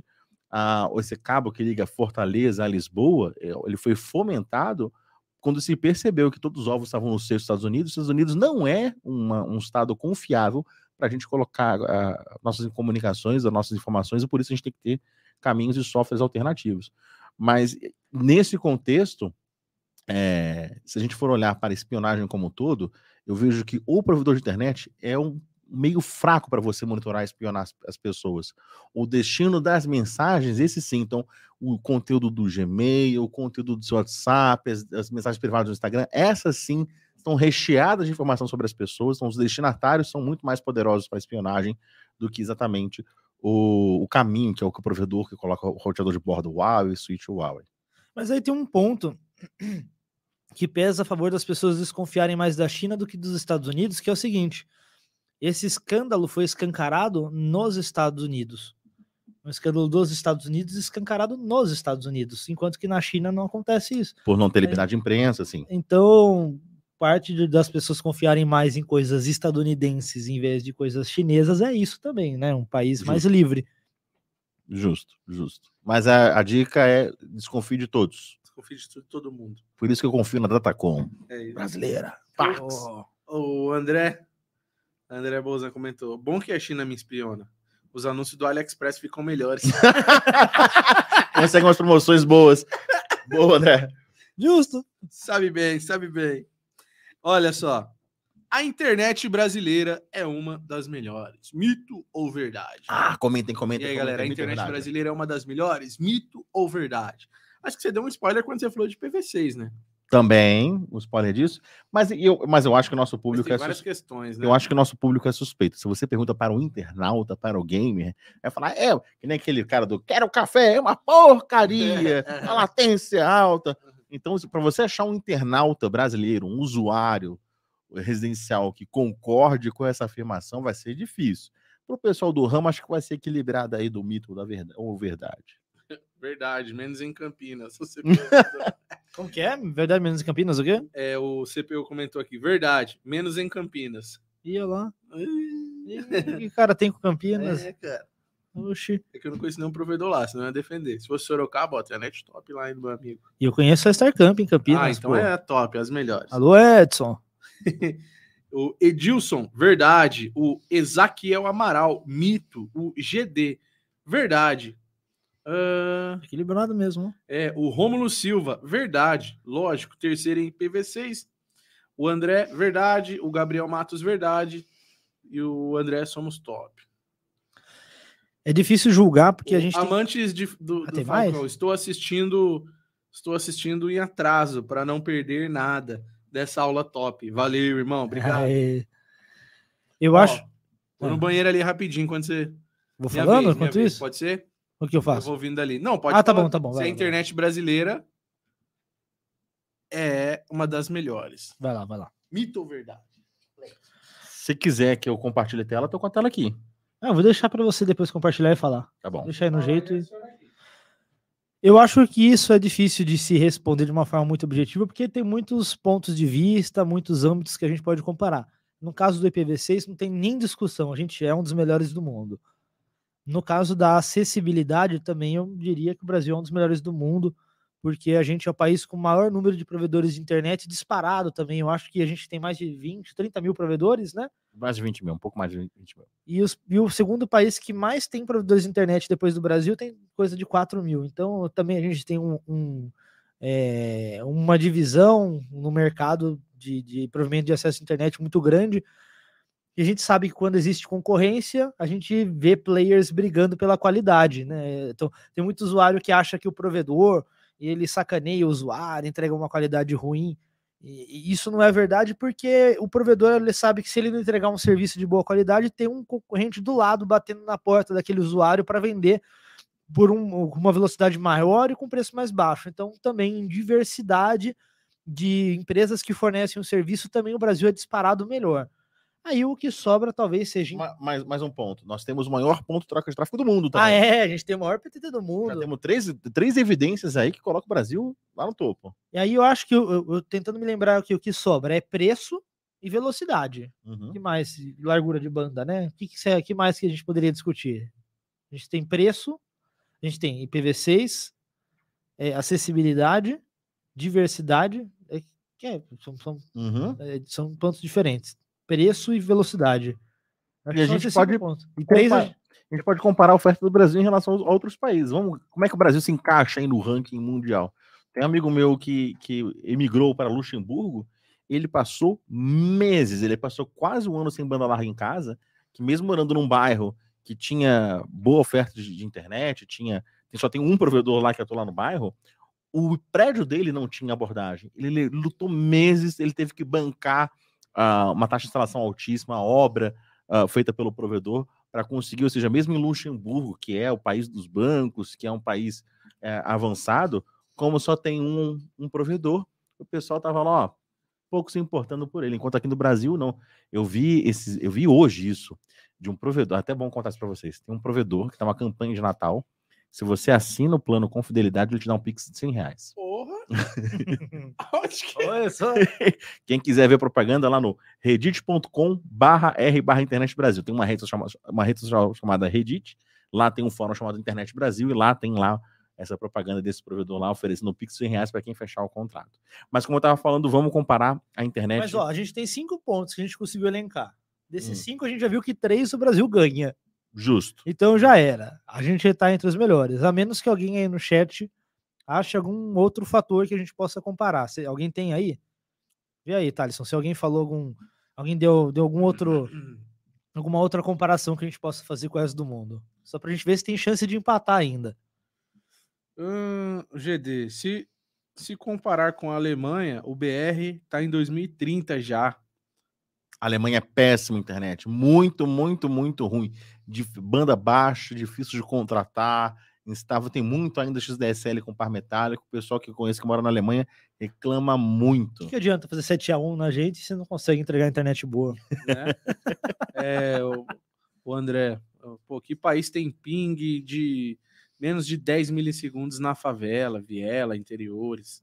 Justo, boa. né? Eu tô, tô querendo achar algum outro ponto pra gente comparar para ter 6 e ter chance de empate. Ó, Justo. o Daniel, tenho vários amigos gringos, internet deles, é, em geral, é pior que a minha. Inclusive, invejam a minha internet brasileira, preço e velocidade. Tem mais um provedor, mas aí. Aqui já é outro já, peraí. Será que a cobertura da internet móvel é um ponto? Ah, Eu, eu, eu acho que sim, é um ponto. Eu, Dá pra, co- dá pra se. eu, eu- aí é um feeling meu. Suspeito que na Europa e Estados Unidos a, a internet móvel a cobertura seja maior do que aqui, porque também é fácil, né, cara? O Brasil é maior do que a Europa inteira, É. né? Não existe Estados Unidos. Em território contínuo, eles são menores, mas no total eles são maiores que a gente. O- Os Estados Unidos têm uma, uma facilidade para eles, que é a densidade populacional muito baixa. Você não vê prédio colado em prédio como você vê aqui no Brasil. Ah, e as casas são de madeira, as paredes são de madeira, então você consegue ter uma herb e chegar a uma profundidade muito, muito maior. Então, é, en- engraçado, os Estados Unidos é, é, um, é um- é um território difícil para provedor de internet, né? É, tanto que eles estão muito concentrados, tem grandes operadoras, e muitas delas não se interessam por pequenas cidades. E essas pequenas cidades, é, algumas, a prefeitura fez provedor municipal. Então, existem estatais nos Estados Unidos, municipais, de provedores de banda larga, porque ninguém do setor privado tinha interesse em algumas cidades. E aqui a gente tem uma indústria, a gente tem Expo, SP, a gente tem Locos da Telecom lá, eles têm essa dificuldade de entender quem que é capaz de montar um provedor. E aí a iniciativa pública acabou entrando. Em alguns estados, inclusive o estado de Washington, ah, por, uma, por uma, um parlamento, lá, uma Assembleia Legislativa mais de direita, criou leis proibindo os municípios de fundar provedores. Então, o cenário jurídico da internet no- nos Estados Unidos é caótico. Em alguns lugares, teve umas ideias meio idiota de fazer o seguinte: chama-se must carry, tem que levar. Se você lança fibra para uma cidade, você obrigatoriamente tem que vender para pagado para o seu concorrente. Qual que é a ideia do legislador? Ah, se alguém lança fibra, eu obrigo o cara a vender para concorrente, eu vou ter dois ou três concorrentes. Qual que é a consequência? Ah, para que, que eu vou investir naquela cidade se eu vou levar meu concorrente? E a cidade fica sem internet. Então, os Estados Unidos, o país que tem mais assinantes de escada da IOP no mundo é os Estados Unidos. Não é à toa que o Starlink começou lá, porque lá eles têm falta de oferta no interior. E quem? Starlink. Entendeu? Então, os Estados Unidos, o, o Brasil dá um. Os provedores brasileiros dão um banho nos provedores americanos, um banho, assim, de lavada. A Alemanha também. Entendeu? Pega os microtiqueiros daqui e leva para lá para poder levar a internet para a Alemanha, que estão precisando de ajuda, viu? Então vamos lá, vamos recapitular. IPv6 a gente ganha. A diversidade de provedor a gente ganha. Acessibilidade eu acho que a gente também ganha em proporção. A gente tem internet em todo lugar do país. Fibra ótica. Ah, a gente tem tribo indígena com internet de fibra ótica, beleza. Aí sobra a cobertura, a cobertura de internet móvel. Uhum. Isso daí você falou que eu acho que a gente perde. Eu acho que a gente perde mesmo, né? Eu já eu, eu- minha experiência é pouca, mas já ouvi relatos de grandes potências aí, tipo Finlândia. A internet móvel dos caras é muito boa, melhor do que a nossa. O preço e a velocidade. Então sobra esses dois itens, preço. Cara, a, a, a zona leste de São Paulo tem quatro vezes mais habitantes do que a Finlândia, ou seja, colocar a cobertura para todo mundo lá é. Não, justo, justo. Aqui a gente tá tentando achar É. um jeito de empatar a internet do mundo com a nossa. Eu tô tentando achar, vamos, vamos, vamos passar um pano. Mas, mas eu, eu queria Tô tentando. compartilhar minha tela aqui. Tem como pôr na, Portugal na nós tela da temos internet de 1 giga. Orochi. Horas, Aqui no escritório nós temos umas ideias. Já foi? horas depois. É, Então, 30 Uma gigas. ideias. Ora, Vou dar mais uma evidência de como a internet brasileira se compara a outras nações. Esse aqui é um ranking chamado Global Index do Speedtest. Todo mundo conhece speedtest.net. Ele faz um ranking aqui das velocidades que ele apurou nos testes. Vou convidar vocês a E olhar. eles são estadunidenses, não são? São, são dos Estados Unidos. E eu vou convidar vocês a olhar a coluna da direita, que é Fixed Broadband, que é a banda larga fixa, né? Do que a gente está aqui falando. Velocidade, hein? E aí a gente vai encontrar o Brasil aqui, tarará, tarará, tarará, no ranking em trigésimo lugar, o Brasil. Então, a velocidade média do, da velocidade medida no speed test, que a maioria é feita em Wi-Fi, ou seja, a maioria é piorada, né? A gente está em trigésimo lugar. Vamos olhar quem vem depois da gente. Polônia, Israel, Coreia do Sul em 33 que o pessoal, Coreia do Sul, primeiro país a ter 5G, Luxemburgo, Finlândia, Malásia, Catar, Colômbia. Hum, Aqui a Alemanha, qua- Alemanha 46 a gente está em 30. Olha como é que- Irlanda. tudo bem que eu não fui. Pra... Irlanda, que mais? Rússia em 53 Reino Unido, Uh, Reino Reino Unido, Unido. 55 A Lativia, ó. Os microtiqueiros Microtique, aqui. cara, e dos Abix. Áustria, Pessoa do Microtique e dos Abix. É. Itália, que tem um Tier 1, ah, ses- é, 66, 36. Então, tem grandes nações que a gente paga um pau, que são a mais avançada tecnologia, que tem um IDH melhor do que o nosso, mas no ranking de, de velocidade internet do speedtest.net estão muito atrás do Brasil. Então vamos parar com essa bobagem de falar que a internet Quem é o brasileira. primeiro, hein? Vamos pegar primeiro, primeiro né? Pegar o top 3? Só Não pode ser os Estados Unidos. Chile, China e Singapura. Justo. Chile, China, China e Singapura, tá? Justo, justo. Tá bom.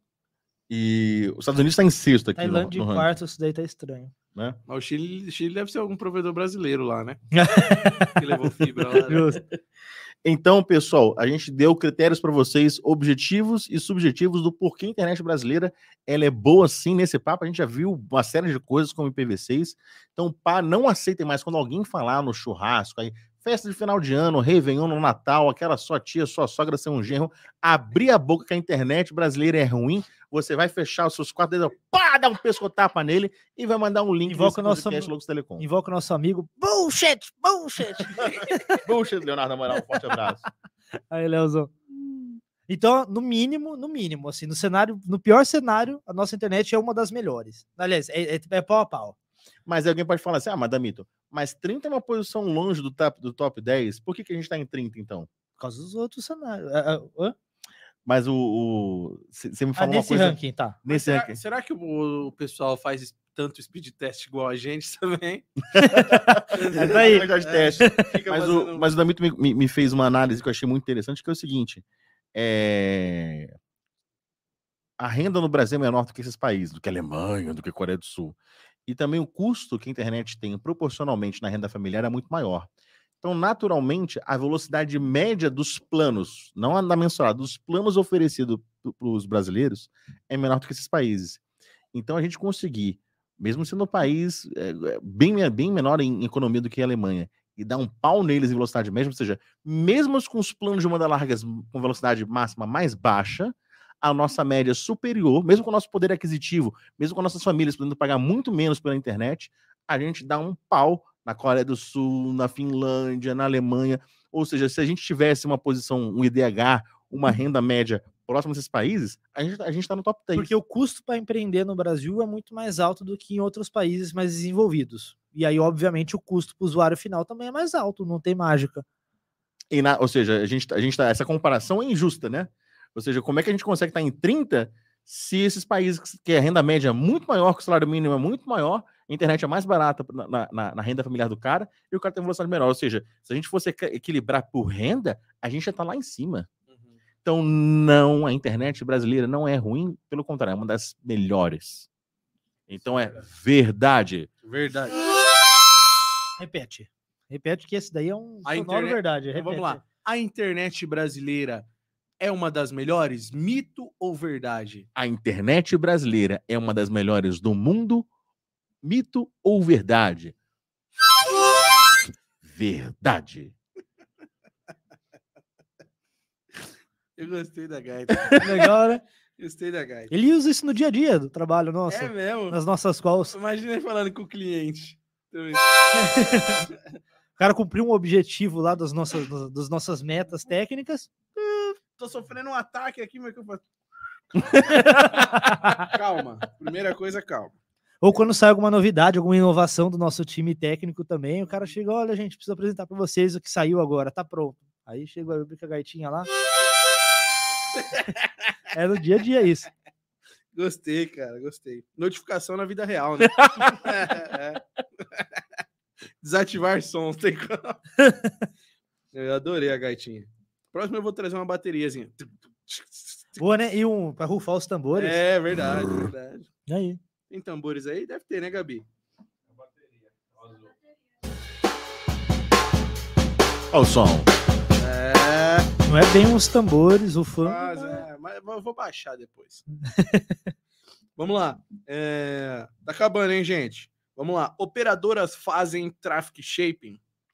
Nossa, aí? mito ou verdade? Mito ou verdade? Traffic shaping. Operadoras fazem traffic shaping. Antes é bom falar o que é traffic shaping, porque É. nem todo mundo sabe o que é. Isso. Traffic shaping é a limitação de tráfego específico, tá? Então, o que que é o traffic shaping? É você, eu quero limitar a banda para esse tipo de conteúdo para os usuários na minha rede, eu quero que a banda para tudo seja ilimitada, mas para esse tipo de conteúdo eu quero limitar em X megas. Isso é o traffic shaping. É você fazer a limitação, o tratamento diferenciado num tipo de conteúdo específico. André Bolzan, mito. Daniel Ciega, mito. Hum. Vamos ver se chega mais aqui. Galera, tá aqui no mito, mito, hein? O comentário até faz o L de tanto mito. É, é. Daqui a pouco tem que arrumar até outro nome, né? Já. mas, mas, ó, pra quem tá falando que é mito, converse com o seu assinante, ele vai falar que é verdade. O André, acho que vai. não fazem porque nasceram os regionais. Antes dos regionais, era possível. Quem falou? O André Bolzan. Hum, Hum. Entrou aí, falou que nasceram, não porque nasceram os regionais. Ah, É, por enquanto. Cadê? O CPU, traffic shaping é igual caviar. Como é que é a música? Como é que é o verso da música? Nunca É. ouvi, nunca vi nem comi, eu só ouço falar. É. Você sabe o que é caviar? O André Cavalcante, verdade. Pedro Costa, é verdade que o SPF morreu? O Vismar Santos, sim. Já começou a ficar É, dividido sim, aqui. começou a ficar dividido. Começou a ficar dividido, hein? Ah, o Daniel, o prejuízo com o poder computacional gasto com isso é maior do que deixar passar livre. Quem falou? O Daniel, Daniel Ciega. Uhum.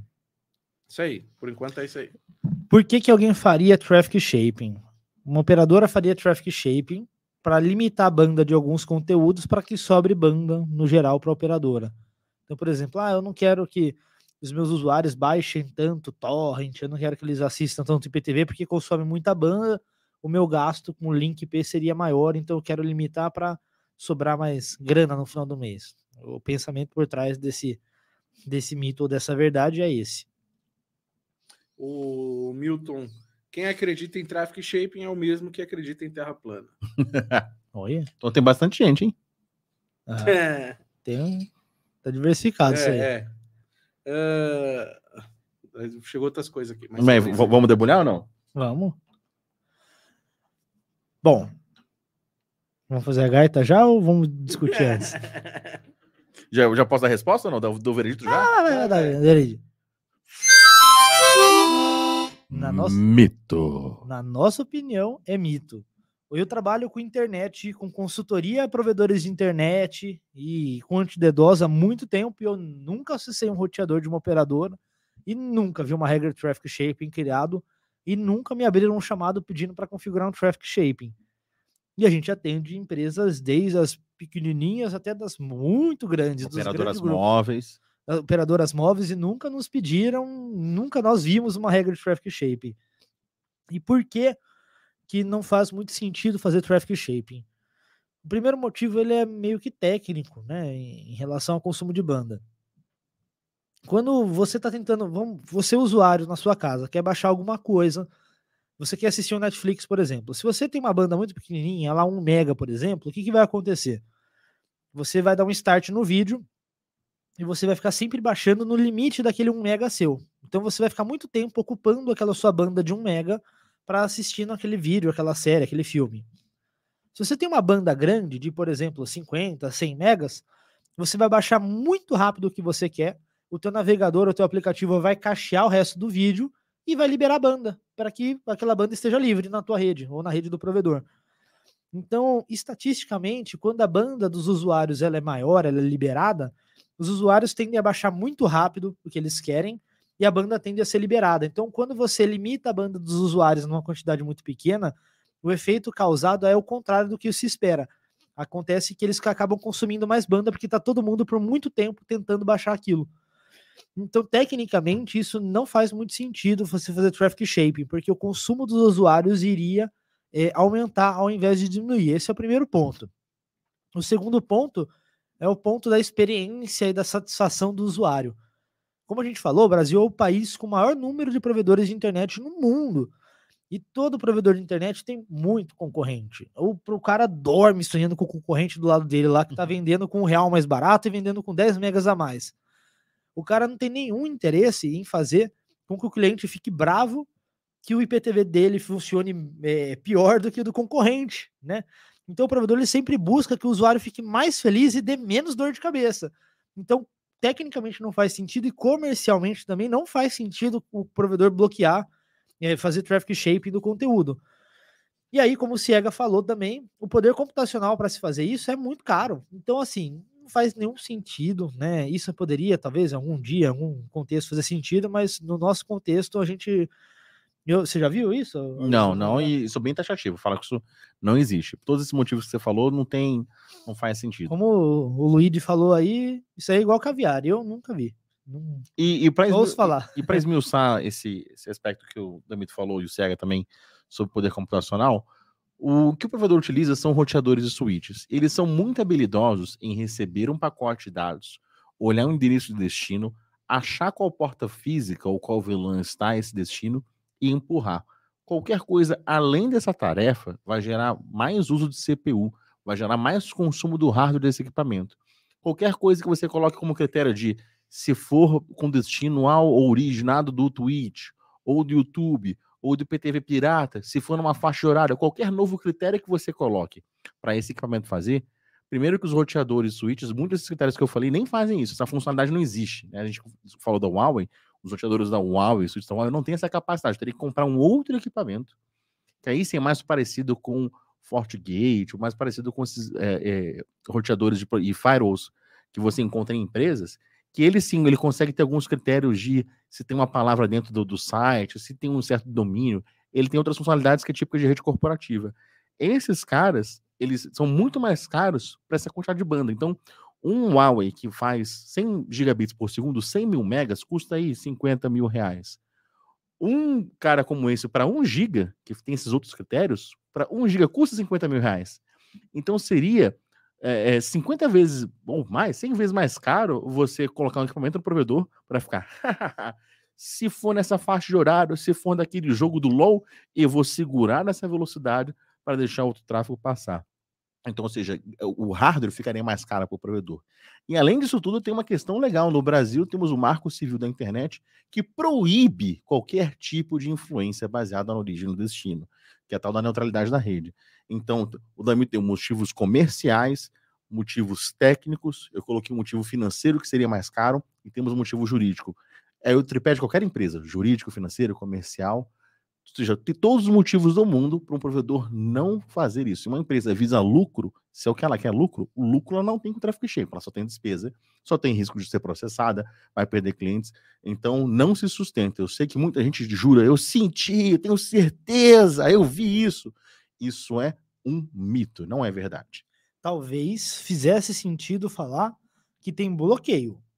Ah, a operadora tal bloqueia IPTV, porque a operadora às vezes vende também TV. O, o, bloqueio seria mais barato, está dizendo, né? É mais barato e faria sentido. A operadora vende uhum. também lá, vamos pegar uma, uma Claro, por exemplo, ela vende TV também. Então ela bloquear o IPTV até faria sentido. Uhum. Mas limitar o tráfego só deixa ruim, né? E, e, e traz custo para ela. Faz sentido bloquear de vez, se for, em vez de limitar, bloquear de vez. É, Mas, ou seja, qualquer exercício mental que a gente faz é insustentável. É, só bloquear. Né? É difícil. Mito. Mito. Mito. Vai ser uma live bolsonarista, né? O Você tanto viu? de mito que tem aqui. o Google vai colocar aquele comentário embaixo ali, né? Citando o link do TSE. É. tanto que a gente cita não mito duvido, aqui. Não duvido, não. Bom, é, tem mais uma aqui. Mais algumas aqui. Quase acabando, gente. Uh...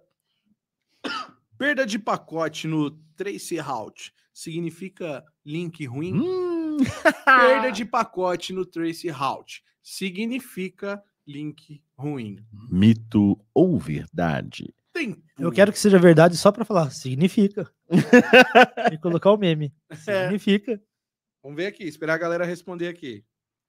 É, cara, ó, só pra galera saber aqui, ainda tem alguma coisa, algumas perguntas aqui sobre ping, DDoS, GBIC, backhole, uh, ISPs no geral, e a última aqui que é sobre IPTV. Ó, então de- deixa eu fazer uma oferta pública. Claro. Eu quero muito falar sobre Ping Trace Route.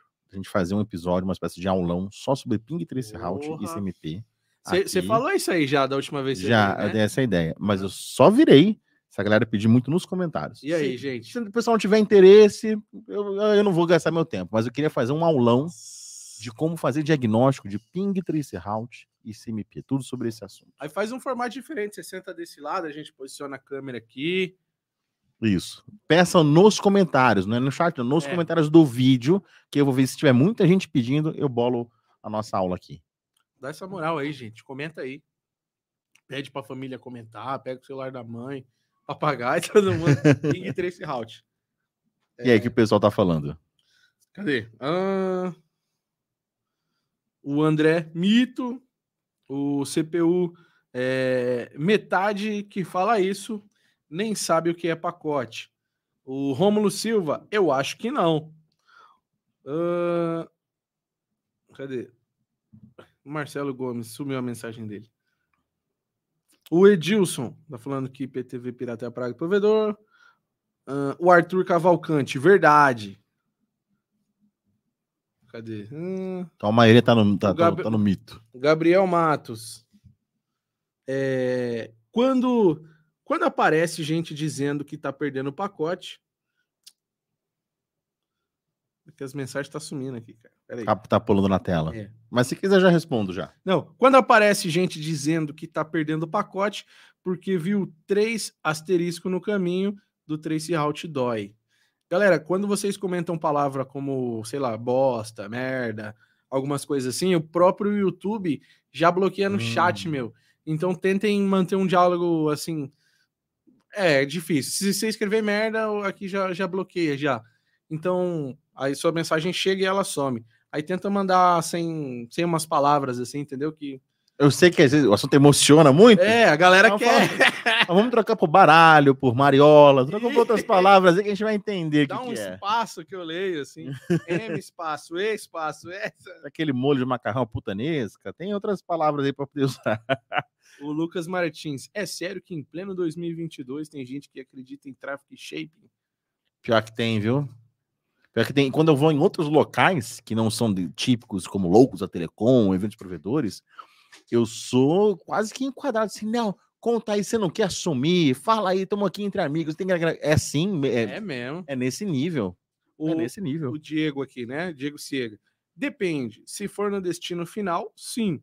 Se for apenas no meio, não. Mas se a perda for somente para esse destino final, talvez o problema esteja no destino final e não na internet. Justo, justo, bacana. Bom, é... da, da onde vem isso? Aqui na Sage a gente trabalha muito ah, baseado em evidências. Então, quando a gente está interagindo com o cliente ou com o fornecedor, assim, a internet está ruim, né? me manda, me, mo- me mostra no que está ruim, né?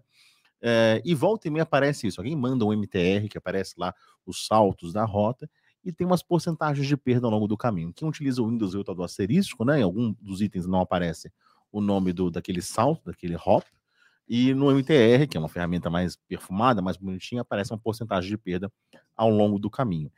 E lhe digo mais, que o Damit é craque para poder falar nisso.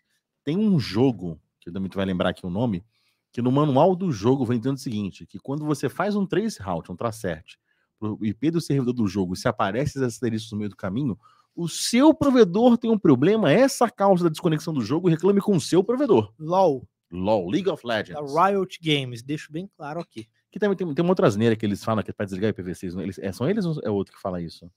Hum, não tenho certeza. Tem uma outra asneira aí É que, que eles falam falam. bastante besteira, é difícil de lembrar quais são todas. É, é é impressionante como fabricante de jogo manja nada de redes, assim, mas, mas mandam muito mal né, nessa. Mas muito, os caras são craques em, em GPU, em gráfico, em 3D, mas na parte de redes, rapaz, é uma ignorância tremenda como essas que a gente falou. Ah, acontece o seguinte: se você fizer uma rota e no meio do caminho tiver é, porcentagens de perda na MTR ou alguns saldos não aparecer o nome, significa assim que alguém no meio do caminho parou de responder esse teste, essa mensuração que é o trace route do protocolo SMP. Se os saldos seguintes não possuem perda, ficou em 0%, pera lá, como é que se o destino final não tem perda e alguém no meio do caminho tem perda? Você deveria racionalmente presumir que essa perda é um falso positivo. Vamos imaginar, e a internet não é como se a internet fosse uma série de tubos que passam um líquido. E aí você está dizendo que no, no, no, terceiro metro, no, no, terceiro metro, no quarto metro do tubo tem uma goteira, tem um furo que o líquido cai e aí cai 5%, 10%, mas no final do tubo chega a 5% d'água. Como isso é possível? Né? Que seria analogamente você vê uma rota em que você tem perdas no caminho, mas no final tem 0%. Então você deveria já sacar que esse é um falso positivo. O teste não está corretamente dizendo a perda, porque logo lá na frente a perda ficou em 0%. Então, é, o teste definitivo de perda tem que ser fim a fim. Você tem que dar o ping da sua origem para o seu destino. E se o ping não diz perda, não tem nada perdendo. Então, pessoal do League of Legends, se vocês souberem falar português e estiverem assistindo essa live. Eles têm a S no Brasil, sim, tem gente tem, no Brasil. Brasil. Tem, vai. Saibam que vocês estão falando bobagem, tá? Então, quando três round mostra perdas no caminho e depois não tem perda, tem zero de perda, é só um falso positivo. Eu posso entrar em detalhes disso se a galera pedir nos comentários que eu dei aqui um aulão de CMP Trace Route Ping. Vamos definir a regra. Ping é para medir perda de pacote e latência. Trace Route é para descobrir o caminho de ida. Justo, ótimo. Boa. Bom Resolvido. Mito ou verdade? Então, eu não lembro como é que é o texto da pergunta. é, perda de pacote no Trace Route significa link ruim. Mito. Mito. Queria que fosse verdade só falar, significa. Até o meme. Eu tenho uma pergunta aqui que eu achei interessante, hein, cara. Eu, eu gostaria que vocês até explicassem. Ping da morte não existe mais. Hum. Ping da morte não existe mais. Mito, Mito ou verdade? verdade? E aí, galera? Eu Vocês vejo... conhecem o Ping da... Eu não conheci o Ping da morte. Eu vejo. Nunca ouviu falar? Nunca ouvi falar. Eu vejo muita gente que fala que não só que existe, que eu bloqueio o ping no meu firewall para me proteger minha rede do ping da morte. Nossa cliente de link corporativo adora fazer isso. Você, o cara tá. O nosso cliente corporativo está reclamando. Quando você, primeira coisa que você faz é um ping para ter uma noção de como tá, mas poxa, o ping não tá indo. Você bloqueia? Sim, bloqueio por causa do ping da morte. Nossa, mas como eu ouço isso? E aí, mito ou verdade, pessoal? Aquele cara que acompanhou a Copa de 70. é. O... É, você quer explicar? CPU, em 2010, fazia sentido. Eu não sei se é com a mesma aqui, né? Com Show Lores. Show Lores. Slow Lores. Show Lores. Slow Lores. Quase. É assim? Como é que é? É, é, é Loris, né? Slow Loris. É, Slow Loris. Loris lento, Slow Loris, sim. Eu ainda tô na terceira aula do. Entendeu? Eu tô ali. Do Cambly. Ah, não. É, Cambly. patrocinador ainda, não, né? O, Cam, o Cambly poderia patrocinar, I, porque aqui tem inglês direto na nossa área, né? Total, né? iFood, tudo aí. Se né? eles patrocinassem, já teria o gancho, você estaria falando do Cambly, nossa, das promoções. É. Alô, Cambly. Estou ainda no My Name Is, tá ligado? Podemos falar do Ping da Morte, right então? From. Explica. Vocês... Peraí, peraí, que tem mais aqui. Ah. O Rômulo. Ping da Morte é usado para fazer DDoS. O Rômulo Silva comentou. Uhum. O André. É... Titio Ayubi. Que OS melhora meu jogo? Posso comprar roteador de seis antenas de dois mil reais para diminuir o ping? Quem que perguntou isso O André Bolzan. o Arthur Cavalcante. Mito. O Daniel Ciega. Inclusive, é um pecado bloquear pacotes ICM, ICMP. Justo. É, com utilização de IPv6. Uh, ah, Matheus da Silva Alves. A simetria de tráfego explica um pouco. Acho que em relação ao assunto anterior. É, uh -huh. Beleza. Então, o que, que é o ping da morte? Uh, existiu, foi identificado pela comunidade uma, um certo comando de ping, com uma certa característica de pacotes de ping, que quando era enviado para um destino, era capaz de causar lentidão ou travar esse destino. Então, isso é verdade, isso existiu, mas lá em 1900 lá vai bolinha.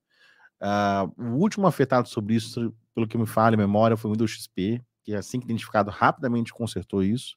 Então, versões futuras do Windows e outros produtos, roteadores, faro, não estão sujeitos a esse problema. Então, isso foi algo que existiu lá nos primórdios da internet, era uma vulnerabilidade, uma falha que foi corrigida satisfatoriamente pelo fabricante da Microsoft e não existe mais. Então, desde 2001, 2002, você bloquear ICMP com essa alegação não faz sentido, como o Damito brincou, alguém acompanhava a Copa de 70. Então, essa galera. Lembra aquela discussão de que a gente teve assim, alguém perguntou assim: ah, que graduação eu faço? Graduação muito. Você vê faculdade falar disso ainda, cara, da parte do coração, que é um negócio que há mais de 20 anos já é obsoleto. Então, você que é administrador de redes, não bloqueie o ICMP por causa do ping da morte. O ICMP é uma ferramenta muito útil em PV4 para a gente aferir a saúde do circuito, dar uma informação adicional interessante que nos ajuda. E no IPv6 ela é crucial. Você não pode bloquear todo o protocolo ICMP no IPv6, porque ele no IPv6 ele tem um papel a mais do que ser de telemetria, ele faz uma negociação do tamanho dos pacotes. Então, uh, se a, a, a, pergunta é se existe ou se não existe o ping da morte, como é que é? O ping da morte não existe mais. Verdade, não existe mais o ping da morte. E até sendo mais prático para quem tem medo de ataques DDoS em ping, você pode observar o tipo do ataque DDoS. Você, você consegue olhar o ICMP type e o ICMP code e bloquear só aquele tipo de type ou de code no DDoS, ou qualquer lugar que você quiser, no teu firewall, por exemplo, e bloquear só aquele tipo de pacote CMP sem bloquear toda a telemetria da rede no IPv4 ou a telemetria mais negociação de, de MT1 no IPv6. Então, é verdade. Posso brilhar agora? Brilha muito no Corinthians. Posso brilhar? O Mr. Bean perguntou: boa noite. Tô com um sinal menos 24, quase 25 dBm na Vivo. Chamo o técnico, eles não resolvem. Na casa de um amigo, em outro bairro, o dele é 18 19. Como resolvo isso?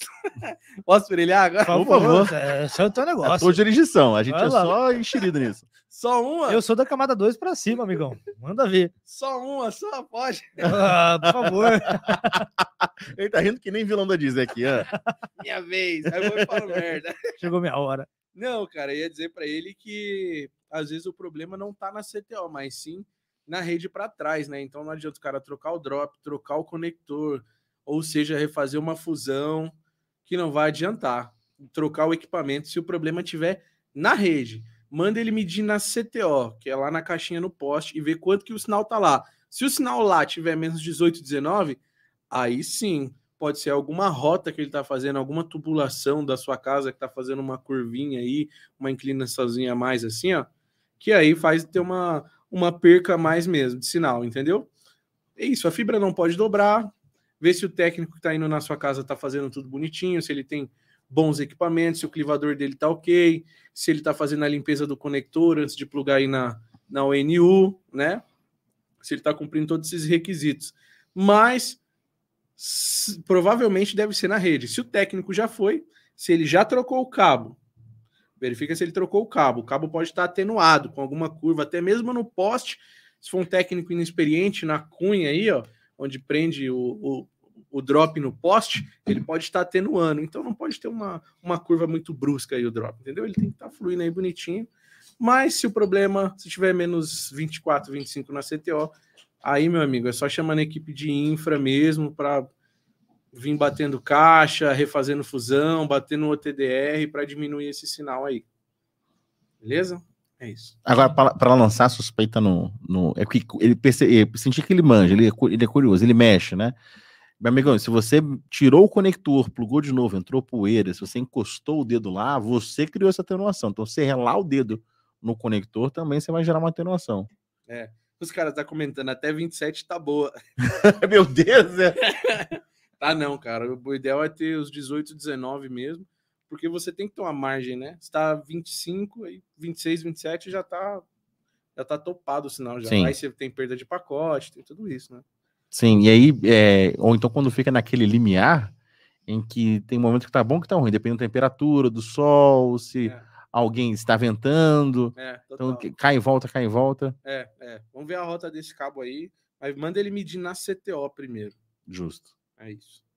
Bom, vou aqui para a próxima pergunta aqui, pode ser?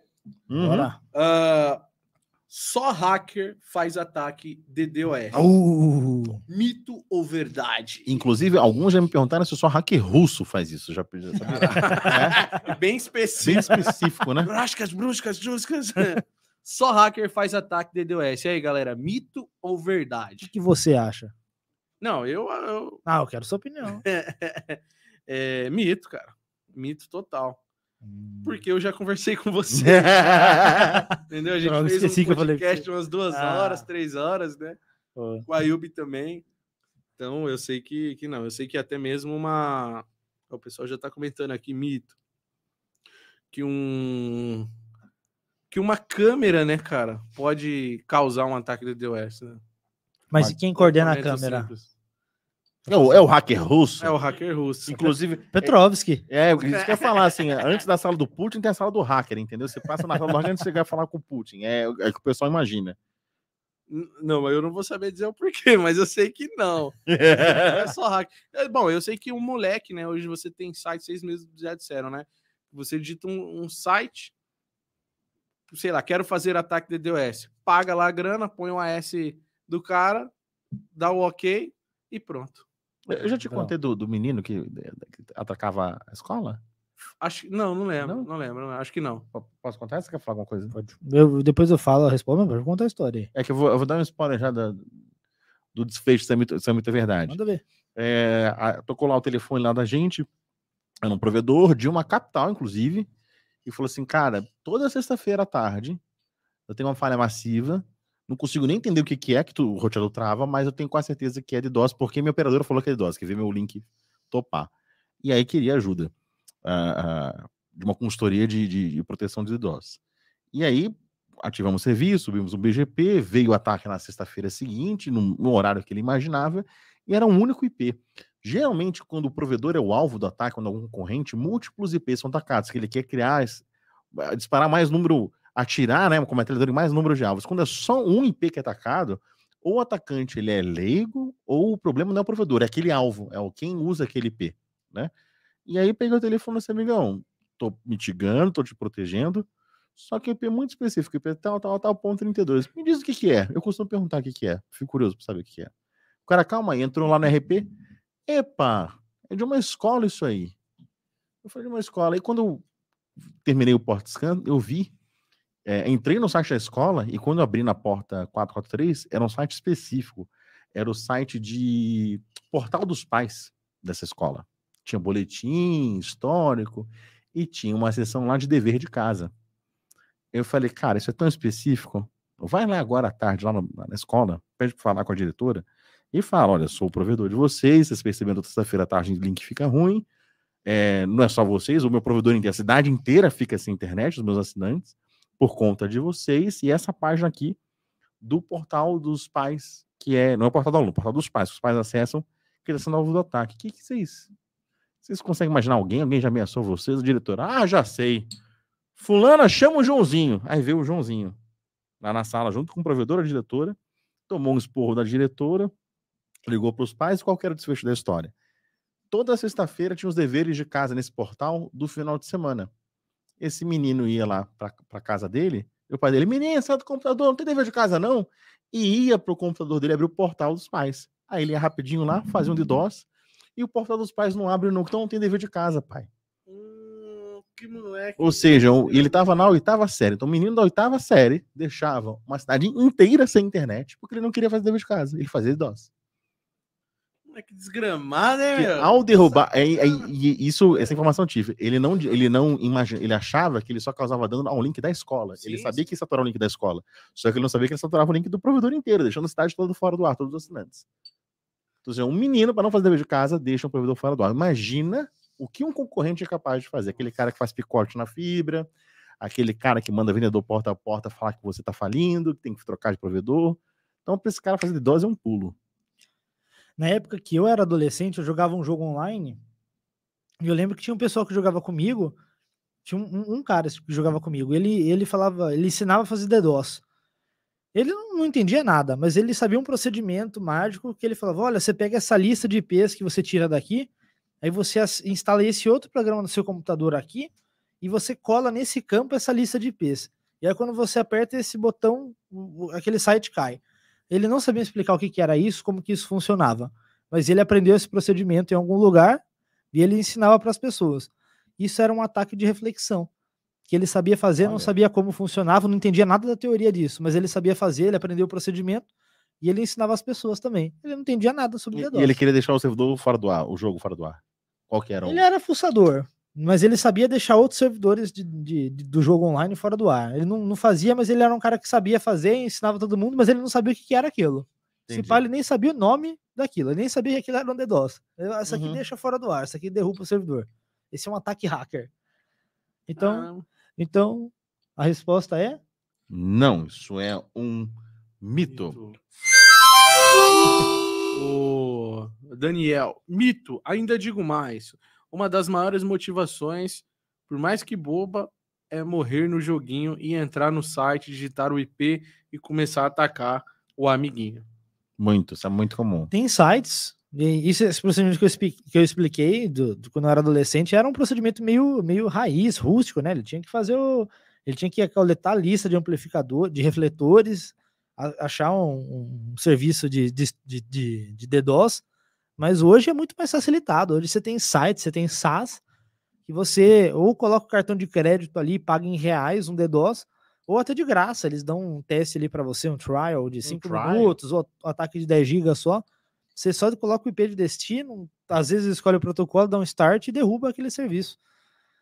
Então não, não precisa ser hacker. Às vezes você nem sabe que aquilo chama DDoS, mas você sabe fazer DDoS sem nem saber o nome daquilo. Olha o perigo. Se protejam, falem com a Sage Network. São os amigos meus. Manjo do, manjo do Os negócio. caras manjam. Ouvi falar bem deles. Ouvi falar, ouvi falar. Engenharia de redes de verdade. É, Acabando já, hein? Deixa eu ver. Uma, duas, três, quatro últimas já. Fazendo essa vai faltar três. GBIC de 80 km sempre funciona em 80 km.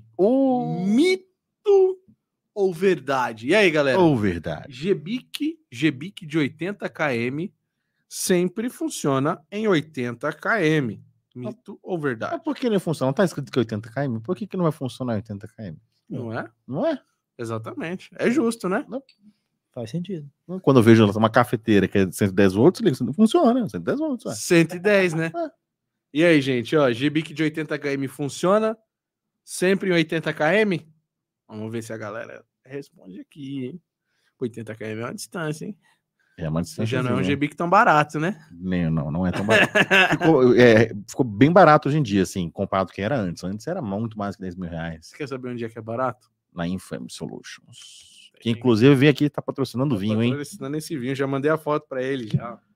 O pessoal da Ah, tá FM, vocês têm, que, aqui, ó. vocês têm que mandar um gente daqui, ó. Combina, né? E Eu fui responsável por causa de tudo isso. Eles têm que mandar um Você desses. gostou? Você gostou? Eu adorei, ó. Ah, Aqui vinho é a prova, né? gente. Verdade. Só tem, não sei se aparece no vídeo, né? Só tá no, nos últimos 10% aí da garrafa. Se eu encher minha taça, já acaba. Ele manda, ele manda. É, Cadê, cadê? O André, né? Mito. Se tiver atenuação, nem por Cristo. O Rômulo Silva. Verdade. Mas nem por Cristo, pouca fé, cara. Não é? CPU. GB que é aquele negócio que dá problema, né? Vamos lá, por enquanto foram essas. Mandem aí, gente. Comenta aí. GBIC de 80 km sempre funciona em 80 km. Se o de 80 não funciona, o de 60 também não vai funcionar em 60, hein? Ué, Ih, rapaz. sim, sim, É. sim, sim. Pode já começar essa, essa, essa afirmação, tem um problema. Daniel. Daniel, eu gosto do Daniel, que o Daniel manda ali as, as- Ele não manda só sim ou não, ele manda mandando, né? É que esse nome é, é- é um nome geralmente de pessoas. né, É marmelada.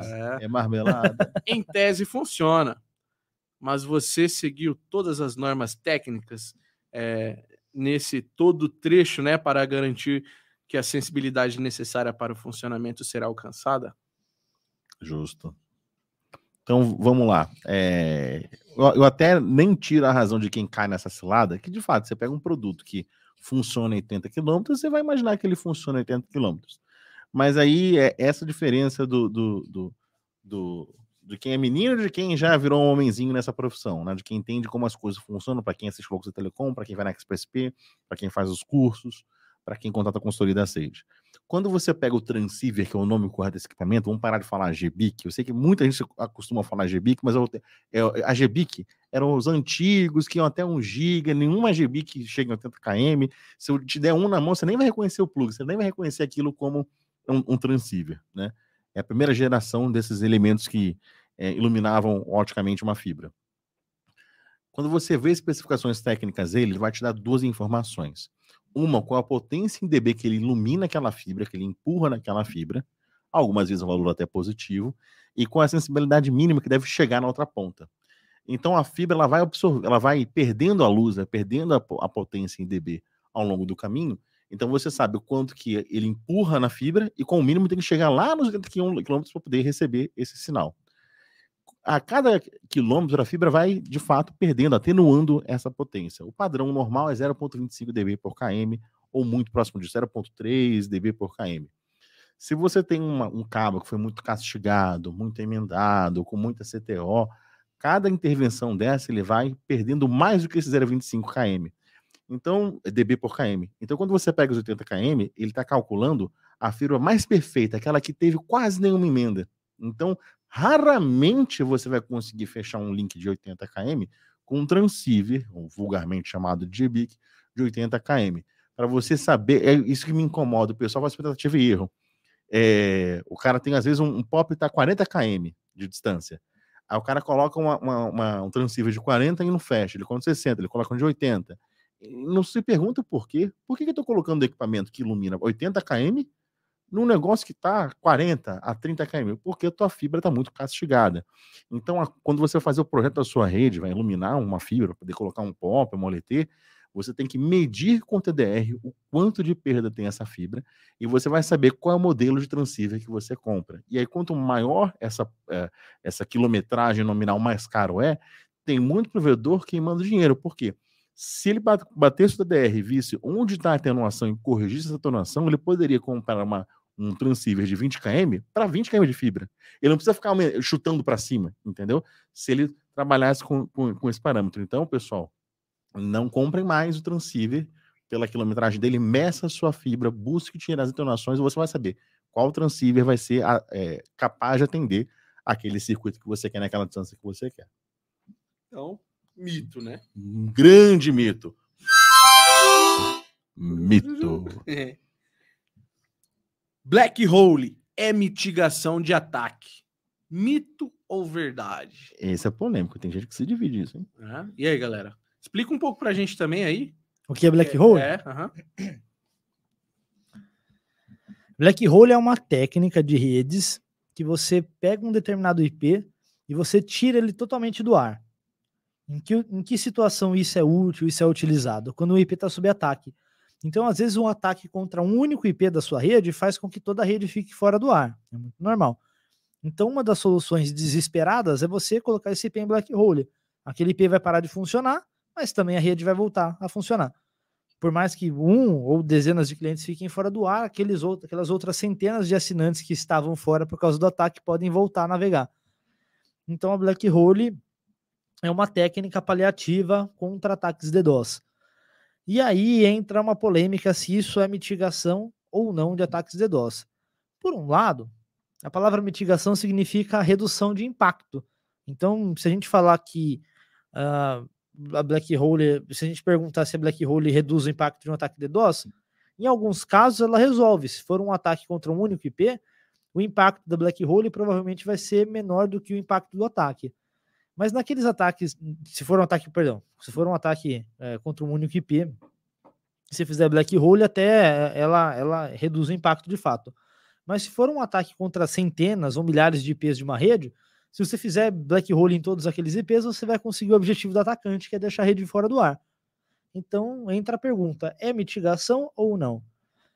E a resposta é: depende do seu ponto de vista. Se a gente levar ao pé da letra que mitigação significa redução de impacto, em alguns casos é. Mas se a gente levar também, enxergar pela outra ótica de que mitigação é a resolução correta de ataque de DDoS, não, Black Hole não é mitigação de ataque de DDoS. Mitigação é o serviço que a gente oferta em nuvem, é você implementar uma estratégia de detecção automática com desvio para o Scrubbing Center, que vai inspecionar todos os pacotes e só deixar passar os limpos. Então, a resposta é Mito ou verdade? Eu preciso saber qual é o é sentido. dos dois lados. Depende do ponto de vista. Ela pode reduzir o impacto em alguns casos, mas não é a solução mais adequada. Então, black hole é mitigação? Depende do ponto de vista. Depende do ponto de vista. Se for ataque contra um IP só e aquele ataque estava afetando toda a rede, é uma mitigação. Não é verdade? Agora, se for um ataque contra centenas de IPs, não adianta você fazer black hole em todos eles, porque você vai deixar a rede inteira fora do ar. Mas eu fico inclinado a olhar como, como mito para ajudar as pessoas a achar, Ih, não, não preciso de mitigação, não. Eu tenho um black hole, eu tô protegido. Do cara achar que isso resolve o problema, entendeu? Justo. O André, o André tem uma, uma aqui, ó. Mito. Aí ele comentou: pode minimizar alguns tipos de ataque. Alguns tipos de ataque. Mitigar é atuar.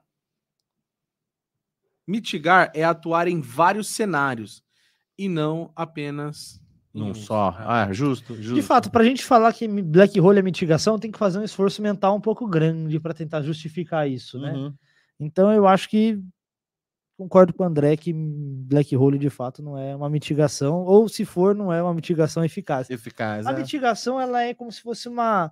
é, você tem uma pessoa que, tem, que tá com dor de cabeça, que tá com uma enxaqueca muito forte. Você pega um, um porrete, pedaço de pau bem grande, e bate na cabeça da pessoa, ela desmaia. Vai passar a dor de cabeça dela? Vai. Vai, ela vai estar vai inconsciente, desmaiar, ela não vai sentir a dor. Entendi. Mas isso, Vai acordar com a dor mais forte. vai, isso vai causar outro. Você vai resolver o problema naquele momento? Você vai, mas você vai causar um outro problema maior. Então, é uma questão um pouco polêmica. E se a pessoa for muito legalista, né, no sentido das palavras, pode ser que seja mitigação. Mas se a gente for um pouco mais falar de um sentido mais amplo, black hole não é mitigação. Então, eu quero reverter o sentido da gaita. Mito! Obrigado, André. Valeu. O penúltima já, hein? Ó, Temos Quase cinco horas de live. Cara, sério, maluco? É. Cara, eu nem sinto isso. Vocês foram no banheiro. eu- rápido. eu tô Você nem zen. foi, né? É, eu Tá tô zen aqui, tranquilo, tô né? tranquilo. É uma das maiores, Agora- não? agora- é, é a maior. É a maior. passa- É a maior? A, Ailton foi quatro horas, acho que aqui tá quatro horas e meia já. Caraca! Quanto? Uh, Tá tranquilo, porque depois da pizza, velho. Nossa, calçou, eu tava com fome. A Tá com fome? tava boa, não tava? Tava gostosa.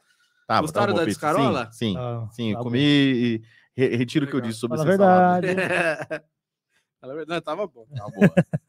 É, todos os ISPs brasileiros só revendem link da Oi, Claro, Vivo, Embratel e TIM. Uau! Mito ou verdade?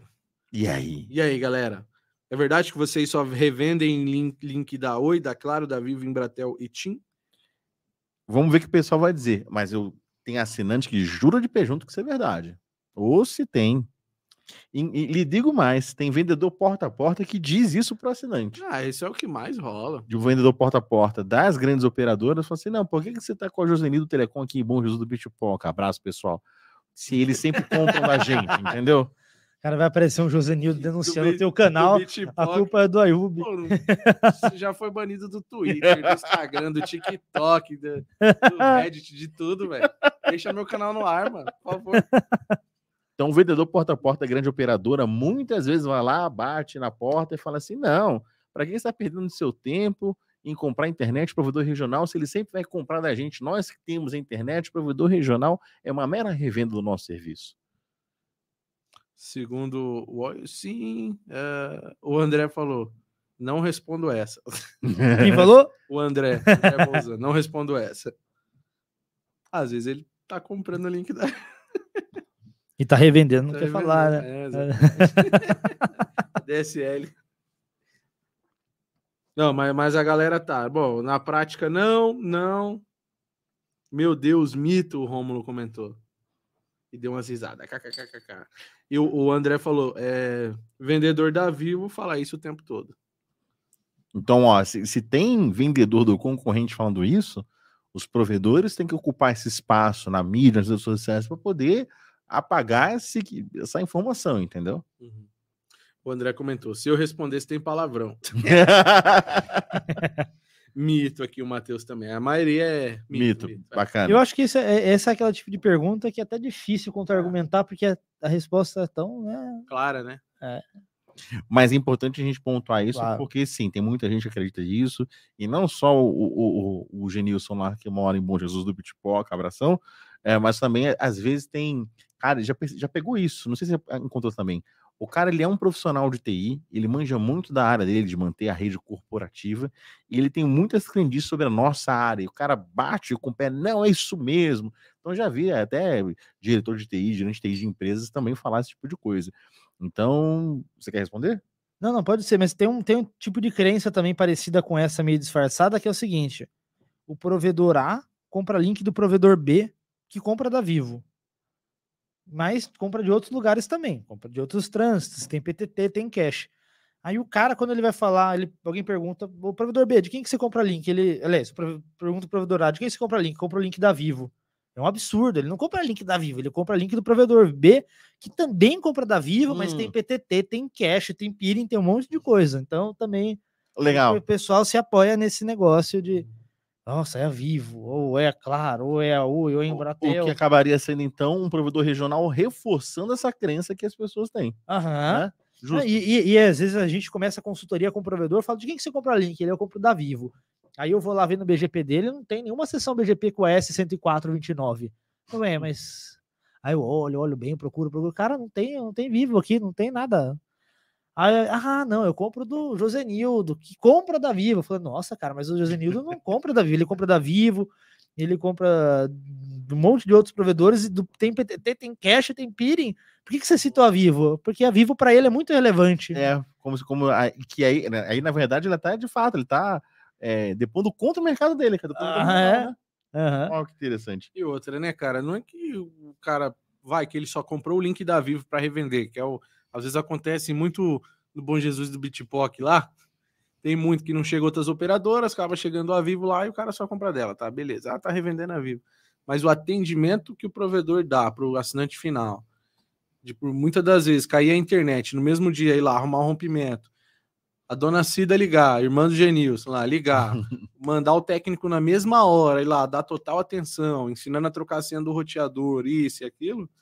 E É, de novo, o que ele produto. compra é o trânsito e não é o link dedicado, que tem diferença. Sim, sim. Então ele não tá usando o DNS deles, ele não tá usando o cache dos caras, tem todo O aquele negócio. trânsito. A última milha não é a milha, a última milha da Vivo. Mas é, ainda assim, mesmo quando, é, que é o que, que o está falando, mesmo um provedor que ainda não é AS, que ele comprou só o link dedicado, como a última milha dele, o LTE dele, o DNS vai ser dele, o atendimento vai ser dele, vai dar uma experiência muito diferenciada, melhor do que a grande operadora. É, e tem IPv4, tem IPv6, que é o recurso próprio do cara, não é recurso da operadora. Muitas vezes o cara entrega já um roteador com Wi-Fi 6, ontem Uhum. entrega alguns SVAs que de repente a empresa não entrega, né? Bom, e várias outras facilidades. Justo. Então, para arrematar essa, essa, essa questão que é um mito, é, eu diria que até o contrário, a menor parte dos acessos é dado para essa empresa. Bom, numericamente, os provedores regionais já ultrapassaram já há algum tempo a barreira dos 50%. A maior parte dos acessos residenciais do Brasil são feitos pelos provedores regionais. Mas essas grandes operadoras, não só elas têm as operações varejistas dela, como elas têm as operações atacadistas, algumas têm capos submarinos, por exemplo. Então, por que, que a participação dessas grandes empresas não é tão significativa como fornecedoras dos provedores regionais? Justamente por eles serem competidores, né? Se você tenta comprar a trânsito IP da Oi ou da Vivo como provedor, é dificílimo, porque ele já te olha como concorrente, ele não faz um preço justo para você. Então existe até um desinteresse comercial dessas empresas de serem fornecedoras dos provedores regionais. Então, até essa ideia que alguns clientes têm que são vendas, ou de indiretamente na cadeia produtiva, é nem isso. Né? Os provedores regionais montaram para si toda uma cadeia produtiva de transporte, fornecedores, de trânsito IP, de, de tudo isso apartado dessas grandes operadoras. Na verdade, são rivais de uma certa forma. Né? Então, comercialmente, tecnicamente, isso não se justifica. Então, é bom espalhar essa palavra para poder refutar essa maldade que vendedor porta a porta, que vendedor de telemarketing ativo fala, para tentar desmerecer o provedor regional e exaltar a grande operadora, que a gente sabe que isso tem nada a ver. A gente tem ofertas de provedores regionais são superiores às grandes operadoras muitas vezes. Então, mito. É um ato só, né? Bom, aqui é a última, a última pergunta aqui que eu Saideira. vou fazer. A saideira aqui é. IPTV pirata é crime? Mito ou verdade? Boa saideira, hein? Ou de repente. Boa. Posso colocar minha opinião? Por favor. IPTV pirata é crime. Verdade ou verdade? É, Vai ser a minha opinião. Mas falando de revender ou de usar? Ou de usar? Os dois. Os dois pra você tá. Os dois. Na minha opinião, os dois. Quem compra e quem vende. Uhum. Hum. Justo. O que, que o pessoal tá falando aí no Vamos chat? ver, vamos ver. Tô vamos ver. curioso, tô curioso. Ah, o André, verdade. O Rômulo Silva, verdade. Todo mundo vai achar que é verdade. A maioria do pessoal aqui é provedor, né? Cláudio Freitas. Mesmo que não seja, quer querer que seja. É, Cláudio Freitas, boa. Mas não falou, só falou boa. Estamos falando de IPTV pirata, né? Isso, IPTV pirata. Existe um IPTV. O CPU, usar não, revender sim. Ah, O Daniel Ciega, é, começará a ser em ambos os casos, uso e revenda. uhum. Ele é muito completo na resposta. ele né? gosta, ele gosta. Obrigado aí, Daniel. Valeu, cara. Saber se essa turma aí tá toda inscrita aí no canal, pô, dá essa moral aí, se inscreve. Tem o nosso Instagram, arroba Loucos da Telecom. Tem o Instagram do podcast, arroba Cast dos Loucos. Pô, e esse, esse, esse bate-papo aqui que a gente tá tendo, amanhã ele já tá disponível, mais tardar segunda-feira ele já tá disponível lá no Spotify, cara, em todas as plataformas de áudio. Tem esse, vários outros episódios, outros que eu fiz com, com o Damito, outro que eu fiz com o Ayub, tá tudo lá. Então, pô, vai, vai, você, você- talvez você vai deitar daqui a pouquinho, coloca o fone aí, ouve os outros podcasts que a gente fez que tá bem legal. O, com o Damito e com o Ayub tá, tá muito 10, tá muito 10. E com o Spotify ajuda. Ah, pô, cinco horas de podcast. No Spotify você vai ouvir no carro, na estrada, lavando louça. Aquelas tarefas assim que você pode ouvir alguma coisa, ouve o conhecimento louco da Telecom. cara. Exato. Spotify vai te ajudar. Se É bem inscreva lá legal. no, no- Inscreva-se lá no, no Spotify. Pode parar e voltar a ouvir daqui dois dias. É, total. Eu faço Hum. isso, começo um, começo Aham. outro, ouvindo um, ouvindo outro. Ó, vamos lá. É, calma aí. O Rômulo Silva. Quem compra é receptação. Ah, o Cláudio, verdade. O Marcelo Gomes. O lado de casa, não. Boa. O Ezequiel Amaral. Verdade.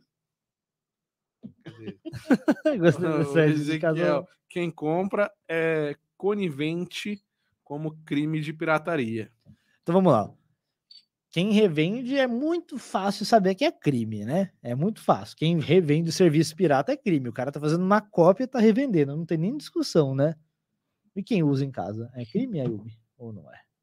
É crime. É crime, duplamente crime. É, tem, tem duas áreas que são machucadas com o IPTV pirata, né? A parte do conteúdo audiovisual, é, todo o conteúdo audiovisual é protegido por direito autoral. Então, qualquer coisa que você cria, você pegar uma caneta, fazer um risco nesse guardanapo, o risco que eu fiz, assim que eu tirar a caneta, ele é uma propriedade intelectual minha, pertence a mim. Não, precisa registrar, não precisa ter patente, nada disso. Qualquer criação automaticamente é do seu, do seu criador. Naturalmente, uma obra audiovisual que tem artistas, que tem iluminador, maquiador, cinegrafista, naturalmente, né, se até um risco no papel é propriedade intelectual minha, naturalmente, uma obra audiovisual é propriedade intelectual de quem a fez. Então, quando você ah, redistribui uma, uma propriedade intelectual audiovisual sem autorização do seu detentor, você está violando o direito. E a agência que lida com isso chama-se Ancine. Então, ela que está preocupada com o conteúdo do IPTV pirata e ela que pode multar você por reproduzir música. É, em relação à música, por exemplo, se você faz uma festa, isso é, é pancada, pouca gente sabe disso. Você faz uma festa de casamento, vai tocar música no seu casamento. A lei manda que você pague uma taxa por cada convidado por ouvir músicas nesse ambiente. E você tem que mandar playlist das músicas que você vai tocar, porque o que você pagar, cada eh, compositor, cada autor vai receber um, um pouquinho do que você paga. Então, qualquer reprodução de obra de arte ou de qualquer criação está protegida por lei. Isso é uma garantia que quase todo cidadão tem em quase todos os países. Assim, né? Os signatários da ONU, quase todos têm tratados internacionais sobre isso. Ah, então, sempre você vai estar violando isso. Então, sempre alguém pode exigir de você indenização por você ter violado a propriedade intelectual daquela obra audiovisual. Inclusive TV aberta. TV aberta já tem jurisprudência no Brasil por ser protegida. Então, um provedor que fizer um servidor de streaming para redistribuir a Globo local, por mais que seja um sinal que vem pelo ar, como você está colocando dentro de um produto seu, você está violando sim a propriedade intelectual. Teve uma, muito antes da Netflix, teve uma, uma, a primeira empresa de streaming, eu não vou lembrar o nome, nos Estados Unidos, que ele fazia isso, ele fazia streaming de TV aberta. E os Estados Unidos têm muito mais canal regional, que a gente não tem muito aqui. Então, cada cidadezinha tem o seu canal de televisão. Então, às vezes, o cara. Já viu o filme americano que o cara sai de casa e faz faculdade em outra cidade?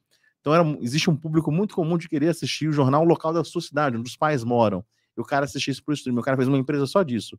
É, faliu, o cara teve que pagar uma multa milionária, quase foi preso porque ele fez uma empresa de streaming de TV aberta. Esse argumento de que o sinal é aberto no ar não justifica. Se você coloca ele em outro meio, você está violando propriedade intelectual. Então tem a parte do audiovisual. Aí vem uma parte da, da Anatel, das telecomunicações. O setup box, todo dispositivo que você liga em rede de telecomunicações no Brasil e no mundo, tem que ter autorização do órgão regulador. No Brasil é Anatel, nos Estados Unidos é FCC. Então, se você tem algo que tem uma placa de rede, ou cabeada, ou Wi-Fi, que não tem autorização da Anatel para funcionar, isso é um crime federal. Você não pode usar isso. Então, o provedor pode até. Até o cabo de rede, o TP azul, ele tem que ser homologado pela Anatel. Se você não está usando o cabo homologado, você pode até ser multado pela Anatel. No início, era muito comum o provedor tomar uns enquadros, tomar umas multas. Hoje em dia é cada vez mais raro. Mas a casa do assinante, você não pode ter um roteador Wi-Fi, uma, uma Smart TV. Se o cara trouxe do Paraguai uma Smart TV que não tem selo Anatel, é proibido você utilizar no Brasil. Então, o hardware do setup box é o que interessa a Anatel. Então, tem duas agências, a Ancine e a Anatel, que é, têm a obrigação de fiscalizar e de coibir essas ações. E a gente pode, no mesmo exercício que a gente fez sobre 5G de olhar para outros países, o que, que tem nos outros países?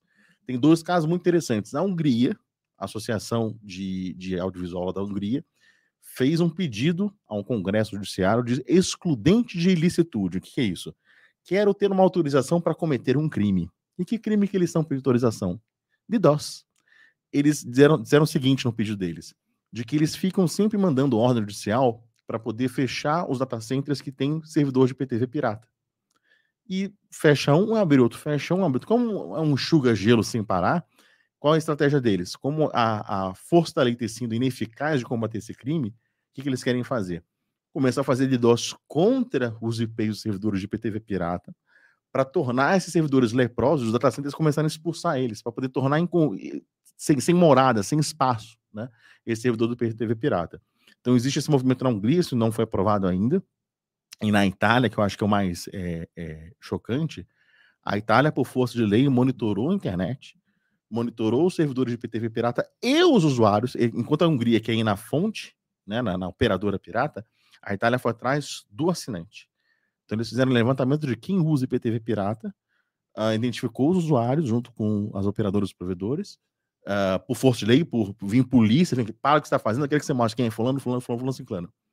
E listou todo mundo e mandaram multas pela reprodução audiovisual não autorizada. Então, multas de milhares de reais por você ter em casa ter feito conexão TCP com servidor de IPTV pirata.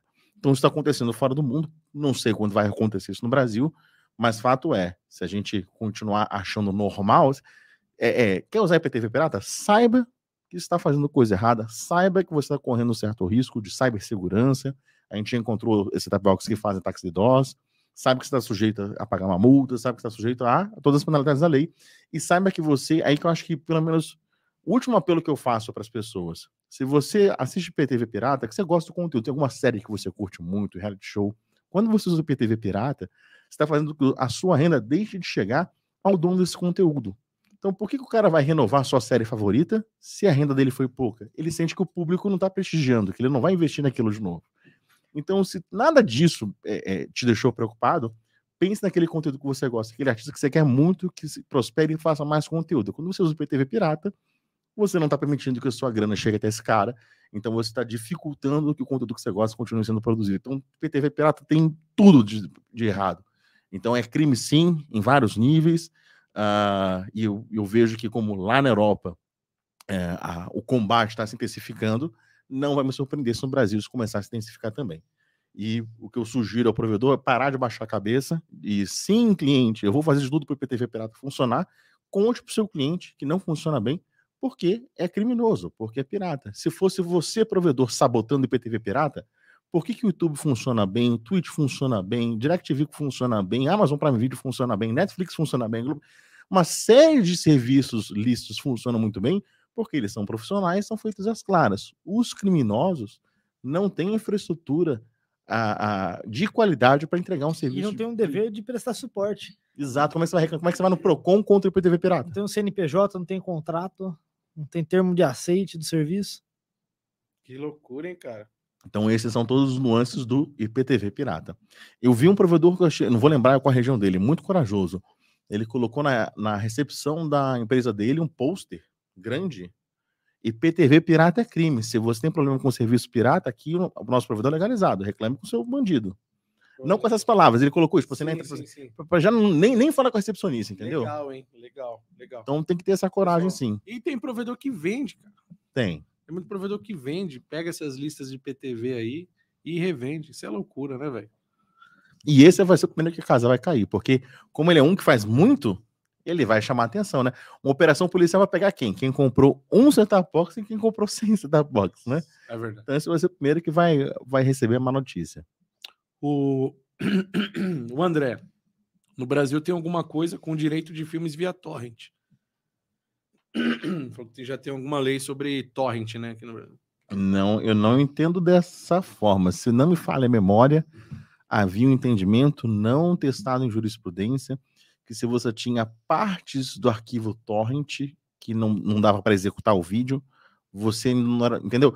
Ah, se alguém for na tua casa, você tem 30% de um vídeo que não dá play, você ainda não cometeu pirataria, você teria que ter o vídeo pelo menos que ele abrisse, entendeu? Uhum.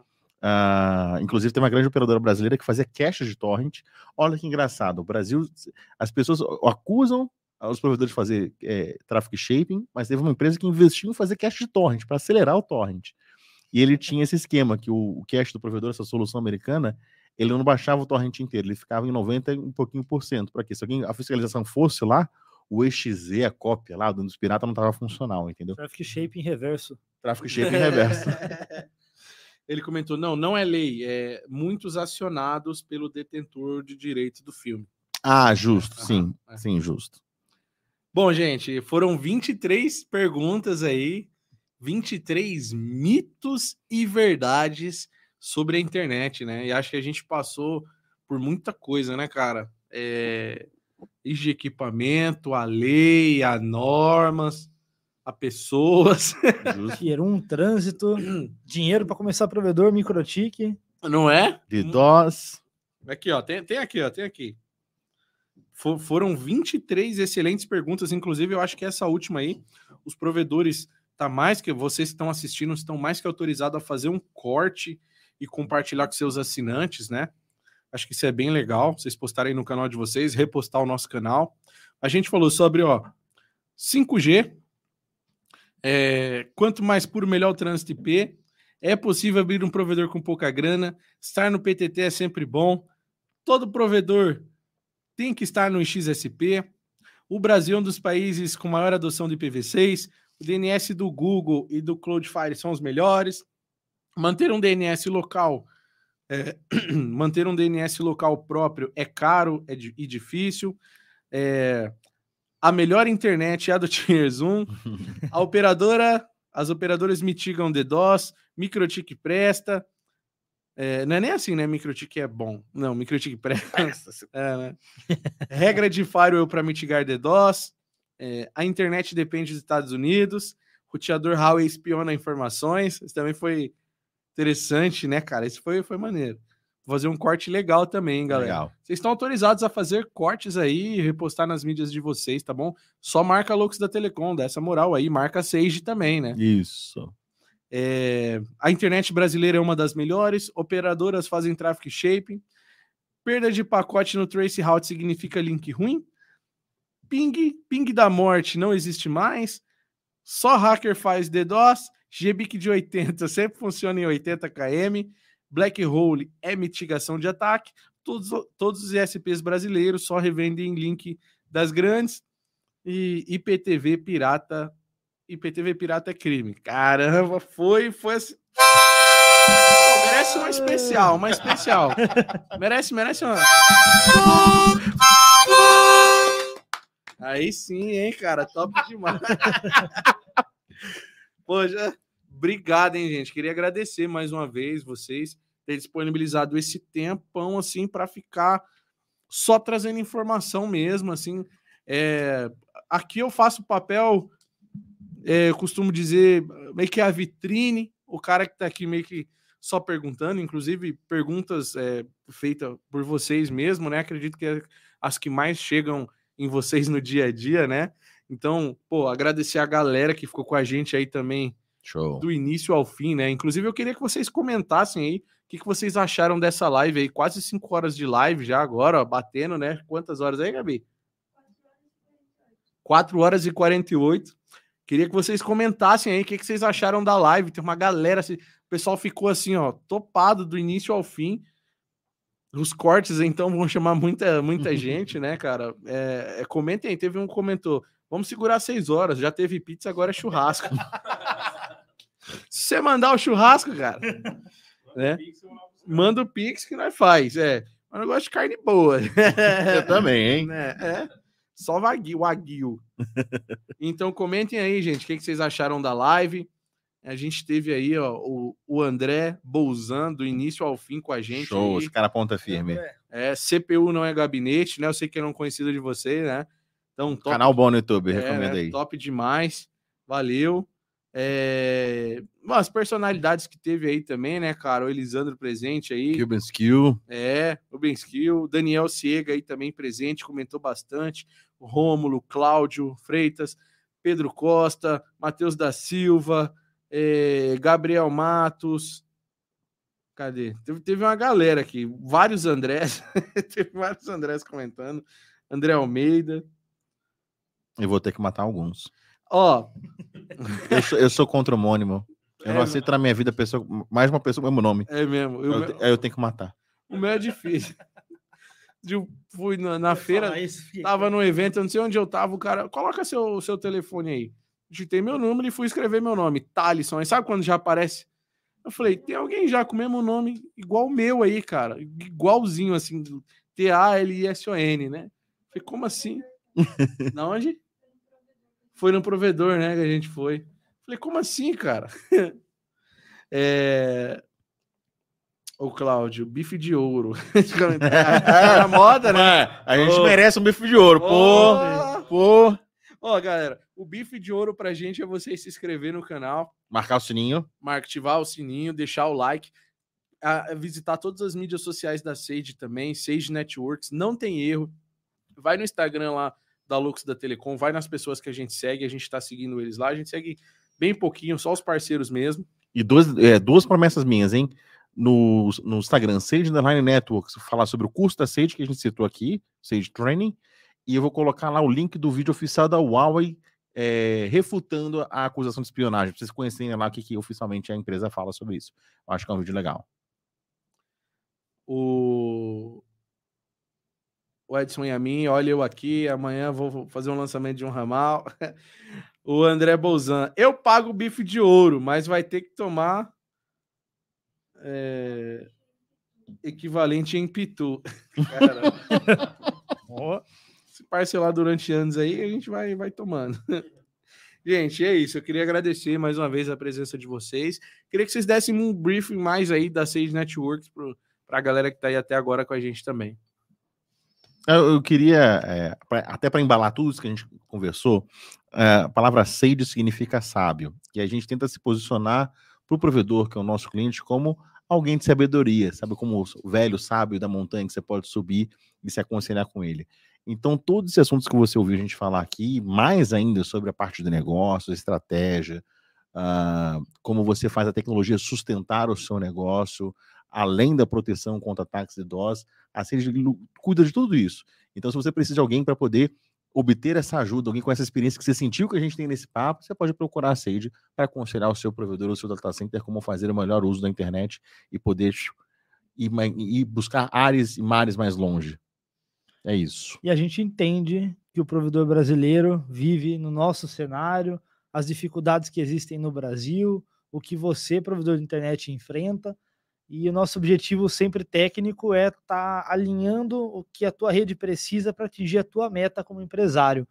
Então, reduzir custo para que você consiga ter um lucro ainda maior e, no, final das contas, dormir melhor, dormir em paz, né? conseguir viajar com a tua esposa, ver teus filhos melhor no final de semana, que é uma coisa que eu sei que é sonho de muito dono de provedor por aí e ouvir o Ayub tocar gaita também. Ah, isso é, tem que ouvir, né, cara? E aí também fazer o pedido para também me seguir nas redes sociais, no Instagram, arroba AyubIoNet, e meu canal no YouTube também, AyubIO, AyubIO. Você vai ver, vai, eu falo sobre várias coisas. Eu falei sobre delay, sobre DNS também, eu dei 8 mil motivos, quase 9 mil motivos sobre por que não usar o DNS do Google. Vá lá no meu canal do YouTube que tem mais conteúdo. Redes sociais da Sage, arroba Sage Networks.